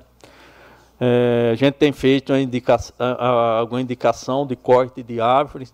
A gente fizemos uma reunião aqui com a, com a Eletro, pedindo alguns pontos ali que foi cortado, né? Até o Fábio participou junto da, do pedido, ali no Luiz Almeto. Foi um trabalho que ali tinha bastante árvore para cortar. Eu também fiz um outro pedido ali perto, esqueci, esqueci o nome da rua agora, é, perto do, em frente ao Sejuste, Sejuste. E realmente tinha uma árvore enorme lá que estava, se caísse, se ventasse, ia cair em cima da casa da pessoa. Ia derrubar tudo. Pra, a gente tem visto isso aí em São Paulo, Campinas, nas grandes cidades. E imediatamente a, a Defesa Civil foi lá, fez o serviço, um serviço muito bem feito da poda de árvore, eliminou o risco. A gente sabe de outros pontos aí que foram feitos e também tem mais, ainda tem mais alguns pontos para, para, para que ser feito. Inclusive, desde o ano passado, o pessoal do Cesarino nos cobra ali, todo o entorno do Cesarino também, para ser feita essa poda de árvore ali na escola Cesarino, que realmente a árvore cresceu muito, está sombreando e é um perigo do, na questão de vendaval cair para dentro da, da escola. Um, um outro ponto que eu também gostaria de, de falar, né, é, até na questão de medicamento, realmente tem algum medicamento em falta. Inclusive a pessoa disse que passou no pronto-socorro, estava com problema de dor de coluna eu não sei se realmente os remédios da. Se a cesta da prefeitura, eu sei que tem algum para dor, para tirar dor, dor de coluna. E não teve nenhum, e não achou nenhum medicamento lá. Realmente aí uns 15 dias atrás. Hoje outros vereadores também falou nessa questão. Realmente é preocupante aí a questão dos, dos medicamentos e precisa aí que, que o executivo, né, aí para até a gente fazer um, um requerimento aí, uma indicação, ou eu vou pessoalmente conversar com o Juvenal, questão como que está a falta de remédio, se já foram comprados, se só está faltando entregar, quais os medicamentos que está faltando, e geralmente tem esses esses des descompasso de entrega, às vezes quando compro, às vezes o pregão demora de ser realizado, aí falta o medicamento. Só que quem, quem sempre fica no prejuízo é o munícipe. É o munícipe que paga imposto. E é ele que tem direito a, a, a chegar lá no posto de saúde e ter o medicamento. E geralmente aí ele não tem para quem recorrer. Ele vai lá, não tem o medicamento, aí ele não tem o dinheiro para comprar e realmente fica difícil para o munícipe que não tem aí o, o medicamento para comprar. Uma outra coisa também que, que eu estou que, que me deixou preocupado. Quero lembrar que há dois anos atrás a gente aprovou aqui nessa casa de Leão empréstimo para que se fizesse uma ETA nova. Foi comprada, está montando a ETA nova Mas o que está me chamando a atenção, porque tem que fazer uma rede de encanamento novo da represa municipal. E só agora que eu vi o pessoal medindo lá, acho que ainda vai fazer o projeto. E realmente essa rede municipal aí, essa rede que já era para estar tá aí, no mínimo, quase pronta. Não sei, o vereador Ralf do governo já fez esse projeto. Ralf, não sei se você quer falar sobre isso dessa questão? É, eu acredito que está tá na reta final porque tinha duas situações lá. Eles estão vendo o trajeto melhor é, para que ele, o, a tubulação venha. Pode ser que venha pelo centro lazer. Então eu não estou acompanhando a execução do projeto, tá? Mas a gente pode ver, é, ou pessoalmente, ou se o Vossa Excelência quiser pedir o requerimento, mas eu acredito que seja mais rápido ir pessoalmente lá, né? Já ver como está a situação. Tá certo, porque assim nós vai ter aí uma ETA nova, uma capacidade enorme de tratamento d'água, mas nós precisa ter, ter que ela seja abastecida pelos dois lados, pela rede da Boa Vista e pela rede da Municipal. Se pegar só a rede da Boa Vista, não consegue atender a demanda. Então tem que ter a, a, a, o comprimento da rede municipal. E também não adianta você puxar tudo de um lado e não puxar do outro. Então, você, quando você puxa dos dois lados, você mantém o nível da nossa represa equilibrado para ir abaixando aos poucos dos dois lados. Então, essa é a minha preocupação. Eu vi o pessoal agora há pouco tempo medindo, fazendo essa medição, tinha certeza que era por causa da para puxar a rede e realmente aí precisa, é um projeto que já era aí para estar tá em fase de, de, de, execução, no meu ponto de vista. Agora, o planejamento do, do executivo aí a gente não, não, não sabe. Mas vou lá pessoalmente, vou me informar, me detalhar aí dessa questão aí, porque a gente tem essa, essa preocupação que a gente pode ter uma ETA pronta aí e não ter água suficiente para abastecer aí, para tratar e distribuir com qualidade para a nossa cidade. Do demais, uma boa semana a todos. Que Deus os abençoe.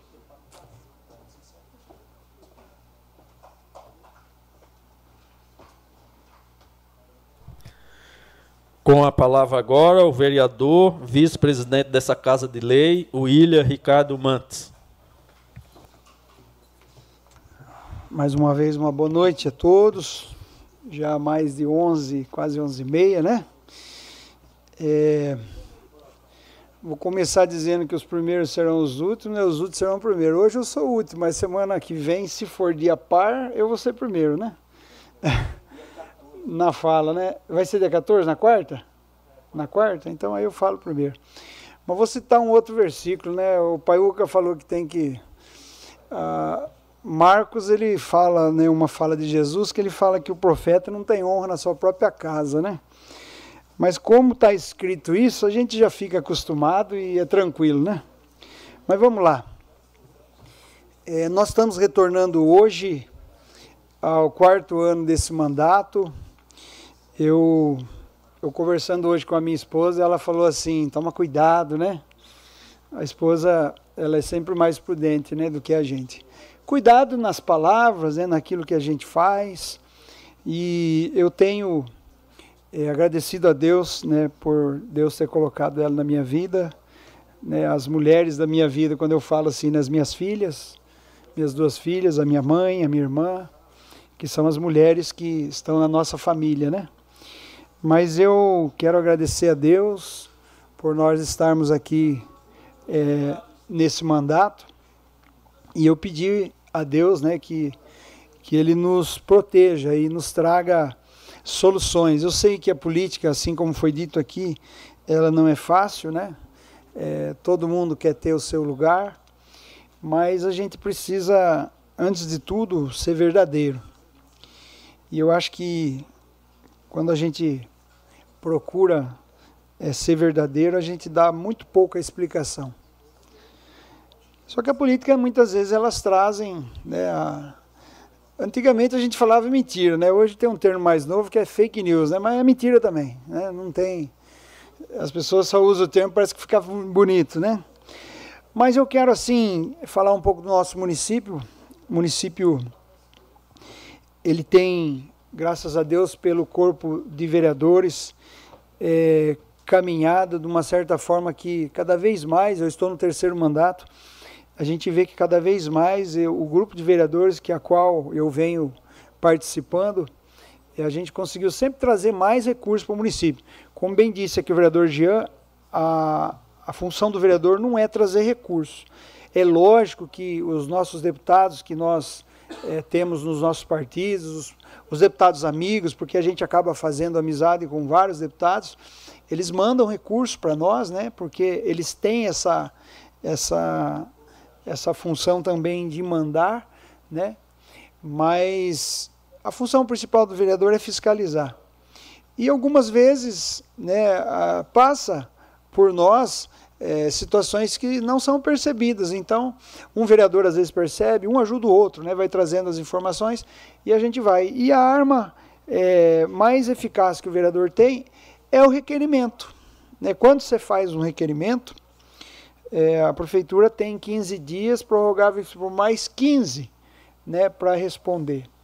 E às vezes eles pedem mais prazo, manda para a gente, a gente aguarda e vem as respostas dos pedidos que nós fazemos, e é por eles que nós é, fiscalizamos as, as demandas que existem. Muitas vezes algum munícipe, algum funcionário público, às vezes uma demanda é, que também muitas vezes chega para nós, que é um problema que eu creio que a hora que entrar né, os secretariados, que nós já criamos os cargos de secretaria, mas é, não existe ainda o, o, salário dos secretários, então não existe ainda o secretário. Mas quando se criar, de fato, é, é, toda essa estrutura com os secretários, é, vão deixar de acontecer alguns pedidos que muitas vezes vêm, por exemplo, para os vereadores. Ah, é, terreno sujo, buraco na rua, é, várias situações que vêm acontecendo, né? Sinalização, como a gente sabe que a sinalização ela vai se apagando, né? Os carros estão aí é, é, andando na rua, isso desgasta, né? Então precisa ser feito e a gente vê tudo isso aí, faz requerimento, né? É, nesse, nesse recesso mesmo, eu fiz vários requerimentos aí de, de lugares com mato, é, com terreno sujo, é, buracos, e a gente acaba fazendo a necessidade de se fazer.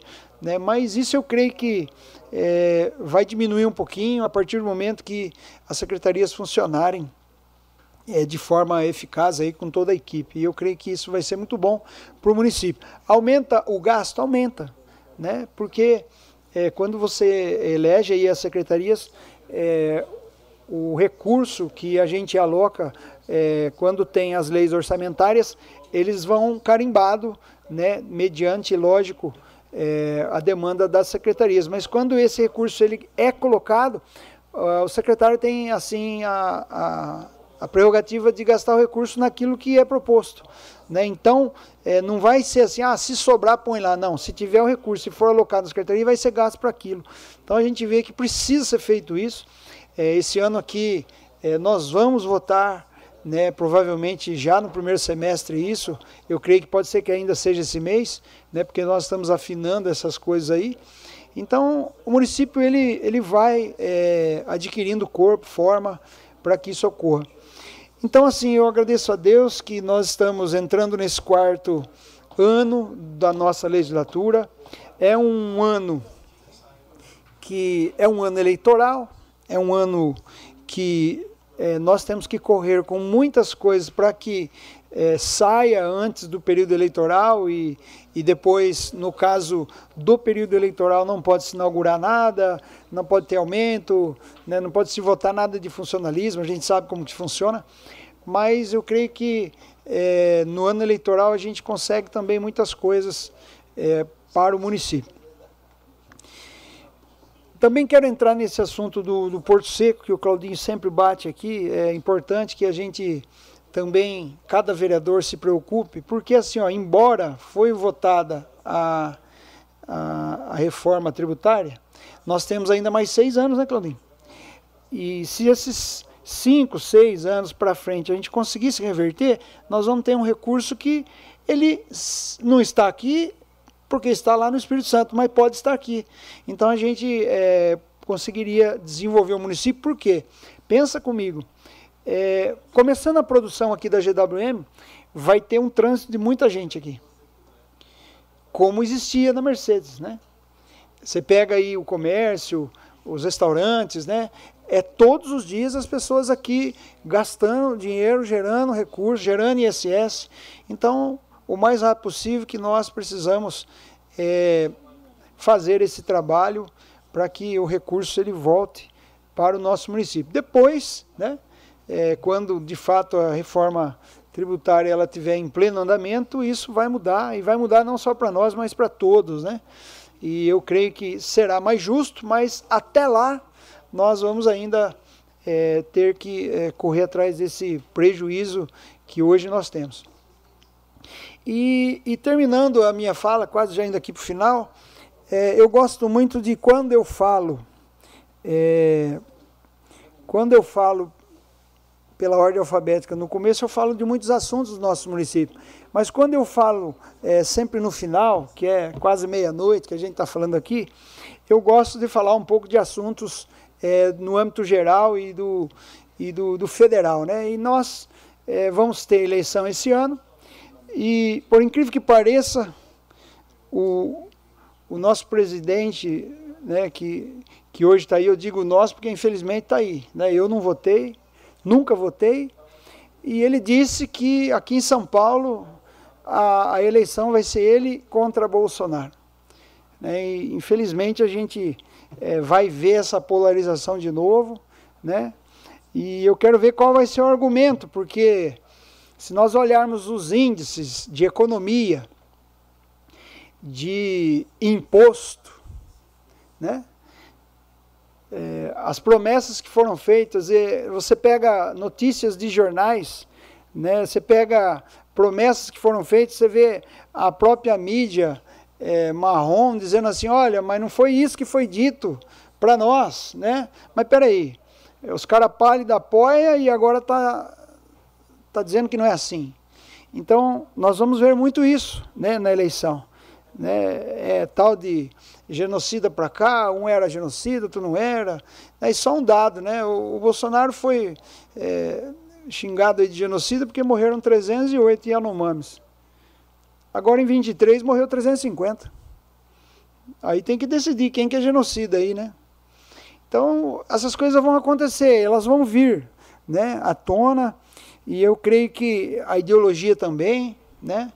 E nós que, que professamos uma fé cristã, ela é muito incompatível com aquilo que é anunciado, com as ideologias propostas. Então nós precisamos tomar consciência e colocar né, em prática aquilo que a gente crê.